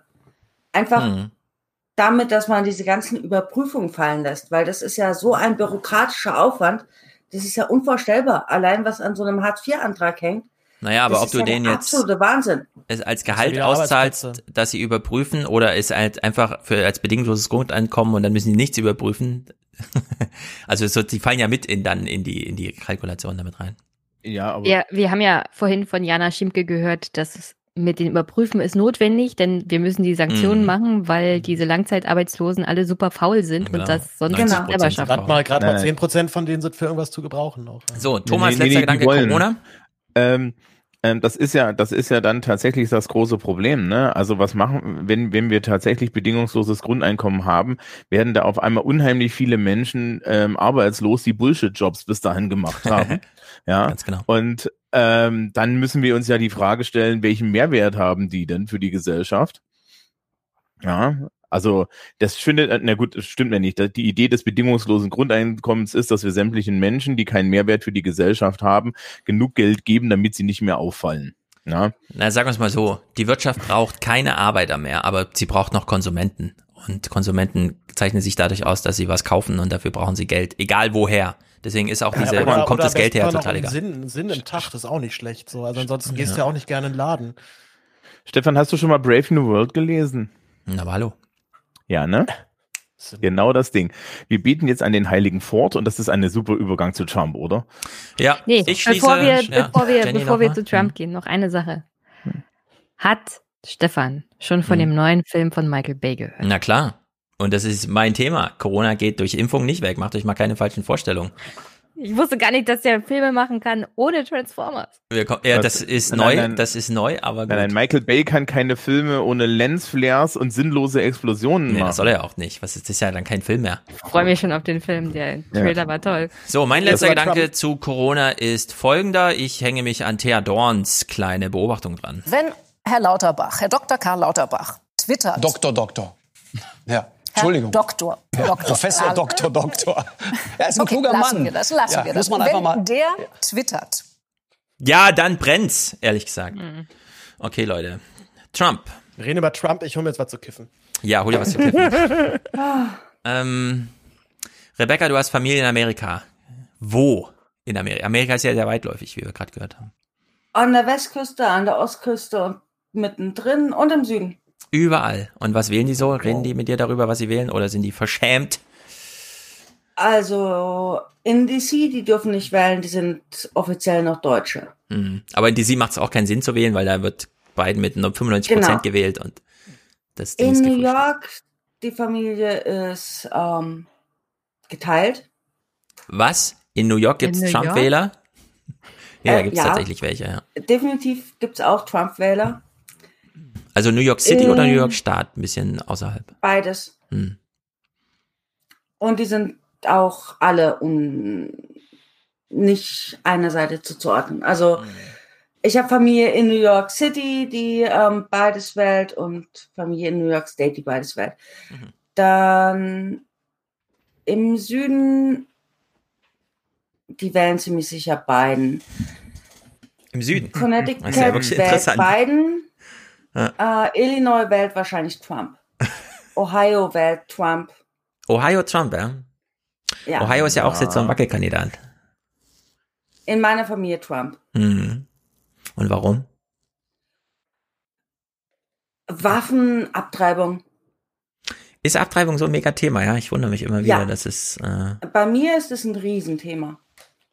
Weil die trauen sich ja auch nicht wirklich sich, nicht, also die wollen es ja nicht zum Thema machen, ne? Mike Pence hat es ja auch nur ganz niedergestaffelt gespielt. vielleicht um niemanden zu verschrecken, aber es ist dann doch immer wieder so ein Megathema. Also das, Nee, das war immer meine, meine Erfahrung, immer wenn ich mich mit USA beschäftigt habe, fand ich es krass, wie religiös äh, das Land ist. Also wie und wie omnipräsent solche religiösen Konflikte dort noch, Ja. ähm, dort noch dann zutage treten, wo wir immer in Europa denken, das ist doch, das haben wir doch inzwischen schon durch. Mhm. Auch 20-Jährige in meiner Familie, die jetzt auf dem College sind und die irgendwie auch in Europa ein Auslandssemester machen und so, die sind immer noch so religiös und Mhm. rennen in die Kirche und reden über keinen Sex vor der Ehe und Abtreibung ist des Teufels. Also, was Mhm. man Ich sich hier in Deutschland überhaupt nicht vorstellen kann. Ich fand, ich fand das, also es ging, ging mir ähnlich. Als ich in den USA war, hatte ich dann auch so Debatten auf einmal mit Leuten in meinem Alter und es ging dann so um Sachen wie Waffenbesitz. So, wo ich, Mhm. also, wo ich so, hä? So, wie, wie du bist dafür? Also das macht überhaupt keinen Sinn. Doch, Ja. doch, doch, weil das ist, also da kommen halt dann dieselben Schlussargumente wie bei uns in Deutschland immer so pro, äh, pro, zwar gegen, gegen das Tempolimit. Also es sind einfach wirklich so Traditions, äh, Debatten, die man einfach dort weitermacht und sie, ich glaube, Mhm. auch nicht mehr so wirklich hinterfragt. Aber ich, Da kommt es aber auch ähm, wohl sehr auf den Bundesstaat an, ne? Weil wir haben gestern auch wieder so eine Arrow-Folge geguckt, wo halt so eine kleine Beziehung auch ein bisschen zerbröselt, weil plötzlich hat der Typ eine Waffe. Und die Freundin möchte gern wissen, was willst du damit? Und sie äh, erschrickt äh, so auf europäischem Niveau darüber, dass er eine Waffe hat. Und ich frage mich dann immer, aber wie guckt man denn Arrow in ja, in Texas, wo das doch total normal ist. Also können die das da nachvollziehen, Ja. die, wie dieser Konflikt geschrieben ist? es, es ist eben gar nicht so normal. Also ja, es gibt Mhm. doppelt so viele Waffen wie amerikanische Einwohner, aber nicht jeder, jeder amerikanische Einwohner hat zwei Kanonen daheim, Ja. sondern eine, eine kleinere Menge der Leute hat eher so 20. Ähm, die, The Daily war jetzt die Tage unterwegs und hat sich, ähm, und zwar lustigerweise einmal mit Republikanern und äh, ins äh, oben in Washington State und einmal irgendwie mit ähm, äh, Democrats irgendwo unten in den in, in, in South Carolina Mhm. oder irgendwie so die Gegend unterhalten, warum die jetzt alle gerade Waffentrainings machen und die die Demokratinnen das waren auch noch Frauen, die waren, sind zu einem speziellen Kurs gegangen, ja, wo sie als Frauen Umgang mit einer Waffe kriegen. Die eine hat auch erstmal dann so absolut einen, einen hysterischen Anfall fast gekriegt, also einen, so, so, einen, so, einen, so einen leichten Nervenzusammenbruch, weil sie sowas Mhm. nie anfangen wollte, weil sie sozialisiert wurde, Waffen sind böse. Also, ja, äh, diese Vorstellung, dass da alle dafür sind, ist auch wieder nicht so. Mhm. Du hast halt das, du hast halt aber so ein bisschen natürlich so eine geografische Verteilung, ne? Die Küsten sind immer progressiver und der Norden ist immer ein bisschen progressiver und Richtung Mhm. Mitte und Richtung Süden wird's halt traditioneller. Und Mhm. Genau, Rebecca- Waffen ist natürlich ein Megathema. Ich wollte ja mal einen Clip gucken aus New York, denn durch Zufall haben wir einen Clip aus New York mit jungen, also New York City, mit jungen Trump-Unterstützern. Und vielleicht äh, kann uns Rebecca sagen, ob sie das wiedererkennt, dieses Mindset, was wir hier geliefert bekommen. Sie gibt es auch. Trump-Fans, die Young Republicans of New York. Wir treffen sie in ihrem Clubhaus in Manhattan. Auch hier Sorge um die Zukunft, eine Zukunft ohne Trump. Trump hat die Republikanische Partei neu erfunden und so verbessert. Er hat diejenigen erreicht, die normalerweise die Demokratische Partei wählen. Fabrikarbeiter, die ohne Uni-Abschluss, die Arbeiterklasse. Wir wollen dieses amerikanische Ideal erhalten, dass jeder in der Lage ist, seinen eigenen amerikanischen Traum zu leben. Das ist das, was durch linke Politik in Gefahr gebracht wird. Klar, auch unter Jungwählern herrscht der Kampf zwischen rechts und links. Der Kampf um die bessere Idee, um die bessere Zukunft. Fest steht, gut ein Viertel der Wahlberechtigten ist unter 30. Daher weiß nicht nur Ella, eine hohe Wahlbeteiligung von Jungwählern kann entscheidend sein. Also dieses Setting, wie die sich da trafen, die sitzen halt in so einem holzvertäfelten irgendwas Bibliotheksraum, spielen da so ein bisschen gute alte republikanische Schule. Mir ist das völlig, ich kann das nicht nachvollziehen. Das, ähm, die haben ja jetzt über die Arbeiterklasse geredet. Und in meiner Familie sind, glaube ich, alle unter 30 nicht mehr Arbeiterklasse, sondern sind alle an Colleges und so. Ähm, aber halt extrem religiös. Hm. Und die stimmen dann nicht wegen irgendwelchen Jobs in der Kohleindustrie für Trump, sondern einfach nur Religion, Abtreibung und weil Europa ist ja sozialistisch. Hm. Also alles, was links von Trump ist, ist quasi Putin. Ja.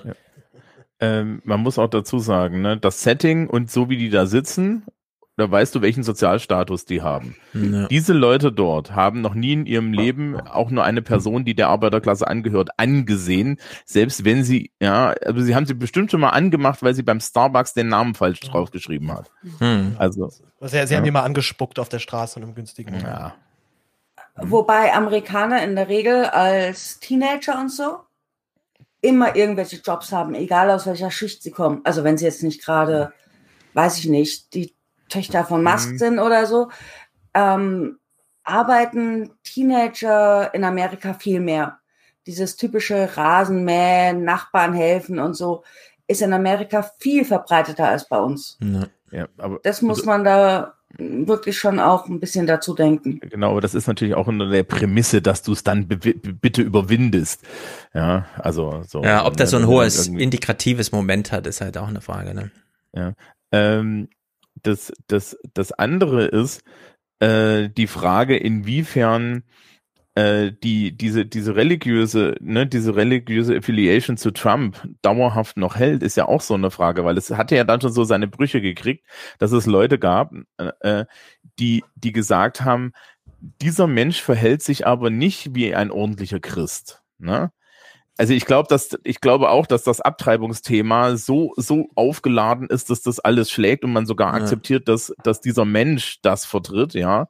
Und er hat ihn ja jetzt mit Amy Coney Barrett auch im Endeffekt erstmal eine eine heimliche Zusicherung geschenkt, dass Roe v. Wade irgendwann noch mal vom Supreme Court fallen könnte, ne, was so ja so das Argument ist. Aber ich glaube, so, so viele, so viele Menschen, die wirklich so, so diese gläubig, gläubig evangelikal und so weiter sind, haben, haben, haben doch ein Issue mit seinem Stil und du weißt nicht, wie viele davon heimlich ähm, dann wählen gehen. Also das würde mich Ja. halt auch interessieren. Aber gerade die Evangelikalen, die ja in Amerika einen riesen Teil der Bevölkerung ausmachen, sind ja extrem nicht dieses Nächstenliebe und keine Ahnung, wasche Maria Magdalene die Füße, sondern die sind ja wirklich dieses Geld anhäufen. Das ist ja, Ja, bei ne- denen echt ne, so in der Religion drin. Das ist ja was ganz anderes als das Christentum bei uns, wo es immer darum geht, hilf den Armen und hilf deinem Nächsten Mhm. sondern das ist ja so ein, ein bisschen eine andere Form von Christentum, die sich viel besser mit Trump vereinbaren lässt als bei uns. Ja, ich meine auch eher so die die Mensch, die, also we- weißt du diese sozial-menschliche Seite. Man hatte, also ich kenne ich kenne so ich kenne so diese alte Sache, dass zum Beispiel Frauen mittleren Alters in den Südstaaten der größte Fluch, der denen über den Lippen kommt, ist Bless her heart. Und das heißt im Endeffekt schon, was für eine blöde Trulla, ja. Ähm, und und da wird nicht, da, da, da, da werden die ganzen F-Bombs und so weiter, das wird ja alles gar nicht benutzt, ja. Und, Ja. und man stirbt fast, wenn das jemand tut. Und dann hast du so einen Rüpel da, ne? Also Ja, es weiß- passt schon alles nicht so richtig zusammen, ne? Es integriert dann über die Alternative wäre Biden. Mhm. Meine Frage wäre jetzt, wenn wir solche religiösen Menschen haben, die sagen, alles neben Trump ist irgendwie Sozialismus und Marx und äh, hast du nicht gesehen? Was versprechen sich denn Trump-Wähler jetzt nochmal von vier Jahren Trump? Denn der Supreme Court ist so Das konservativ besetzt, dass mehr geht ja fast gar nicht. Ja. Also was, was verspricht Trump diesen Wählern für die nächsten vier Jahre? Außer dass er Trump ist und nicht Biden. Ich glaube, Genau die das. Frage, ja, genau, die Frage ist Kein irrelevant. Sozialismus. Ja, aber wo ist denn Biden Sozialismus? Ja, aber das siehst du aus einer deutschen ist- Sicht. das Aus einer deutschen Sicht ist, ist, ist Biden, Biden ist konservativer als Merz. Aber aus einer amerikanischen Sicht ist Ja. Biden ein Sozialist aus amerikanischer Sicht Obamacare. Sowas gab es vorher niemals. Sowas ist ein komplett sozialistisches Projekt. Sowas gibt's nicht. Das passt einfach nicht zum amerikanischen Weltbild. Hm. Freiheit ist immer wichtiger als dein Überleben Ja. und äh, es ist, ja, du musst auf die Idee, eine, eine soziale Krankenversicherung zu haben, wie wir sie in Deutschland eingeführt haben, würde in den USA niemand kommen, weil sie ja dir deine Freiheit abspricht und zu der Freiheit gehört es gefälligst auch, an Krebs zu krepieren, weil du dir die Rechnung nicht leisten kannst. Ja, also ähm, Die Krankenversicherung in Amerika ist schon ein bisschen populärer. Die, die ultimative Legende, die wir in Deutschland immer haben, dass das da und so, das ist nicht so. Vor allem, wenn du jetzt äh, tatsächlich damit drohst, Leuten Obamacare wegzunehmen. Ja, das ist dann die Konsequenz hinten raus. Aber das Problem ist ja, wir reden hier gar nicht über Realitäten, mhm. sondern du redest im Endeffekt über ide ideologische äh, und sozialisierte äh, Bilder.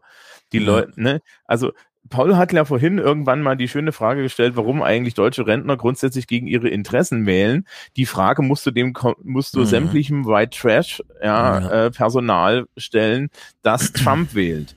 Ja, ja genau, weil, das muss man eigentlich ne, überspitzen ne, also, und sich wirklich fragen, warum spielen Inhalte so gar keine Rolle? Und das meine ich ja, jetzt so im Sinne ja. von, man muss jetzt wirklich erstmal den Wahltag abwarten, damit überhaupt mal jemand sich wieder ein inhaltliches Argument zutraut. Weil in Debatten das, das steht auf dem Wahlzettel. Nee, steht's nicht. Ah, nee, stimmt, steht nicht. Steht, nichts auf dem Wahlzettel. Es hat alles mit nichts zu tun, ja. Selbst Mike Pence traut sich nicht zu, irgendwas zur Abtreibung zu sagen, außer so ein bisschen, ne, die Hinweise und so. Aber nichts Konkretes, keine Thematisierungen, ähm, irgendwas mit Fracking, nee, nee, nee, und so, bloß nicht ansprechen. Ja. Nichts wird angesprochen, alles wird unter den Deckel gehalten. Wir haben den größten Wahlkampf aller Zeiten und es ist thematisch, weil man wirklich nur rein ideologisch, ja, nur so dieses, ich und seine, also die Tiraden-Trumps dann, ne, die machen es dann auch so. Ich finde das auch, auch weiterhin immer so derartig erschreckend, immer wieder festzustellen, auf was für einem unterdurchschnittlich schlechten Niveau in den, US, in den USA über Politik dann auch geredet wird, dann tatsächlich auch über Inhalte verhandelt wird. Na. Deswegen glaube ich auch weiterhin, dass ein Trump da alle Möglichkeiten hat, diese Wahl erneut für sich zu entscheiden. Einfach weil das die Rolle, die Person Trump weiterhin derartig dominierend ist und ich glaube auch für die meisten seiner Wähler das Entscheidende ist. Die interessieren sich einen Scheiß für die Politik letztendlich, die er macht. Die finden den Typen einfach geil. Die finden es geil, dass der da oben jetzt steht. Ähm, Stefan, du hattest, du hattest einmal in einem Podcast diesen schönen, schönen Vergleich aufgemacht, ähm, wo du meintest, die Demokraten die muss man sich auch eher sowieso als eine große politische Plattform vorstellen, mit ganz mhm. unterschiedlichen Strömungen, die sich aber dort zusammensetzen und sich zumindest konstruktiv inhaltlich mit Politik auseinandersetzen. Bei den Republikanern meinst du ja wiederum, hast du eher das Gefühl, die sind halt nur dafür eingesetzt werden geworden, um nicht über Politik genau. zu reden, sondern Einfach halt um welche Quatschfragen zu stellen. Ja. Ganz genau. Und ich fürchte, dass das sich gerade, ähm, dass sich gerade einfach da aufspaltet. Also wer interessiert sich mhm. tatsächlich für Politik? Der ist vielleicht dann auch ein bisschen konservativer, okay. Aber wer eigentlich einen Scheiß auf Politik gibt und eigentlich nur ähm, einen gewissen Lifestyle ähm, mit dieser Wahl und auch mit Amerika verbindet, der ist mit mhm. Trump, so ich, super bedient. Ja. Rebecca zuerst und dann ich. In Amerika gehört es halt einfach zum guten Ton, nicht über Politik zu reden. Ja. Mhm. Also wenn du nicht wirklich, wirklich gut mit jemandem befreundet oder verwandt bist, redest du nicht über Politik, egal über was. Das gehört sich einfach nicht. Und dementsprechend bildet sich dann auch die politische Meinung in Familien und Freundeskreisen, weil du gar nicht weißt, was der andere denkt, weil du gar nicht darüber reden darfst.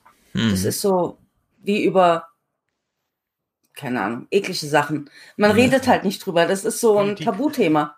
Äh, ich finde das ja, auch immer wieder erstaunlich. Ja, ich ja. finde das auch immer wieder erstaunlich, das zu hören, weil weil es man kann es sich hier nicht so richtig ganz vorstellen. Jeder weiß, wie es zu Weihnachten am Tisch ist, wenn dann der Opa loslegt und so. Ja, aber und, du machst das beim Thanksgiving Dinner eben nicht. Genau, findet einfach ja? nicht statt. Jeder weiß, das, das welche Themen hier ausgeklammert werden. Das ist auch die Idee bei solchen Anlässen, dass da mal einfach sein Naja, aber wenn es zu ja. sowas führt, ist natürlich, vielleicht sollte man vorher schon mal ein bisschen eingenordet werden, ja, von seinen jüngeren Generationen. Also, weil bevor, ich will jetzt auch nicht mich so, so, so billig anti-amerikanisch äußern und äh, Rebecca, du bist ja, ich habe es nicht ganz mitgekriegt, selbst Amerikanerin, Halbamerikanerin, oder? Ja. Okay.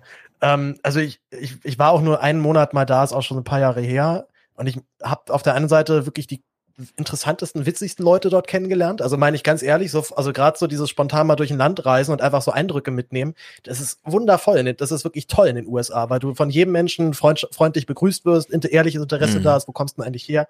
Wie ehrlich es jetzt ist, weiß ich auch nicht immer. Wird auch viel nachgesagt, das ist auch, auch ganz viel Show. Ist aber, aber auch egal meistens. Ähm, Genau, aber es macht halt Spaß. Also ich glaube, der ganze Lifestyle dort ist, ist, von dem fand ich super toll. Aber Na, ähm, genau das eben überprüfen wir jetzt mal an dem Clip. Denn klar, als Tourist sucht man sich gemeldet. immer so die Spots. Ah, Jenny, ja. Jenny weil Paul ja vorhin gesagt hat, dass in den USA die Inhalte schon überwunden werden und es jetzt nur noch über die, um die Personen gibt. Das haben wir in Deutschland schon vor einer Weile geschafft. Ich kann mich an Europawahlkämpfe erinnern. Da ist nicht der Spitzenkandidat plakatiert worden, sondern nur Angela Merkel. Ja. Und die CDU geht auch seit Angela Merkel Kanzlerin ist, nur mit ihr in den Wahlkampf. Da mhm. sind Inhalte auch schon längst überwunden. Mhm. Es geht nur noch um die Person. Ja. Ja, wobei es in, in den, in, äh, im Prinzip an der Person ja dann doch, wie wir es ja gerade hatten, ganz, ganz viel Ideologie festgemacht wird. Ne? Also das ist dann schon mal der Unterschied. Angela Merkel ist ja nun wirklich auch noch Ideologie befreit. Ne? Ja, ähm, da, ich wollte gerade so, sagen. Und, und, und das ist halt hier wirklich ein, ist halt hier wirklich ein Gegenteil. Und du hast halt diese Spaltung in der Gesellschaft, ja. Für die einen ist Trump der Teufel und für die anderen ist Biden der Teufel und das kriegst du auch nicht so, das kriegst du auch nicht weg. Das mhm. sind, da sind auch Differenzen drin, ähm, die sind, die sind unüberbrückbar im ja. Endeffekt an bestimmten Also ich finde es immer wieder Wahnsinn. Ähm, Markus Lanz hat ja zum Beispiel 2016 einen ganz tollen Film gemacht, als er da mal rumgefahren ist. Einfach nur mal aus Washington raus, äh, in dieses Johnstown und so, wie das da so zugeht. Und Elmar Thewissen ist jetzt eben auch unterwegs gewesen. Und klar, so wie Paul bin ich auch schon durch Amerika gereist und habe mir halt die Hotspots angeguckt und fand es da auch Wahnsinn, ja, immer tolle Erinnerungen. Aber wenn man so mit journalistischem Interesse, wir stellen jetzt mal die Wähler in den Mittelpunkt und da scheint es ja irgendwo dahinter, wenn wir noch dreimal um die Ecke und dann noch 100 Kilometer geradeaus, scheint es ja auch noch welche zu geben. Elmar Thewissen war hier in Ohio. Auf unserer Reise durch 13 Bundesstaaten überqueren wir die Grenze zwischen Indiana und Ohio. Es ist Trumpland. Der Präsident gewann hier 2016 mit knapp acht Punkten Vorsprung.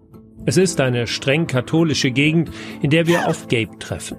Er hält Corona für eine Erfindung. Über 200.000 Tote, an was anderem gestorben. Gabe will Trump. Weil er für Waffen ist, für Gott, für die Menschen, nicht gegen sie. Er versucht niemanden auszutricksen, er arbeitet für die Menschen, nicht gegen sie. Und das unterscheidet ihn von Joe Biden? Joe Biden ist seit 47 Jahren in Ämtern. Ich wüsste nicht, was er geschafft hat, außer ein Idiot zu sein. Wie gesagt, es gibt da eigentlich keine zwei Meinungen in dieser Gegend. Dass Trump eine strenggläubige Katholikin für den obersten Gerichtshof nominierte, hilft. Die Trump-Fahnen, sogar die Rambo-Flagge, wehen auch vor dem Haus des Sheriffs. Das ist halt auch Amerika. Das ist uns auch total das, fremd. Das habe ich mir auch nicht angeguckt, äh, bin ich ganz ehrlich. Das, äh, was ich da übrigens bei Amy Coney Barrett sehr interessant finde, ist, die ist Katholikin, ne? Die ist, sie hat theoretisch die falsche Religion, aber sie hat die richtige mhm. Meinung. Und dann ist es scheißegal, ob die eigentlich Katholikin ist, weil mhm. eigentlich geht da zwischen Katholiken und Evangelikalen, da geht auch noch ein Bruch durch das Land. Den kann man, den, ja, da braucht man erst gar nicht drüber reden.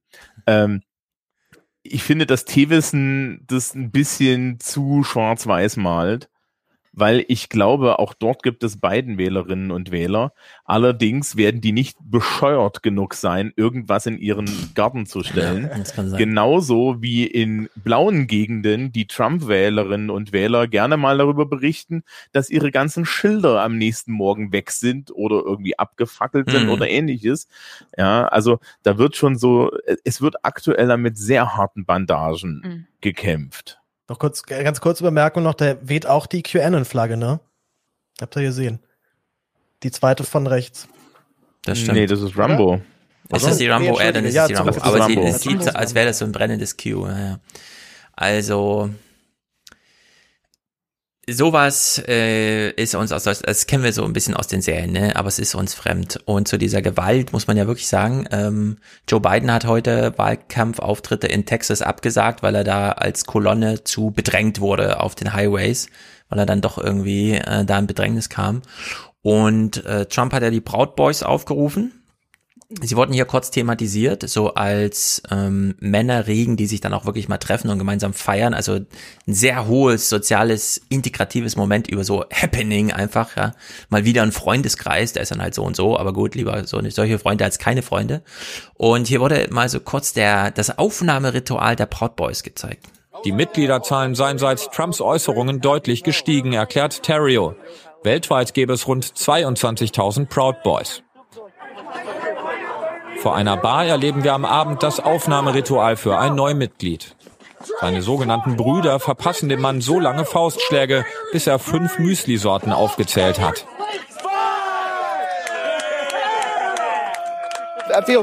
Ich fühle mich großartig als Teil einer Gemeinschaft, unschlagbar. In der Bar geht es hoch her. Die Proud Boys hier bezeichnen sich selbst wörtlich als Saufclub für Patrioten. Doch sie präsentieren sich nicht immer so harmlos. Ja, die sind noch nicht harmlos. Hier kommen die so rüber als Party-Gang und so. American Supremacist. Oh. Ja. Da kommt Ey. wirklich alles, alles Gute zusammen, ja. Naja, das, das Geile, das Geile ist ja die kulturelle Selbstüberschätzung bei dieser Menschen. Ja, wenn du da als Europäer, wenn du da so als Europäer drauf guckst und dann machen wir gar nicht erst den, dieses Ding mit, guck mal, wir haben tatsächlich sowas wie, das, das aussieht wie Geschichte, ja, ähm, sondern, sondern das ist ja alles wirklich, wirklich in einem, mit einem, mit einem sehr kleinen Tellerrand geschnitten. Hm. Ja. Das ist, also, es, ist, es wirkt vor allem auch wie so eine Economy-Version von Fight Club eigentlich auch, ne? Genau, ja, das ist so orientiert an diesen Stilen irgendwie. Ja. Naja, und man, man sollte vielleicht nicht vergessen, also wenn es sehr, sehr rural ist, ähm, ist es so ein bisschen mittelalterlich, ne? Also mhm. du kommst dann, wenn du irgendwo in Kansas am Arsch der Welt bist, kommst du vielleicht, ja, dann, dann ist die nächstgrößere Stadt, das ist schon so ein Happening, wenn du da hinfährst und ansonsten hast du irgendwie hier so deine, deine, deine fünf Avenues, deine fünf Streets, ja, mhm. den Diner an der Ecke und dann, dann schwimmst du da in deiner eigenen Soße, ja, und hast natürlich auch noch politisches Fernsehen, das einseitig ist, ja, weil das ist ja alles privatisiert, hörst im, hörst im Radio die ganze Zeit irgendwelchen Rotz und irgendwelches Talkradio und sonst was für eine mhm. Scheiße und hast natürlich dazu auch noch äh, ein Schulsystem, das was was Civics und was Geschichte angeht, gerne mal so ein bisschen ärmlich ist, ne? Also mal also jenseits solcher Sachen wie, dass es da ja etliche Länder gibt, wo wo wo Kreationismus irgendwie auf dem Stundenplan steht, damit man ja ausgewogen äh, unterrichtet und so. Ja. Also ähm, das das passt halt alles auch so ein bisschen zusammen, aber man muss dann halt auch so ein bisschen sehen, wo kommt's denn her? Und naja, die, die, die Leute, Nationalstolz gehört dazu. Ich war da, also ich war nur zwei Wochen in den USA, dafür habe ich es zu einem Baseballspiel geschafft. Immerhin in das einzige Baseballstadion, was 100 Jahre alt ist, nämlich nach Fenway Park mhm. in Boston. Ja, und ähm, da, da wird am Anfang die Nationalhymne gespielt und das ist eine Entwicklung, die ist nicht mal 50 Jahre alt. Ja, also das, äh, das hat sich auch so entwickelt, ne? Dass du, dass du da, du hast dann immer den vollen Nationalismus mhm. dadurch. Mhm. Irgendwie zwischen, zwischen zwei Innings steht dann ein Vertreter des amerikanischen Militärs auf den, auf dem Dugout und winkt, ja, und wird gesagt, das ist hier unser Korvettenkapitän der Woche oder so. Ja, ja. und äh, ich sitze dann natürlich als Deutscher irgendwie in meinen Rängen und denke mir, ja, erstens, hier singe ich nicht mit und zweitens, was bitte? Ja? Mhm. Also man müsste sich mal vorstellen, in welchem Mindset wir in Deutschland sein müssten, um zu sagen, ja, meine Damen und Herren, in der Halbzeitpause äh, von Bayern München gegen äh, den ersten FC Dortmund, ja, hier ist der Herr, ja, weiß ich nicht, der, der, der Verteidigungsminister. Der Herr Ober, genau, der Herr Oberleutnant, der Herr Oberleutnant Schmitz des, pa des Panzerregiments 23, ja. Mhm. Ähm, da würde, ja, das hatten wir ja Wir können uns, also, nicht, können mhm. uns nicht vorstellen, ja. Ohio, wo wir eben waren diese Proud Boys sind jetzt nicht Ohio, aber Elmer Thewissen war in Ohio. Und ähm, Elmer Thewissen verlässt Ohio mit diesem anekdotisch vorgetragenen Gefühl. Das ist der Hoffnungsschimmer von Warren. Unweit entsteht eine Batteriefabrik mit 900 Arbeitsplätzen. Auch deshalb liegt Donald Trump in den Umfragen hier knapp vor Biden. Und wir fahren mit dem Gefühl weiter, dass Ohio eher nicht zurückwechselt ins Lager der Demokraten. Ja, es ist wirklich krass. Äh, Ohio 50-50, ja. Also wirklich genau 50-50 heute. Das ist.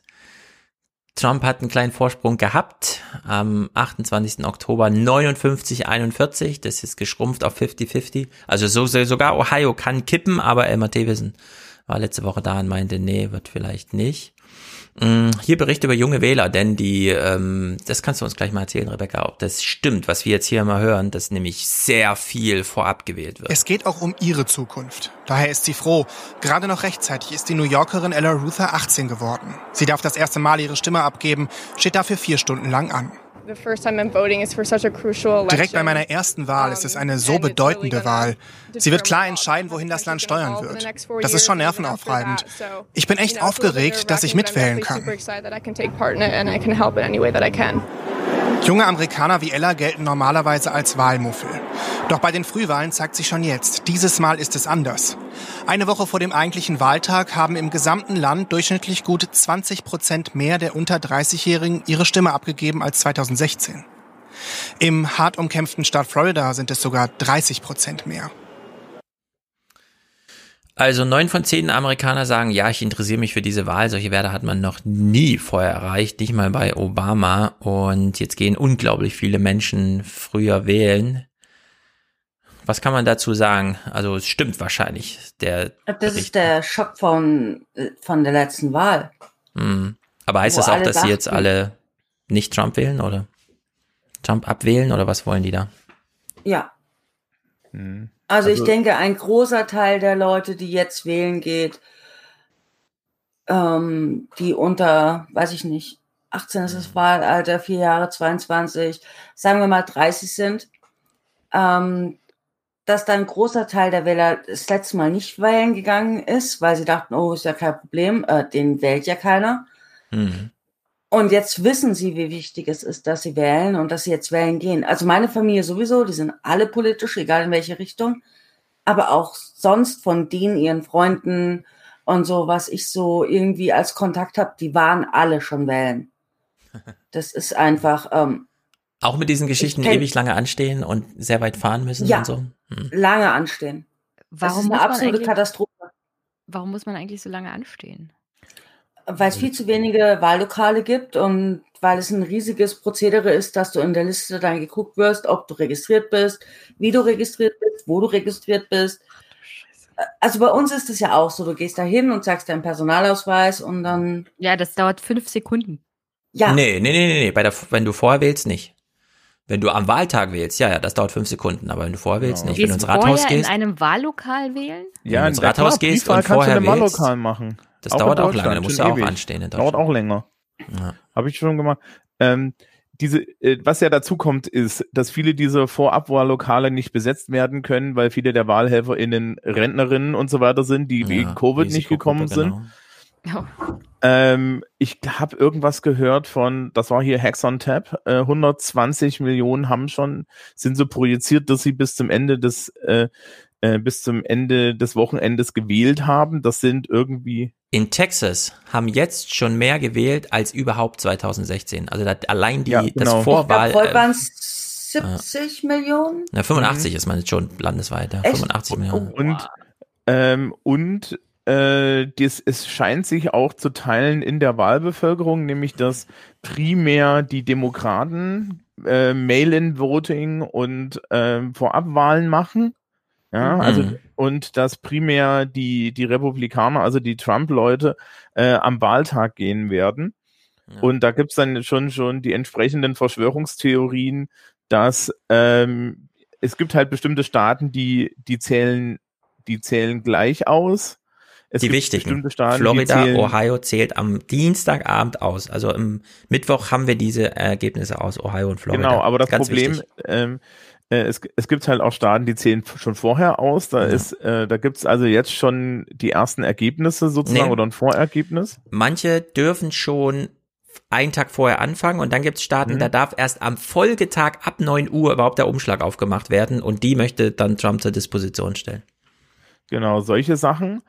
Ähm, und das sind eigentlich aktuell so ein bisschen die Probleme, ja. Also äh, äh, die Angst, die, die Angst scheint zu sein, dass ähm, äh, halt dadurch, dass primär natürlich erstmal die Stimmen am selben Tage gezählt werden, dass dann äh, Trump einen Vorteil hat, weil seine Leute halt gerne am Wahltag wählen gehen ja.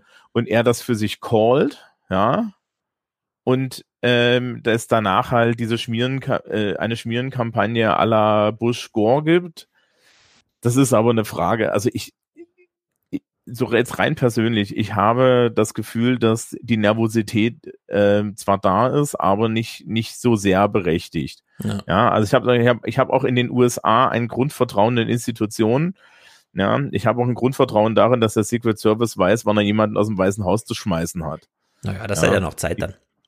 Egal wie viele Leute mit Waffen da davor stehen. Man sollte übrigens nicht vergessen, ne, ähm, nur weil, nur weil da erstaunlich viele Leute bewaffnet sind, äh, man hat nicht umsonst eines der dicksten Militäre der Welt, die sind noch besser bewaffnet und können noch besser schießen. Mhm. Ähm, ja, Mark Milley, der Stabschef von Ja, allen, aber, hat ja schon gesagt, also, er wird nicht Wenn ich da nur kurz einhaken darf, aber schon das sind ja jetzt Szenarien, Naja. die du hier theoretisch zumindest an die Wand wirfst, die jetzt auch nicht schön sind. Also, dass du jetzt nicht denkst, oh cool, Ja, dann ist aber ja da alles darfst noch du gut. mit- Jetzt haben wir halt irgendwie, irgendwie irgendwelche darfst Proud du- Boys, die durch die Gegend ballern und der Secret Mhm. Service, der der Trump aus dem Weißen Haus rauszerren Ja, aber muss, Rebecca, habt, festgekettet hat. habt ihr Angst um eure Familie irgendwie, dass es da jetzt zu großen Verwerfungen kommt? Nee, um meine Familien im Prinzip nicht. Aber dass es da zu Problemen kommt schon. Ja. Also. Und davon, davon muss man ja auch eigentlich weiterhin ausgehen. Also ich gehe inzwischen auch doch relativ entspannt davon aus, dass dieser Vorsprung, den Biden hat, eben durch diesen Auftrag, den alle in der einigermaßen zivilisierten Sphäre gespürt haben, wir müssen jetzt, also egal worum es hier geht, egal wie scheiße wir alle beiden jetzt finden, Trump muss weg und das ist das einzige Mittel, was wir jetzt haben und das ziehen wir jetzt auch durch, dass das weiter noch ausreichen wird, dass man das demokratisch löst. Aber Mhm. was danach jetzt dann kommt, inwieweit da Trump reagiert, der Mann ist ja danach nicht weg und genauso wenig sind diese ganzen Trottel halt dann weg, die ihn feiern und weiterhin hardcore supporten werden. Also so, so einen ähnlichen, ähnlichen Vergleich kann man ja auch bei diesen, bei bei diesen, bei diesen Querdenkern ziehen. So, das sind jetzt auch nicht super viele, aber die sind halt, also die, die, die radikalisieren sich und sind einfach irgendwann an dem Punkt, wo sie sagen, äh, wir machen es jetzt. So, da machen wir jetzt richtig Krieg. Also dann packe ich jetzt die Uzi aus und, äh, und zieh meinen und zieh meinen crazy Plan durch, durch, den ich mir jetzt die ganze Zeit im Internet irgendwie nur reingezogen habe. Das Mhm. wird ja dann irgendwann doch Realität und ich glaube, das ist, ähm, kann man sich vielleicht nicht richtig vorstellen, so als einigermaßen normaler Mensch, der dann nicht so für anfällig ist, so eine Riesenverschwörung zu sehen. In Amerika hat man prinzipiell ja sowieso mehr Angst. Also ich weiß noch, das letzte Mal, als ich da war, vor fünf Jahren, glaube ich, sind wir so von DC nach Illinois gefahren mit dem Auto. Und dann fährst du halt da durch irgendwelches Hillbilly-Land. Und ich habe immer gedacht, um Gottes Willen, wenn ich jetzt irgendjemanden blöd schneid oder so, und dann halten wir an und streiten und der zieht die Waffe. Sowas passiert halt in Deutschland nicht. In Amerika Ja. rechnest du damit jeden Moment. Also vielleicht passiert es in Berlin an irgendwelchen Stellen. Aber normalerweise in Deutschland bist Ja, du nicht Berlin mit Waffen konferiert, äh, konfrontiert. Mhm. Und in Amerika rechnest du damit immer. Das ist einfach eine ganz andere Ausgangssituation. Und auch meine Tante in DC, die waren jetzt bei Black Lives Matters Demos in ihrer Nachbarschaft, was echt eine mh, Diplomaten, Wissenschaftler, Reiche, Ja. Demokraten. Und die sind da auch, also wirklich körperlich angegangen worden. Das ist sowas, was man sich hier überhaupt nicht vorstellen kann. Insofern macht mir das dann schon alles mehr Sorgen, als mir es in Deutschland machen würde. Hm. Und wenn du anguckst, dass es mittlerweile sogar in Italien Ausschreitungen gibt wegen äh, Corona-Einschränkungen. Und Italien ist auch europäisch. Also Ja, aber in Italien ist das gleiche Prinzip wie das, was Paul hier für Deutschland geschildert hat, nur dass man da noch weniger Hilfe vom Staat bekommen hat. Ja. Und da sieht's ganz, ganz übel aus und die Ja. Leute sind Und, wirklich und natürlich hast du am Ende. Und natürlich hast du den Vorteil, also das Problem in, in den USA ist natürlich, ja, äh, im zweiten Amendment steht ja drinne, dass sich eine Miliz formen soll, damit, damit man, damit man einen Counterbalance zur Regierung hat. Und das Mhm. ist ja der Spirit, der, der da herrscht. Auf der anderen Seite, ähm, die, glaube ich, dass die Angst vor irgendwelchen, vor irgendwelchen bürgerkriegsähnlichen Szenarien zwar da ist, aber unberechtigter als sie ist. Ja, ähm, am Ende, äh, am Ende ist es immer eine Frage, ja, der, der, der Anerkennung und so. Und man weiß halt, man weiß es halt auch nicht, ja. Also ob jetzt Trump tatsächlich da jetzt ähm, ähm, derjenige ist, der am Ende, der am Ende nicht geht und so, ja. Mhm. Ähm, Also ich Also- würde vorschlagen, wir gucken als finalen Clip mal diesen, denn man versucht jetzt schon die eine oder andere schwarze Peter-Spielchen so zu spielen, dass man vielleicht am Ende nicht schuld ist. Die Sorge mag auch übertrieben sein, aber es gibt sie. Heute zum Beispiel warnte Facebook-Chef Mark Zuckerberg vor gesellschaftlichen Unruhen. Und der US-Handelsriese Walmart kündigte an, in den nächsten Tagen vorsorglich alle Waffen und Munitionen aus den Verkaufsregalen zu nehmen. Was übrigens auch etwas ist, was man sich hierzulande schwerlich vorstellen kann, dass man Waffen im Supermarkt kaufen kann. Also wenn Mark Zuckerberg schon sagt, ich sag mal vorher schon äh, so und so, ich warne hier vor Unruhen, der weiß dann irgendwas. Und wenn Walmart sagt, okay, wir Der kaufen vielleicht jetzt mal, geguckt. genau, wir verkaufen jetzt vielleicht mal schon in seinem Waffen. Bunker, wissen wir da was? Ja, ja, also in der Hinsicht, das sind schon so ein paar Andeutungen, die hier gemacht werden, die Schlimmes befürchten lassen. Zuckerberg ist so ein richtiger, so ein richtiger Zauberlehrling, ne? So, genau. Über, überall halt nur Brandstiften und dann halt so, huch, was ist denn hier passiert? Was ist das denn? Wer hat Ich das wollte denn gemacht? eigentlich Genau. nur Frauen runtermachen und sie bewerten. Ganz genau, ganz genau. Uni. Wirklich, wirklich die, ähm, die Menge an Soziopathen, die äh, die sagen haben, öffentliche Meinung in der Hand haben, ist nicht gesund. Das stimmt. Ja. Und in der Hinsicht, tja, ich, also ich würde einfach sagen, ähm, am Dienstag ist die Wahl, am Mittwoch haben wir, glaube ich, ein ziemlich deutliches Ergebnis und dann ist die Frage, wie hart wird es dann noch angefochten? Ich gehe aber davon aus, dass, also wenn ich jetzt bei 538 hier gucke, ja, wie die Prognosen so sind, es steht 10 zu 90 in den äh, 100 wahrscheinlichsten Prognosen für Biden, wobei eine äh, hier als könnte sein Prognose durchgeht, bei der Trump wirklich nur nach 61 Wahlmännerstimmen kriegt.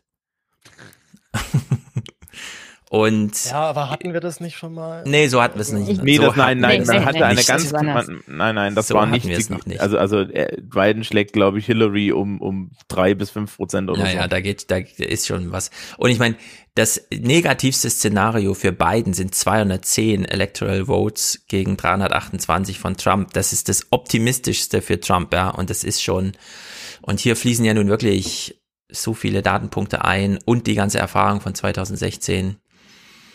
Ja, aber, aber hatten wir nicht so, ein, so eine allgemeine Ver äh, Entschuld- Entschuldige, Jenny, ich, äh, ich weiß, ich unterbreche, ich äh, lasse Sie nicht zu Wort kommen, aber also ich erinnere mich noch an diese große Verwunderung 2016, als Nicht dann bei klar mir, war, es ist doch nicht Trump bei Tilo. geworden. Nee.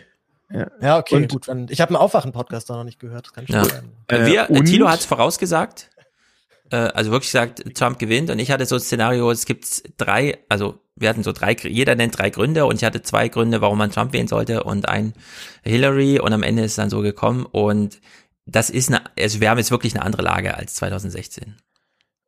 Äh, Ich glaube, da gibt's auch einen Artikel auf der Homepage, wo beschrieben wird, warum das nicht wie 2016 ist.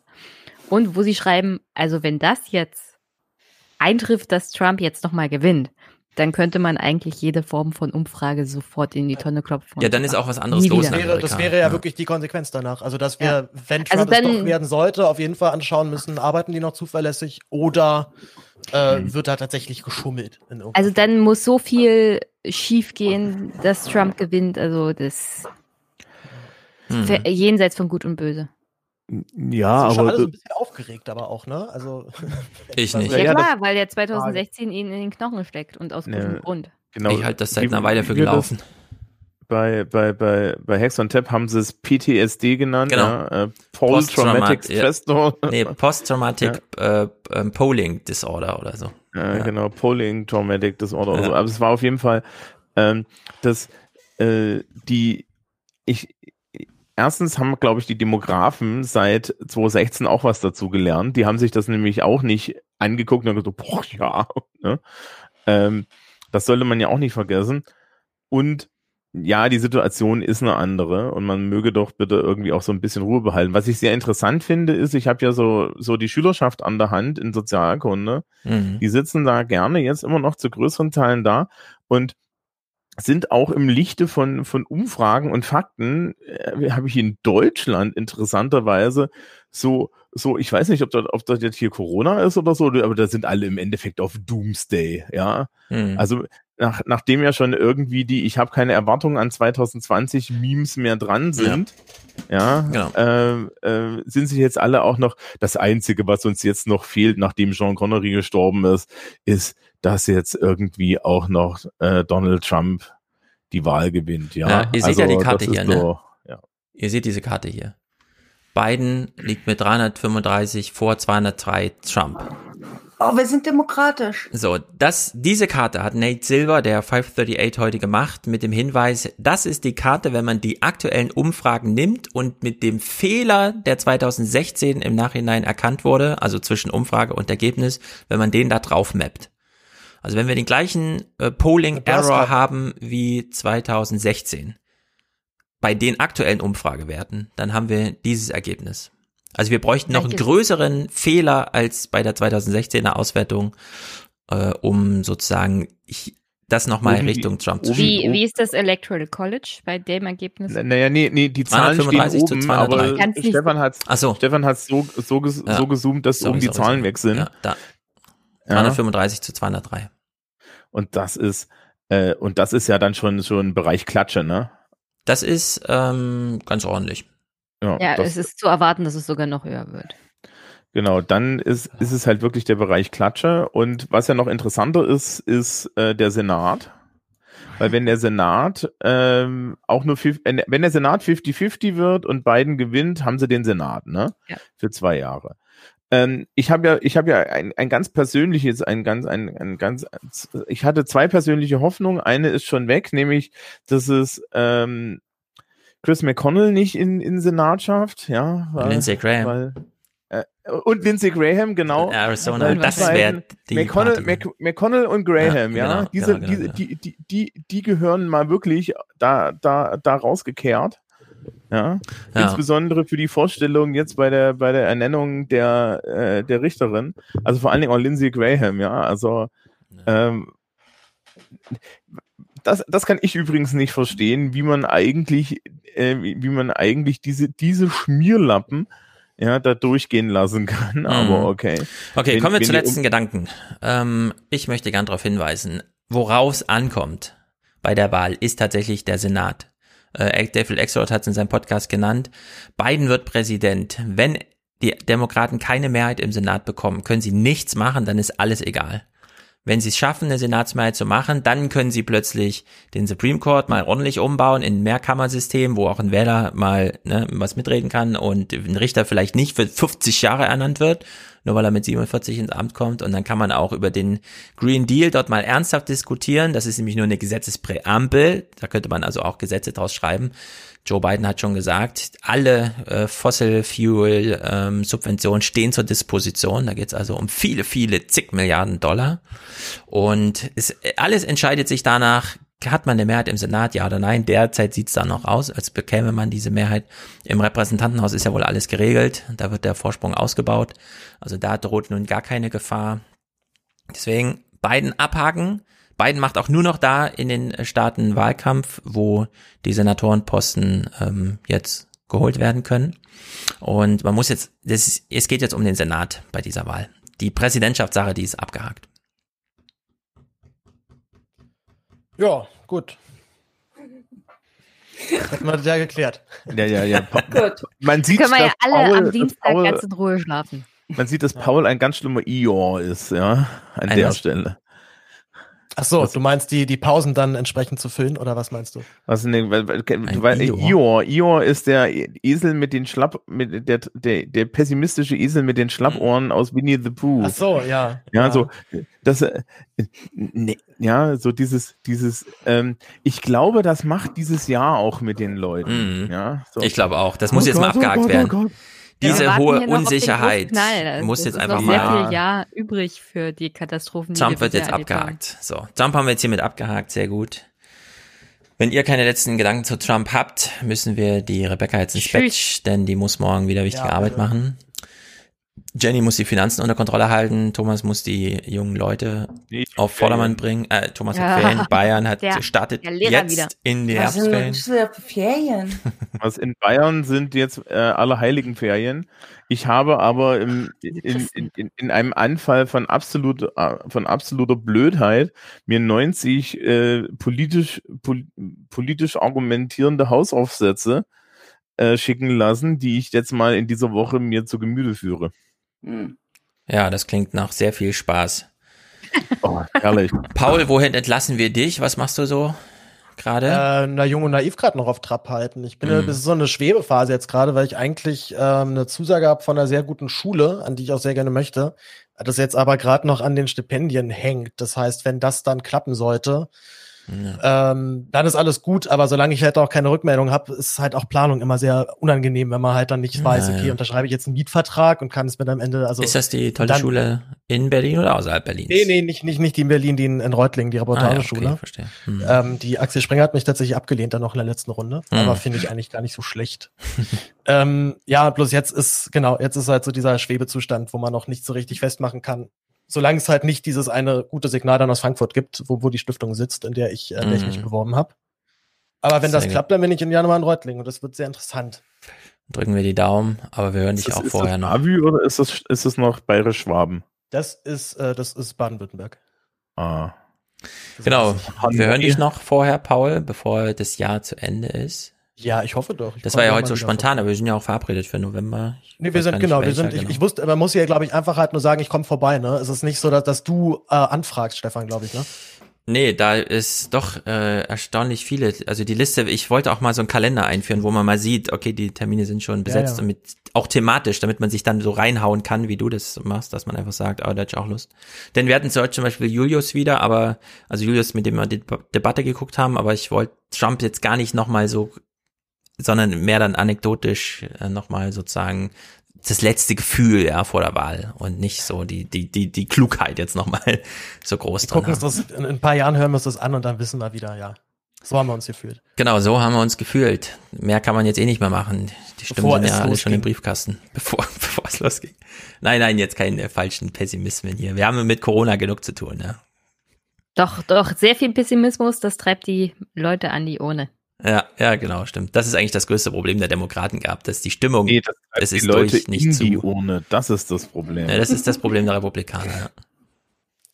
Es ist, es ist ja eigentlich auch, finde ich jetzt für die USA das sehr viel schönere, äh, das sehr viel schönere Szenario, dass man jetzt den großen Knall wartet und dann kommt letztendlich nichts. Also ja, Biden Trump und ganz viel Langeweile. Äh, zickt irgendwie so, so einen Tag rum, dann geht er irgendwann doch und Biden zieht halt ein und das ist Ruheland ja. und alle sind so chillig, ja, ist vorbei. Möchtest, möchtest, du noch so eine richtig düstere Aussicht?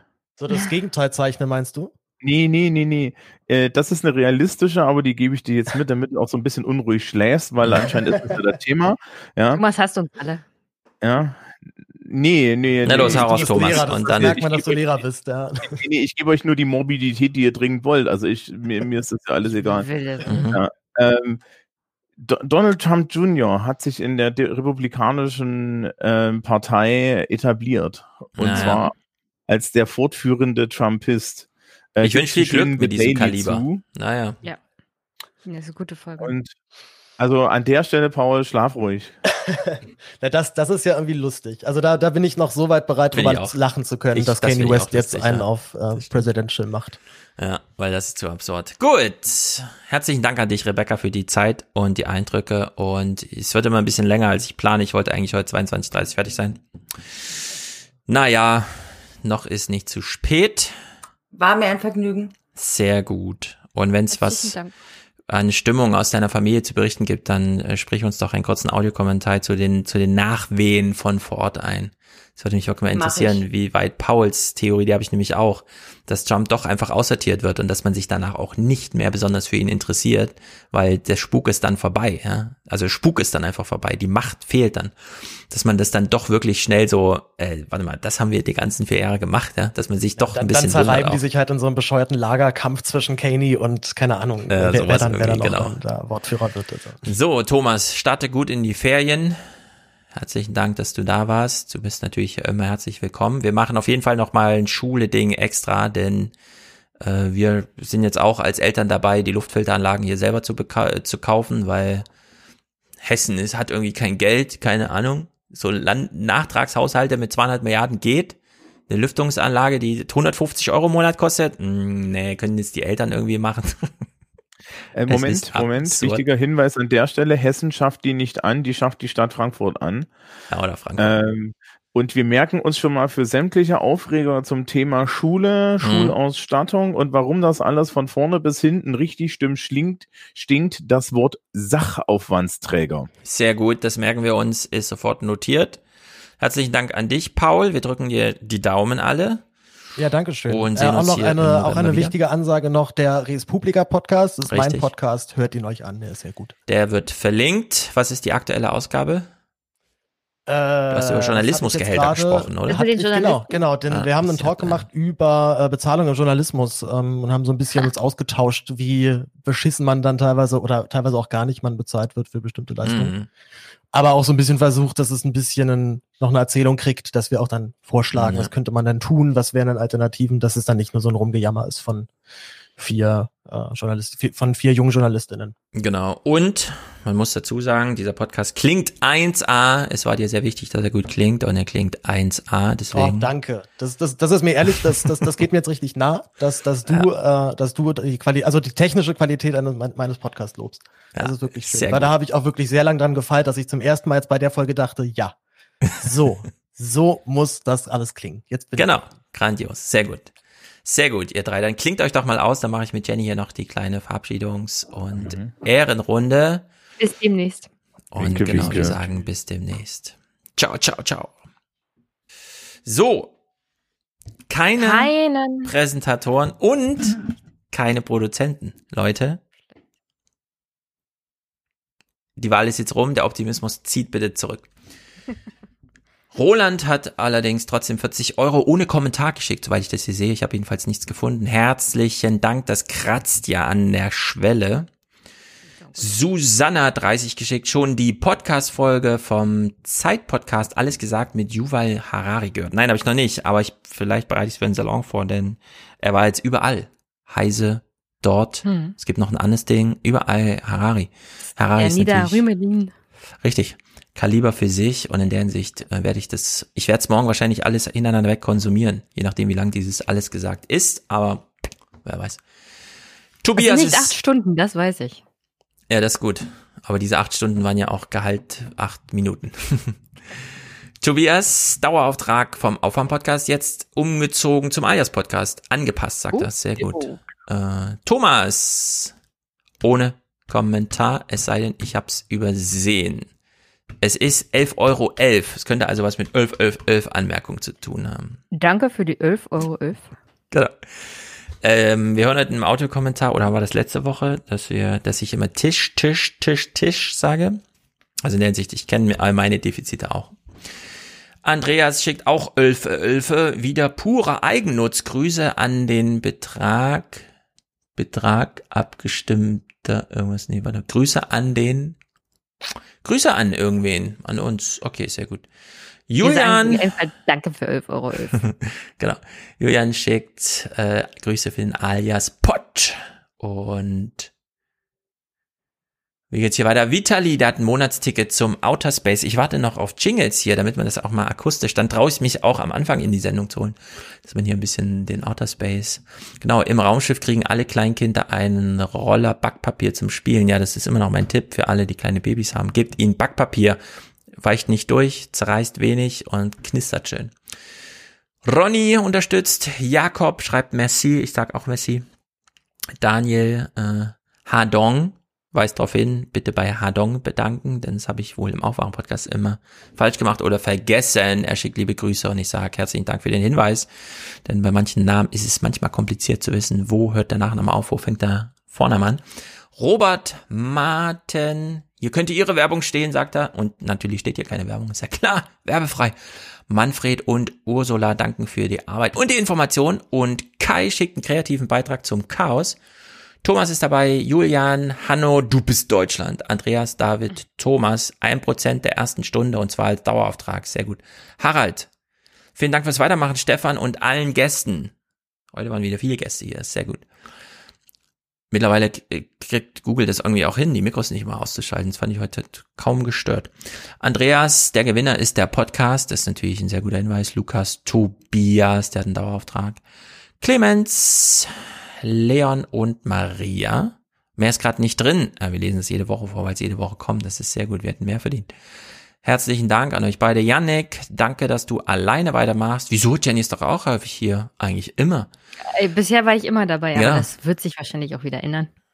Ich, ja, ich, ich finde jetzt langsam Rhythmus. Ich habe jetzt mit Danny gestern gesprochen, dass wir hier monatlich mit Danny ähm, eine Auswertung der besonderen Kunstberichterstattung machen, die Ah, das immer nach, stattfindet in den Nachrichten. Und Robert habe ich auch schon mal ein bisschen eingespannt hier, denn die junge Sicht auf die Dinge Es ist ganz interessant, wenn ich auf Spotify nachgucke, ist der Altersrange der Zuhörer zu 80 Prozent genau zwischen Robert und mir. Zwischen 18 und 37. Bei Genau Spotify zwischen. kannst du das sehen. So ein bisschen. Die, sie machen so eine Auswertung. Also natürlich nur für die, die über Spotify hören, aber vielleicht ist das ein bisschen stellvertretend repräsentativ für alle. Hanne, Jörg, Martin, Robert und Simone ist hier gedankt. Sie wünscht sich Springen klingt die Münze. Ne? Das kann ich ja noch schnell aufrufen. Und Robert schickt dir Risikokapital. Das ist sehr gut. Springen klingt die Münze. Sehr gut. Na? Schon geladen? Wohlan, Kutscher. Spanne er die Pferde ein und spute sich, denn springend klingt die Münze.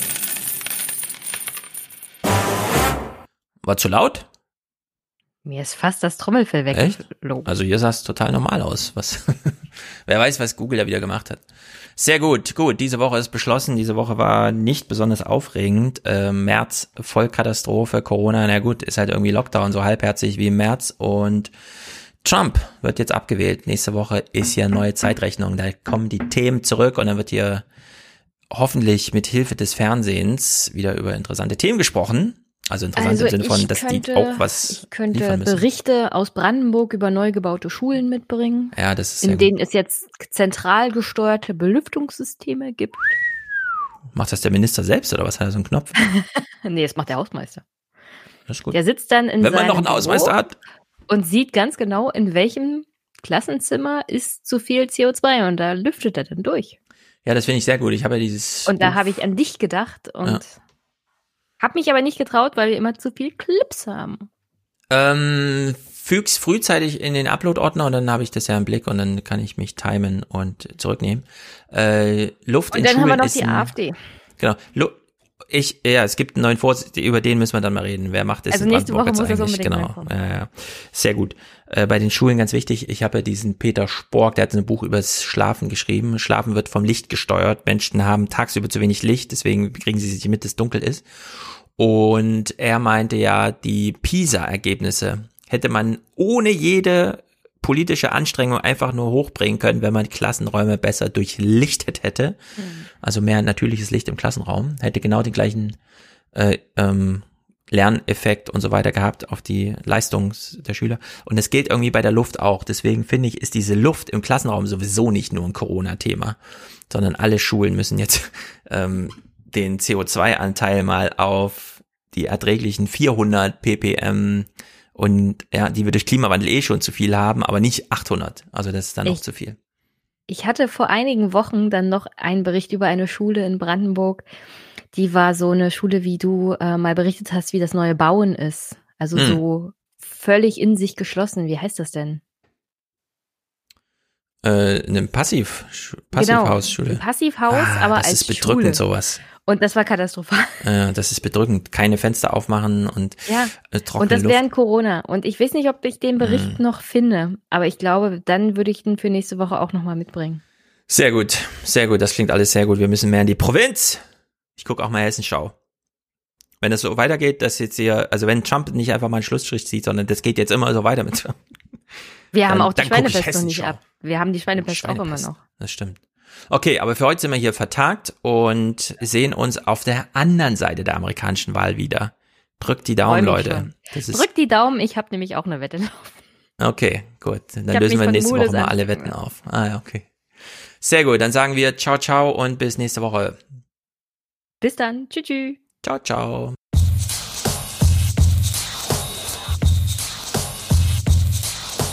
They are removing the rule debate stage. Those days are over. Those days are over.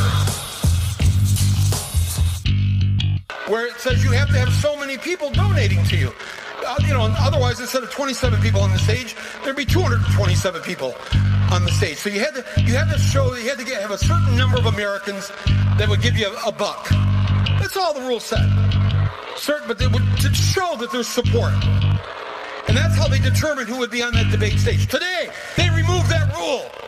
Because Mike Bloomberg, the billionaire, the Republican mayor of New York City, they removed it so that he could be in the next debate. He doesn't have to show he has any support amongst the American people. He can just buy his way. Those days are over. Those days are over. Those days are over. I watched the debate in Iowa here two weeks ago. The all the all white debate. And the fact that the Democratic, the DNC, will not allow Cory Booker on that stage, will not allow Julian Castro on that stage, but they're going to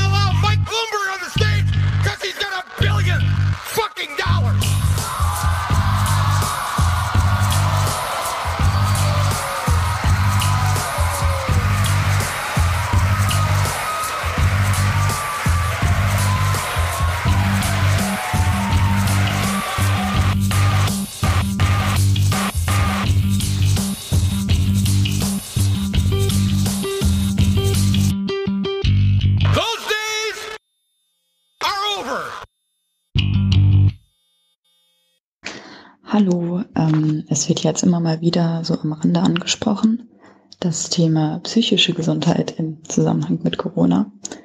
Und ähm, ich bin nicht ganz dabei, alle Folgen zu hören, deswegen weiß ich nicht, ob das auch mal bei euch tiefer besprochen wurde oder woanders, aber ähm, ich habe immer, ich höre immer nur, dass das so ein bisschen angerissen wird. Ja, man muss ja auch mal an die psychischen Folgen denken von so einem Lockdown oder überhaupt äh, Corona und ich höre nicht so richtig, wo das im Detail besprochen wird. Und deswegen wollte ich da ein bisschen zu reden, weil ich auch das Gefühl habe, dass sowas wie Depression oder soziale Phobien oder psychische Krankheiten im Allgemeinen ein Thema sind, was ähm, von den Leuten, die damit nichts zu tun haben, echt schwer verstanden wird und von den Leuten, die damit zu tun haben, ist es, also für die ist es echt schwierig, das zu kommunizieren, wie es eigentlich ist. Ähm, ja, weil das irgendwie einfach so Gehirnzustände sind, die jeder ganz individuell erlebt und man hat nicht so richtig Worte dafür, äh, weil das eigentlich, ähm, weil man keine, keine Routine hat, über ein Innenleben zu sprechen. Also irgendwie hat die Sprache, wir haben, wir haben keine richtige Sprache zu psychischer Krankheit, habe ich immer das Gefühl. Und deswegen ähm, haben wir so Paralleldenken irgendwie. Für die einen ist eine Depression einfach eine Realität und jeder Depressive weiß ungefähr, wovon ein anderer Depressiver spricht, wenn man irgendwie erzählt, dass heute ein schlechter Tag war und man einfach nicht aufstehen konnte und alles wehgetan hat. Aber irgendwie ein gesunder Mensch kann sich das einfach überhaupt gar nicht vorstellen. Deswegen wollte ich mal ein bisschen sprechen darüber. ähm, also mal anfangen. Und ähm, ich, ich weiß nicht so richtig, wo ich anfangen soll. Deswegen, das wird auch überhaupt nicht vollständig in so einem Audiokommentar. Aber ich wollte einfach erstmal damit anfangen, wie das eigentlich so ist, sich Hilfe zu suchen oder äh, wie man überhaupt erst in eine Therapie reinkommt oder so. Weil ähm, in der Theorie sollte es eigentlich so sein, dass die echte schwierige Arbeit dann erst in der Therapie anfängt, wenn man sich mit seinen Problemen auseinandersetzt und so weiter. Aber in der Realität ist es eigentlich super, super schwierig, einen Therapieplatz zu bekommen. Und ähm, es ist ganz besonders für Menschen mit sozialer Phobie schwierig, einen Therapieplatz zu bekommen und es ist auch ganz besonders schwierig für Menschen mit einer Depression einen Therapieplatz zu bekommen. Ähm, bei sozialer Phobie ist es halt so, dass man permanent das Gefühl hat, auch wenn man rational weiß, dass das nicht so ist, hat man permanent das Gefühl, man stört, man ist unnötig, man, also die, die Gefühle, die man hat, die sind nicht wichtig. Ähm, und das, was man zu sagen hat, das interessiert niemanden. Und es kann sein, dass man rational sehr gut weiß, dass das nicht stimmt. Aber das Gefühl ist halt trotzdem da. Und ähm, ich sag mal, in Anführungsstrichen normale Menschen, gesunde Menschen, Menschen, die keine soziale Phobie haben, die können sich einfach auf ihre Gefühle verlassen. Wenn die Angst vor irgendwas haben, dann hat das einen Grund normalerweise. Wenn man irgendwie ein ungutes Gefühl hat, dann hört man da drauf und guckt, was damit ist. Aber wenn man halt, äh, wenn das irgendwie im Kopf in eine Disbalance gegangen ist und man zum Beispiel eine soziale Phobie hat, dann ist man mit dem Finger über so einem Anrufknopf bei, einem, bei einer Psychotherapiepraxis oder was auch immer und äh, hat alles, alles im Kopf schreit so, hey, was willst du eigentlich? Das ist doch eigentlich gar kein Problem, ist doch eigentlich alles gut. Ähm, du störst die Menschen nur, du musst an deinem Platz weg. So. Wie soll man sich eine Therapie suchen, einen Therapieplatz suchen, wenn der eigene Kopf so sehr gegen einen arbeitet? Das ist sehr schwierig. Ähm, anderes Ding ist, wenn man Depression hat, äh, wenn man es nicht mal schafft, irgendwie seine Wäsche zu waschen, wenn man irgendwie schon seit einer Woche schon wieder im eigenen Dreck rumliegt, weil man den Haushalt nicht mehr hinkriegt, so weil einfach alles wehtut und weil man äh, überhaupt nicht ähm, versteht, warum man jetzt irgendwas machen sollte, wenn eh alles anstrengend ist einfach nur. Und ähm, das ist auch was, so ein normaler, gesunder Mensch. Also, sorry übrigens, wenn ich, das, das normal, das hat immer ganz viele Anführungsstriche, aber wie gesagt, wir haben keine Sprache irgendwie für sowas, beziehungsweise ich kenne sie vielleicht auch nicht. Auf jeden Fall ähm, ein Mensch, der keine Probleme mit Depressionen hat, der hat einfach von alleine an, an einen Antrieb ähm, und denkt nicht drüber nach, sondern steht auf und macht Sachen, ohne dass er erstmal drüber nachdenkt, ob sein Leben eigentlich einen Sinn hat. Und ich glaube, Menschen, die das noch nie erlebt haben, die können nicht verstehen oder sich nicht vorstellen, ähm, wie das eigentlich ist, so rumzulaufen und ich, und, und wenn ich mich jetzt frage, okay, soll ich mir eigentlich die Zähne putzen oder nicht, dann denke ich erstmal, ja, hat mein Leben eigentlich einen Sinn? Und am Ende putze ich mir halt doch die Zähne so, weil ich auch ein bisschen gelernt habe, mit meinem Gehirn umzugehen. Aber ähm, gerade wenn man so von solchen Gedanken überrascht wird, dann denkt man sich auch, also dann putzt man sich vielleicht eben nicht die Zähne, und dann fragt man sich auch, was ist hier eigentlich los? Und ähm, ja, ist schwierig, auf jeden Fall. Und dann ist es erst recht sehr schwierig, die Motivation zu finden, ähm, sich einen Therapieplatz zu suchen. Ähm, man muss halt auch erstmal, das zählt, denke ich, auch für die meisten psychischen Krankheiten, mit denen man so ungefähr im Alltag irgendwie klarkommt. Aber ist nicht mit einer leichten, mittelschweren Depression kommt man dann, denke ich, auch noch irgendwie durch den Alltag und auch mit sozialer Phobie schafft man es vielleicht noch irgendwie, je nachdem, wie schlimm es ist. Ähm, und dann fragt man sich halt auch wirklich, ja, brauche ich dafür jetzt wirklich Hilfe? Und ähm, das, was es dann noch viel, viel schwieriger macht, ist, es ist einfach ein unglaublicher Akt, irgendwie in eine Therapie reinzukommen. Ähm, es wird ja immer gesagt, erzählt von Warteplätzen, Wartelisten, die irgendwie dann über mehrere Monate gehen oder so. Das ist natürlich auch schon ziemlich scheiße, wenn man suizidal ist oder so. Aber es ist auch ähm, erstmal einfach, weiß nicht, also ich, ich habe für die Stadt, in der ich wohne, erstmal gegoogelt, ja, wo, wo, wo, wo, wo muss ich hin, wo, wo kann ich mich hinwenden? So, ich habe nach Therapeuten in meiner Stadt gesucht. so ähm, habe alle möglichen, habe einfach alle Nummern angerufen und das waren halt dann ähm, alle, also dann dann äh, geht erstmal keiner ran oder dann kommt halt irgendwie eine Stimme, die sagt, jo, also so eine so vom Band eine Stimme, ähm, ja, melden Sie sich mit Ihrem Anliegen und Ihrer Telefonnummer, dann spricht man da drauf, was halt schon einfach erstmal ein übelster Akt ist. Also ich kriege schon irgendwie eine halbe Panikattacke, wenn ich so ein Telefonat machen muss. Und dann meldet sich halt nie jemand zurück und ruft man nochmal an, nochmal an und es kommt irgendwie nichts zurück. Und das ist halt unglaublich schwierig. Und ähm, ich hatte einfach, also ich ähm, erzähle mal so ein bisschen meinen persönlichen Werdegang da, was das angeht. ähm, ich bin jetzt 23 und ich hatte irgendwie schon in der Schule immer Probleme mit Panikattacken und äh, solchen Angstgeschichten, aber ich bin halt irgendwie klargekommen, habe ziemlich gutes Abi hingekriegt. Ähm, und deswegen habe ich mir nicht gedacht, dass ich irgendwie ein Problem hätte, ähm, weil halt auch Leuten, Jugendlichen nicht erzählt wird, hey, der Maßstab, ob du gesund bist oder nicht, das ist äh, nicht dein schulischer Werdegang, sondern wenn du einfach nur leidest, dann bist du vielleicht auch schon krank. Also so eine Idee hatte ich gar nicht. Für mich war einfach immer, ja, wenn ich irgendwie klarkomme, dann bin ich ja gesund. Ähm, und das wäre auch was, was man Menschen vielleicht erzählen könnte. Ähm, ja. Und für mich, also ich bin ja jetzt auch irgendwie so durchs Studium gestolpert, auch irgendwie mit einigermaßen, also ich komme klar von außen so. Ähm, und ich habe eigentlich erst im Corona-Lockdown, das war für mich ähm, der Trigger, dass es mir dann halt echt ohne Ablenkung so scheiße ging, dass ich gesagt habe, ja, okay, komm, ey, egal ob ich klarkomme, so ein großes Leiden sehe ich einfach nicht ein, dass ich so leben muss. Da habe ich keinen Bock drauf.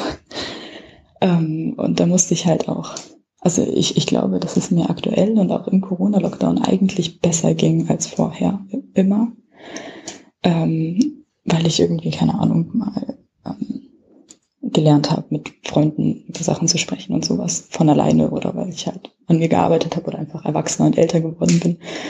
Aber erst dadurch, dass es mir besser ging, habe ich dann auch verstanden, ja, okay, hey, vielleicht könnte ich tatsächlich irgendwann ein glücklicher Mensch werden.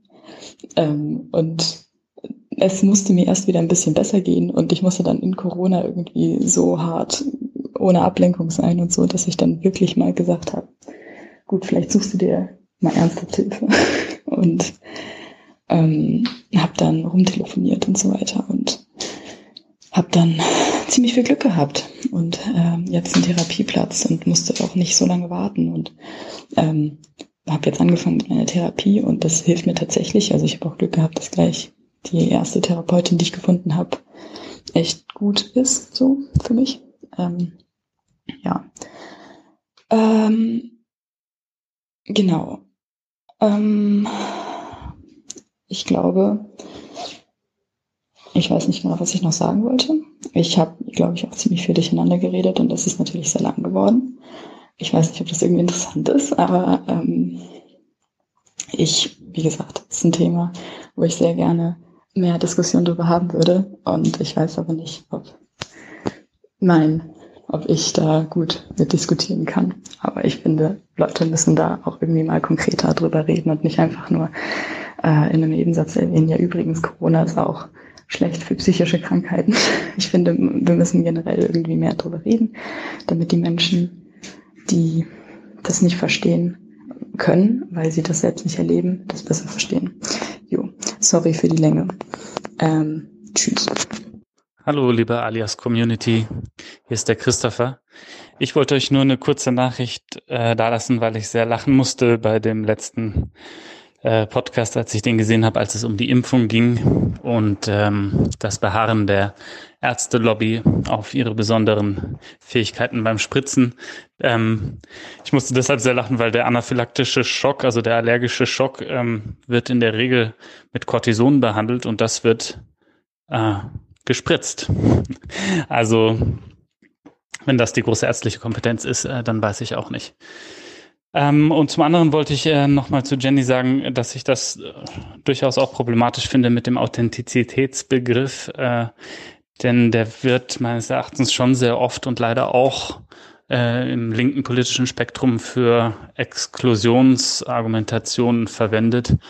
Ähm, und ich denke, es handelt sich dabei um ein Ideal, an dem jede öffentliche Figur zwangsläufig scheitern muss. Also beziehungsweise es spricht auch überhaupt diesen Figurencharakter von einer öffentlichen Figur ab. Also eben, dass die Person, diese öffentliche Person nicht äh, identisch ist mit der Privatperson.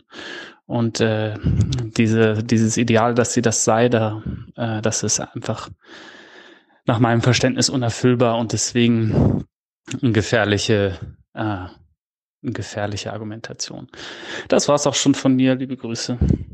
Stefan Niklas aus Berlin hier. Ähm, nachdem in der letzten Folge ja Danny einen Clip zum Thema Schlesien mitgebracht hatte und du dann auch dazu aufgerufen hattest, dass die Leute gerne dazu einen Audiokommentar zuschicken sollen, ähm, hat es mich tatsächlich erpackt und ähm, ich habe mir sehr viele Notizen aufgeschrieben und ähm, auch noch ein bisschen was nachgelesen und war gestern sogar noch im Museum der Potsdamer Konferenz. Also momentan ist im Schloss Sizilienhof hier in Potsdam ähm, eine Sonderausstellung dazu, da sich das Ganze ja jetzt zum 75. Mal jährt und äh, hoffe, dass ich das jetzt alles so unter einen Audiokommentar unterbringen kann. Ähm, das Ganze hatte halt einfach sehr viel Kopfschütteln bei mir ausgelöst, als diese Audioclips gespielt worden sind von Leuten, die irgendwie meinten, Schlesien müsste jetzt unbedingt wieder zurück zu Deutschland. Also nicht nur, weil das äh, für mich komplett außerhalb meiner Realität ist, ähm, sondern auch so aus, aus einem direkten emotionalen Reflex. Ähm, dafür ist es vielleicht ganz hilfreich, wenn ich ein bisschen was so von meinem Background erzähle. Also ich wohne jetzt seit vier Jahren hier in Berlin, komme ursprünglich aus Köln, bin 21 Jahre alt und seit 1. August diesen Jahres bin ich jetzt im zweiten Lehrjahr meiner Ausbildung zum Kaufmann für Büromanagement, beziehungsweise zu meiner Ausbildung zum Europakaufmann. Das ist eine Zusatzqualifikation, die bei mir an der Berufsschule angeboten wird.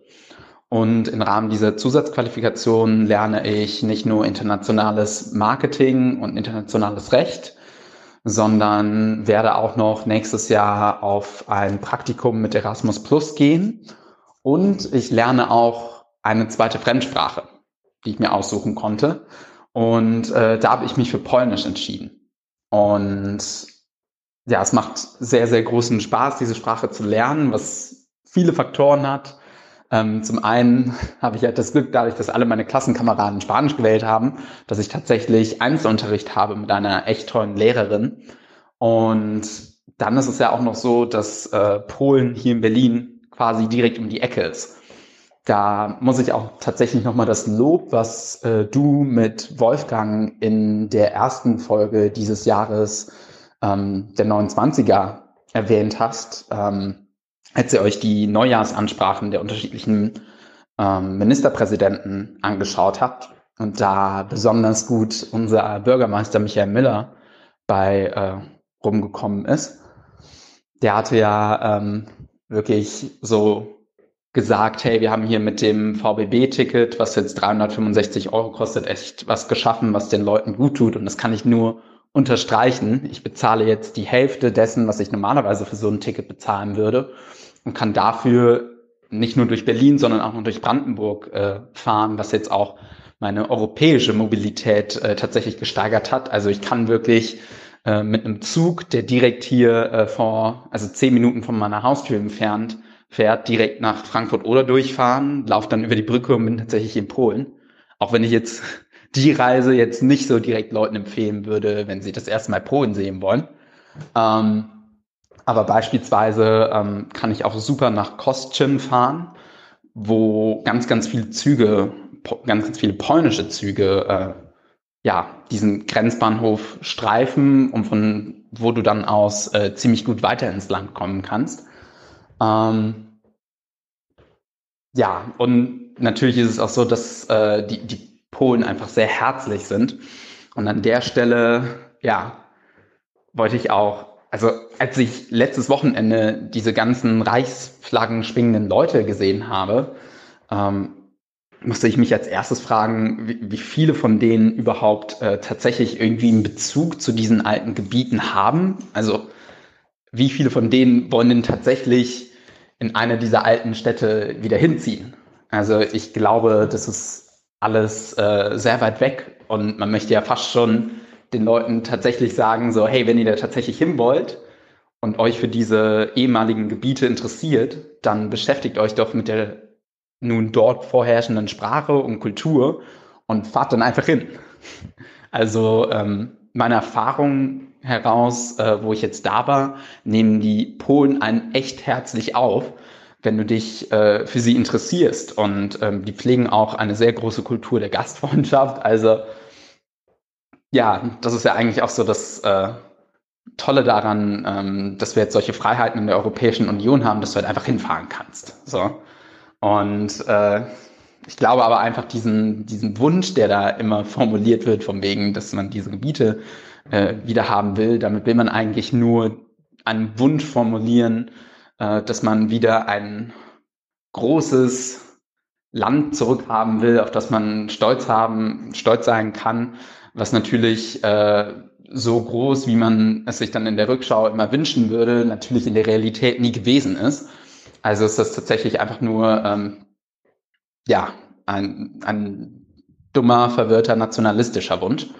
Ähm, ja, tatsächlich hat mich dann jetzt auch so mein Polnisch lernen, ähm, jetzt im Sommer dann auch nach, erst nach Warschau und dann nach ähm, Krakau geführt. Dadurch, dass ich halt jetzt Einzelunterricht habe, ähm, muss ich mich ja an gar kein Klassentempo richten und äh, habe mich dann entschieden, dass ich halt jetzt richtig Gas geben will und bin dann für einen Polnischkurs nach Krakau gefahren. Und wenn du dann mal tatsächlich dort bist und ähm, mitbekommst, wie ja, wie wie sehr dass das Land, also wie sehr der Krieg das Land wirklich äh, damals verwüstet hat, dann ist das nochmal was anderes. Also in der Schule wird mit gutem Grund äh, im Geschichtsunterricht ein großer Fokus darauf äh, gelegt, ähm, die Shoah aufzuarbeiten. Ähm, ich hatte aber äh, wirklich so ein leichtes Gefühl äh, davon, ja, überrascht zu sein, wie krass wirklich ähm, auch die, die Kriegsschäden waren. Also wenn du dann in Warschau stehst und wirklich an jeder zweiten Ecke irgendwie eine Gedenktafel stehen hast für Kriegsverbrechen, die dort begangen worden sind, Verbrechen gegen die Menschlichkeit, ähm, trifft es einen schon sehr hart. Und ähm, auch schon allein an dem Stadtbild äh, kann man erkennen, wie sehr diese Stadt zerstört worden ist. Hitler wollte ja wirklich ähm, an Warschau ein Exempel statuieren und hat deswegen ja versucht, die Stadt größtmöglich zu zerstören. Und ähm, ja, es war sehr, war sehr ähm, aufwühlend, durch diese Stadt zu gehen. Und auch als ich dann in Krakau äh, zum ersten Mal ein Konzentrationslager besucht habe, war das halt super aufwühlend. Und dann wird einem wirklich klar, dass das äh, schon mit gutem Recht geschehen ist, dass ähm, die Deutschen nach dem Zweiten Weltkrieg dann so weit ähm, ja, von ihrem ehemaligen Territorium weggedrängt worden sind, ähm, so dass einfach nicht mehr so viel Gefahr von uns ausgehen kann. Ähm, und äh, dazu muss man, glaube ich, auch noch wichtigerweise sagen, dass äh, die Polen halt nicht so viel zu zelebrieren hatten. Also die wurden ja selbst genauso wie die Deutschen auch vertrieben aus ihren ehemaligen Ostgebieten, ähm, wozu ein Großteil West, der Westukraine gehörte, ähm, ungefähr die Hälfte Weißrusslands und noch ein paar Teile Litauens, unter anderem die heutige litauische Hauptstadt. Also ähm, die hatten 180 Quadratkilo 1000 Quadratkilometer äh, Land im Osten verloren und haben dann durch die Gebiete, die, die sie durch die ehemaligen deutschen Gebiete, die sie bekommen haben, äh, gerade mal 1008, äh, 1000, 108.000 Quadratkilometer ähm, ja, neues Land bekommen. Ähm, bis heute ähm, pochten ja deswegen einige ähm, Leute in Polen immer noch auf Reparaturzahlungen und so weiter. Also das ist ein ganz heikles Thema und ähm, wer irgendwie heute daherkommt und meint, äh, irgendeine Grenzverschiebungsdiskussion anzufangen, den ist meines Erachtens nach nicht mehr ganz zu helfen. Also da macht man wirklich eine, äh, eine Box der Pandora auf. Äh, das will man einfach nicht. Mhm. Darüber hinaus kann ich halt wirklich so, also für mich war es ziemlich normal, auch in der äh, Corona-Zeit, ähm, mich einfach in den Regio zu setzen. Das war so mein Ort der Ruhe, weil glücklicherweise keiner da war. Bin ich mit Maske irgendwie nach Frankfurt oder gefahren. Ähm, damals, als die Grenze auch noch nicht auf war und habe mich dann richtig gefreut, dass es wieder offen war und bin dann äh, das eine und andere Mal dorthin gefahren und da, da wird so Europa wirklich gelebt. So, also das, worauf man eigentlich am meisten hoffen kann, ist, dass einfach die Europäische Union noch weiter zusammenwächst und dann diese Grenzen sowieso bald überflüssig werden. Aber ja, ähm, vielleicht auch noch so eine kleine Anekdote. Ähm, ich hatte also meine, ich habe tatsächlich auch eine Ur-Urgroßmutter, die aus äh, Wrocław beziehungsweise aus Breslau kommt, ähm, damals vertrieben worden ist. Und ich habe auch, ähm, was ich jetzt herausgefunden habe, nachdem meine Stiefmutter beziehungsweise mein Vater mit meiner Stiefmutter in ein Haus, äh, was meiner Stiefurgroßmutter gehört hat, äh, jetzt eingezogen sind, nachdem sie verstorben ist, hat man dann dort auch auf dem Dachboden irgendwie ein altes Dokument gefunden, worauf dann steht, ähm, ja, das ist so eine Ausbürgerungsurkunde quasi meines Ur-Ur-Ur-Großvaters, der dann von äh, Breslau nach Hamburg gezogen ist. Und das hängt jetzt auch im neu renovierten Haus herum. Aber so, damit wird halt nichts verbunden. Das ist nicht mehr als irgendwie so ein altes, antikes Artefakt, mit dem man sich halt schmückt. Mhm. Und auch bei mir in der Schule, also bei mir in meiner jetzigen Klasse, wäre der Begriff Schlesien ähm, und so weiter bestimmt einigen geläufig, was aber auch viel damit zu tun hat, dass äh, ich in meiner jetzigen Klasse auch zwei äh, Mitschülerinnen habe, die von Wolgadeutschen abstammen. Aber wenn ich an meine ehemalige Klasse zum Beispiel äh, zurückdenke, ähm, da könnte dir 50 Prozent ähm, der Schüler nicht also nichts mit dem Begriff Schlesien oder Königsberg oder Hinterpommern anfangen. Und das, obwohl unsere Berufsschule an der Straße liegt, die Ostpreußendamm heißt. Also ja, das ist, glaube ich, überhaupt kein Thema mehr äh, für, für, meine Generation. Hm. Ich hatte mir auch ein bisschen Mühe gegeben und äh, dann noch ein bisschen auf äh, Reddit besonders ähm, recherchiert. Da gibt es ein ganz tolles Forum, äh, Ask Historians ähm, und hatte da ein bisschen was gelesen und äh, mir quasi so einen Überblick über die Geschichte der CDU auch in Hinbezug auf die äh, Geflüchteten bzw. Vertriebenen gemacht. Und das fing glücklicherweise äh, ja mit Konrad Adenauer an, der als rheinischer Separatist beziehungsweise ehemaliger rheinischer Separatist ähm, ja auf, auf gut Deutsch die, jetzt die ehemaligen Ostgebiete da ziemlich Latte waren und ähm, klar äh, formell gesagt hat, ähm, dass äh, über diese Gebiete nach einer Wiedervereinigung nochmal diskutiert werden muss. Aber äh, so ehrlicherweise war das nicht sein Augenmerkmal. Ähm, und dazu muss man auch sagen, dass sogar die SPD äh, damals bei der ersten äh, demokratischen Wahl nach dem äh, Dritten Reich Wahlplakate gemacht hat, ähm, wo drauf stand, dass jetzt die alten Ostgebiete wieder ähm, zu Deutschland gehören müssen. Also das musste einfach natürlich damals sein.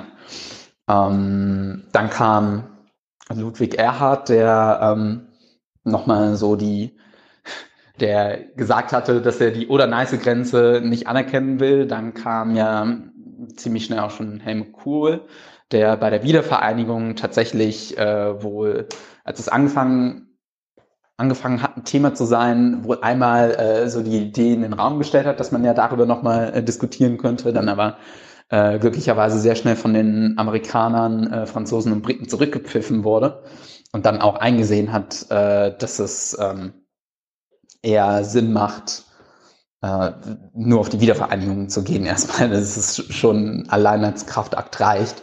Ähm, wie gesagt, also die Metapher, die du da gewählt hattest, mit dem, äh, dass es so ein bisschen ist wie wenn du von an der Kasse stehst und irgendwie noch Wechselgeld zurückbekommen würdest und dann sagst, lass stecken. Also so war das auf jeden Fall mit, mit Polen nicht.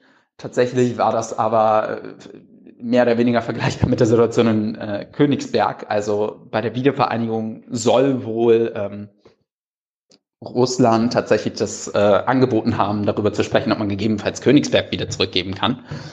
Ähm, das ging ja an Russland ähm, bei, nach dem Zweiten Weltkrieg, ähm, auch hinter dem Gedanken äh, Stalins, dass er halt einen eisfreien Hafen äh, zur Ostsee haben will, die, der halt ganzjährig ähm, eisfrei ist. Und ja, vielleicht haben sie in den 90er Jahren auch schon den Klimawandel äh, gut genug abgesehen und das dann so ein Angebot gestellt, aber da war, also natürlich hirnrissig irgendwie eine runtergewirtschaftete, ähm, voller Polen, äh, voller Russen äh, steckenden Stadt irgendwie, die 500 oder ich glaube sogar 600 Kilometer von Deutschland äh, entfernt ist, irgendwie ja anzugliedern. Also hat dann auch äh, die deutsche Seite eigentlich direkt gesagt, nee, äh, lass uns lieber mal einfach nur die, die Wiedervereinigung über den Tisch bekommen.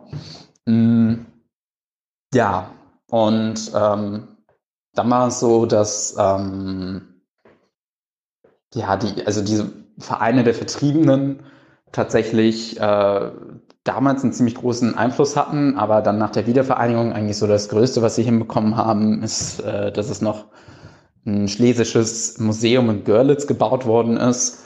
Und ähm, 2005 wurde in den Koalitionsvertrag geschrieben, dass es jetzt ähm, ein, ja, ein Zentrum für ähm, Geflüchtete, Vertriebene und zur Versöhnung äh, geben soll. Das wird am Anhalter Bahnhof gebaut. Ähm, und da, also das hat auch, ähm, wer war das nochmal? Erika, ich weiß nicht, die, die super konservative bei der CDU, die es jetzt voran, äh, also vorangetrieben hat.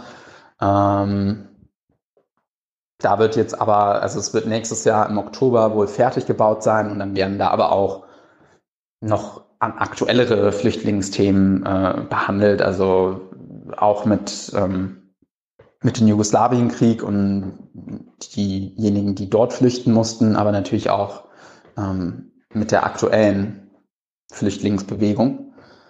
Mm, und dann hat eigentlich jetzt äh, mit Paul Ziemiak äh, der wirklich so die aktuelle Position ähm, der CDU dazu eigentlich ziemlich gut verkörpert, als ähm, auch selbst jemand, der eigentlich aus äh, Polen kommt, mit drei Jahren dann hier nach äh, Deutschland gekommen ist, auch fließend Polnisch spricht.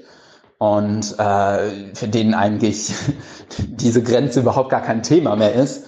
Und äh, jetzt stattdessen natürlich sagt, hey, ähm, oder jetzt ist das nächste Thema einfach, ähm, dass er vor ein paar Jahren irgendwie zum 25-jährigen Jubiläum der ähm, ähm, des deutsch-polnischen Vertrags gesagt hat, ähm, deutsch-polnischen Freundschaftsvertrags, äh, nochmal gefordert hat, dass auch tatsächlich in Sachsen und Brandenburg viel mehr Polnisch unterrichtet werden sollte, dass das da echt unterrepräsentiert, ist.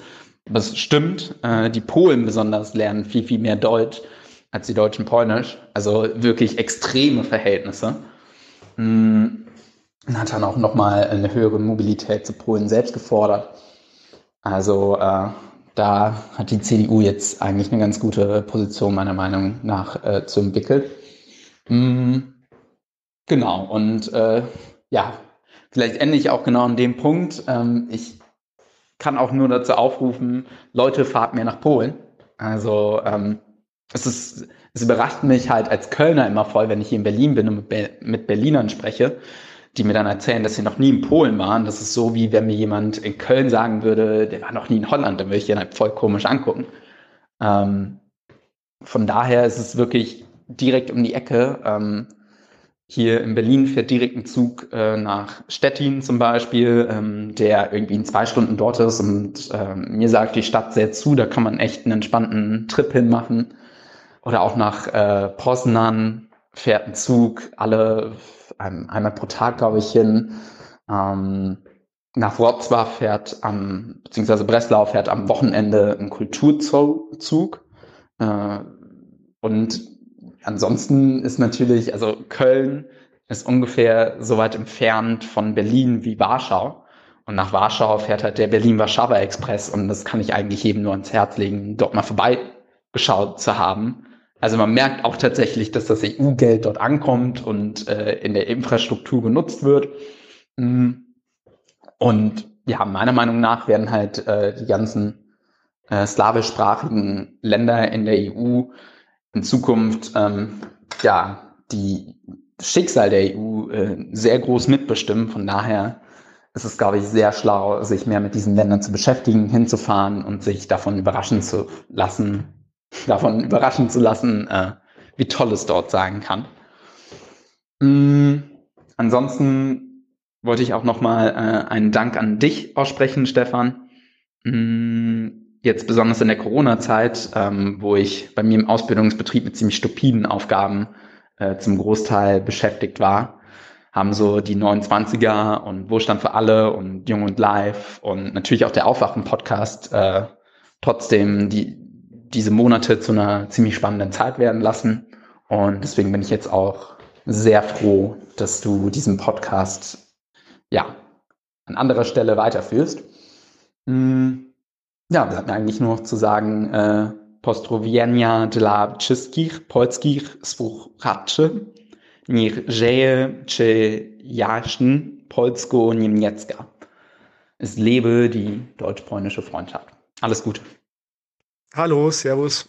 Ähm, ich bin Lukas und ich äh, dachte mir, jetzt muss ich wirklich einen Audiokommentar machen, weil ich ähm, zum einen gerade zum Studieren anfange im Bachelor und ich befinde mich gerade in Quarantäne, äh, weil ich ähm, positiv aufs Coronavirus getestet wurde und auch Symptome zeige.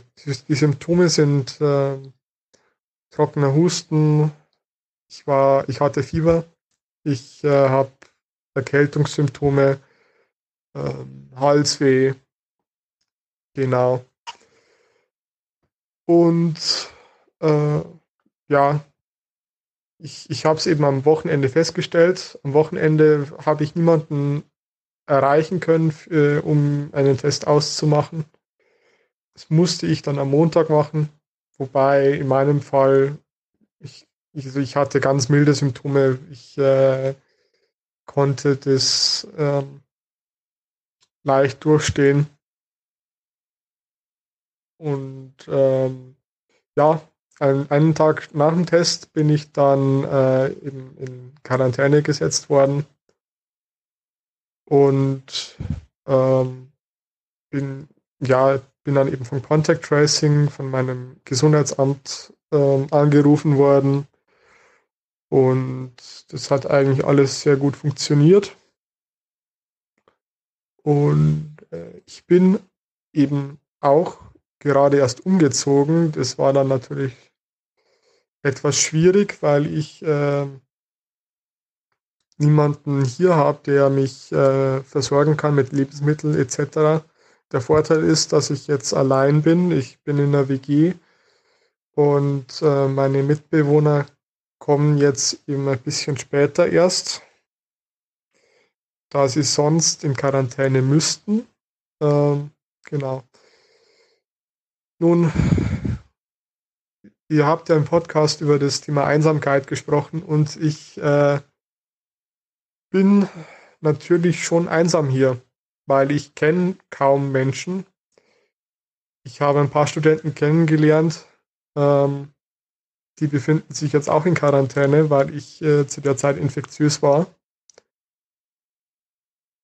Ähm, bin eben mit den ganzen Unistellen telefonisch und über E-Mail in Kontakt, aber ich äh, kann jetzt auch nirgendwo hin, kann niemanden kennenlernen, obwohl das jetzt eigentlich die, die Zeit wäre, aber ich meine, es geht ja allen so. Mir natürlich besonders, aber ähm, diese ganzen Veranstaltungen, die, die normalerweise eben am Anfang vom, vom Semester stattfinden, einfach damit man Leute kennenlernt. Es findet alles nicht statt und ich, ähm, ich glaube, dass Vereinsamung für, unser, für, für unseren Jahrgang ein ziemlich schwer, ein ziemlich schwerwiegendes Problem sein wird. Ähm, weil, gut, man kann sich digital kennenlernen, aber ich denke mir auch so, das, äh, das kann es ja auch nicht sein. Das ist ja auch nicht, auf, auf, worauf ich mich eigentlich gefreut habe im Studentenleben. Naja, ich kann es nicht ändern ich kann es nicht ändern. Man kann versuchen, die Leute über WhatsApp anzuschreiben. Ähm, es ist aber natürlich auch seltsam. Du kannst dich übers du kannst äh, da, du kannst ja keine Kontakte knüpfen. Ähm, es fehlt einfach was. Generell diese ganze persönliche, ich meine, ich habe jetzt diese ganze Woche hauptsächlich digital kommuniziert. Ähm, und ich muss sagen, das, das macht einen schon, das zieht einen runter. Das ist nicht das Gleiche. Wir müssen uns da wirklich bewusst sein, welchen Wert äh, menschliche Interaktion hat. Auch äh, eben Menschen zu sehen, einfach nur zu sehen, das ist, äh, das ist etwas, das fehlt mir. Ich ähm, ertappe mich, wie ich aus dem, aus dem Fenster schaue für große, Zeit, für große Teile des Tages auf die Straße, um Menschen zu sehen, die sich bewegen. Ähm, und ja, ich hoffe, ich, ich, ich hoffe wirklich, dass kein Lockdown kommt, weil sonst äh, vereinsame ich hier wirklich. Und ich bin mir dessen bewusst, ich muss was dagegen tun. Ich äh, bin eigentlich jemand, der ziemlich gut damit klarkommt, allein zu sein. Aber es ist nichts, was ein Mensch auf Dauer aushält. Naja, so viel's von mir. Ähm, jetzt habe ich noch bis nächste Woche Mittwoch, bis zum vierten Quarantäne. Ich denke, das werde ich gut, gut durchstehen.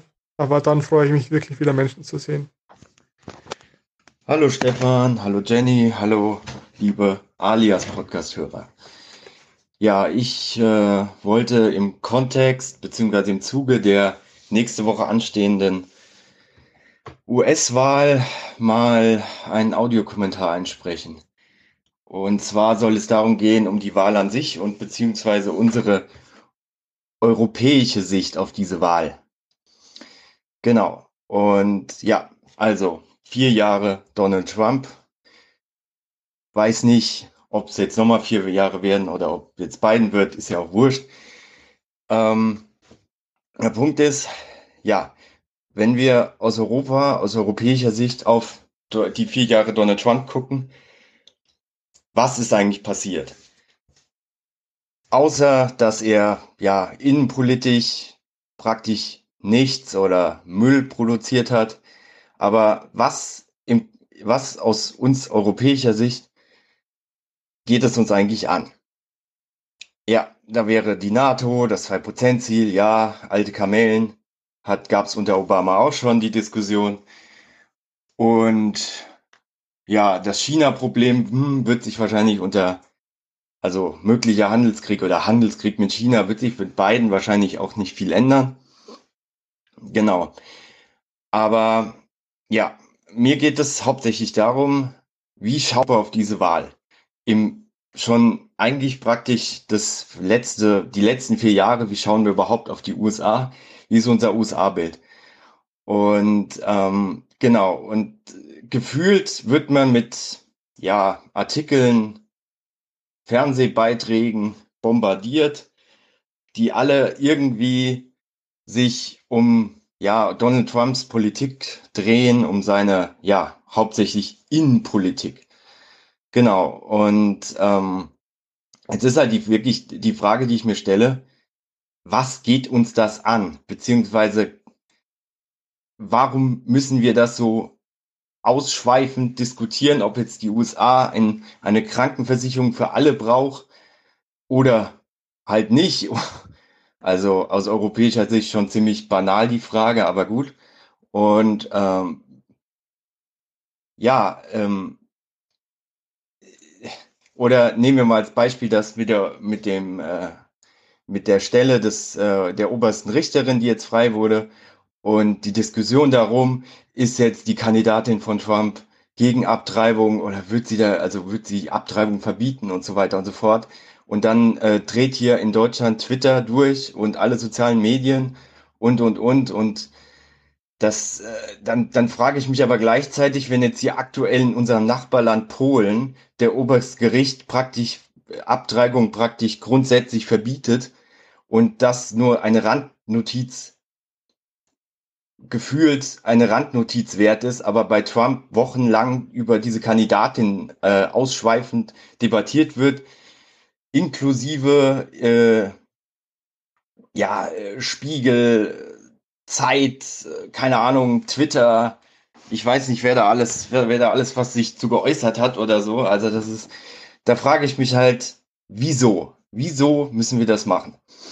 Und jetzt ähm, möchte ich ein bisschen erzählen. Ich war, also ich weiß nicht, wie viele Hörer sich eigentlich schon mal überhaupt schon mal selbst in den USA waren. Vielleicht für ein Studiensemester oder für, zum Urlaub machen. Genau, und ich war ziemlich genau vor zwei Jahren in Florida und wir sind dort mit dem Auto ein bisschen rumgefahren. Und ja, also das Ganze in zwei Worten zusammengefasst. Äh, Waffen, Waffen, okay, äh, und ähm, Autos. Also waren jetzt drei Wörter, Waffen und Autos. Das ist, kann ich zusammenfassend meinen USA-Urlaub nennen. Ohne Auto geht dort nichts. Der gefühlt hat dort eine, die durchschnittliche amerikanische Familie drei Autos vor der Tür. Minimum. Und äh, Autos kosten dort auch nichts. Man bekommt praktisch an jeder, in jeder Ecke ist irgendein Waffenladen. Man, in Florida kann man auch Waffen praktisch legal mit sich rumführen. Äh, man ist total aufs Auto angewiesen. Es gibt dort praktisch keine öffentlichen Verkehrsmittel. Es, man sieht dort keine Fahrradfahrer. Es gibt dort keine, in dem Sinne, äh, Stadt, äh, Stadtkultur, nenne ich es jetzt mal. Also, dass wir jetzt praktisch äh, mit dem Fahrrad zur Auto äh, auf die Arbeit fahren, ach Jahr und dann noch nach Feierabend noch schnell was in der Stadt erledigen. Sowas gibt es dort nicht. Man fährt praktisch nur zu diesen riesigen Einkaufstempeln oder Malls und deckt sich dann dort mit dem Nötigsten ein für, den, für die nächsten zwei Wochen oder so. Und ja, also praktisch ohne Auto ist man dort total aufgeschmissen. Ja, äh, Krankenversicherung genau dasselbe. Es ist praktisch dort, ähm, wenn man dort zum Arzt geht, dann muss man erstmal die Kreditkarte zücken. Es ist, ähm, also für die viele Amerikaner ist es so, die keine private Krankenversicherung haben.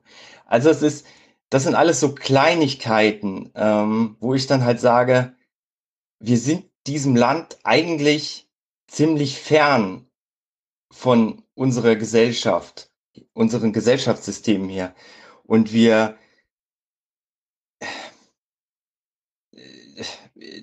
das ist, das, das sind halt teilweise, äh, wo ich, also Dinge, wo ich mir dann denke, warum müssen wir jetzt hier groß in Deutschland darüber diskutieren, ob das jetzt, äh, ich meine, wenn es eine klassifizierte Mehrheit für eine gesetzliche Krankenversicherung, also in der Gesellschaft gäbe, für eine gesetzliche Krankenversicherung, eine staatliche Krankenversicherung in den USA, dann hätte es die auch schon längst gegeben. Aber es gibt sie halt nicht. So. Und hier in Deutschland reden wir über Pop-up-Radwege und äh, autofreie Innenstädte. In den USA kommst du mit dem Auto noch nicht mal auf die andere Straßenseite ohne Auto.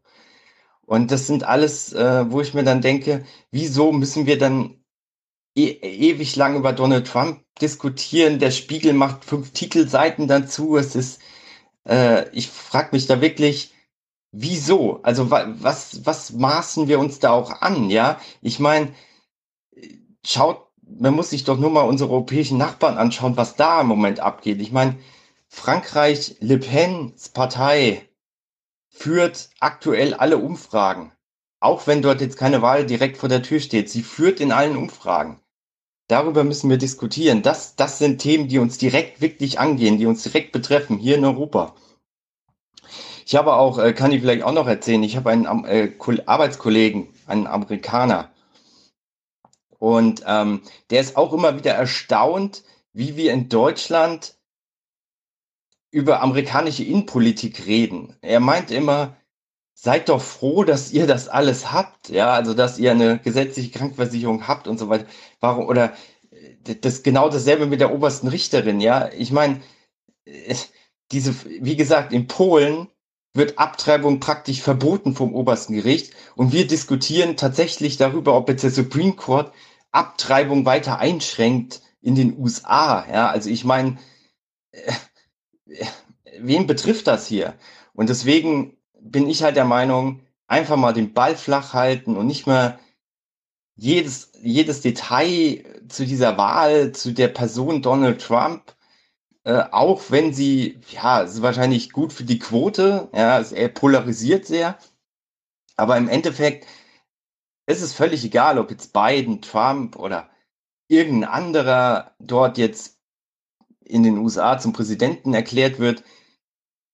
Ich bin halt der Meinung, ja, da gibt es vielleicht manche, die jetzt sagen, ja, globalisi globalisierte Welt und, und, und.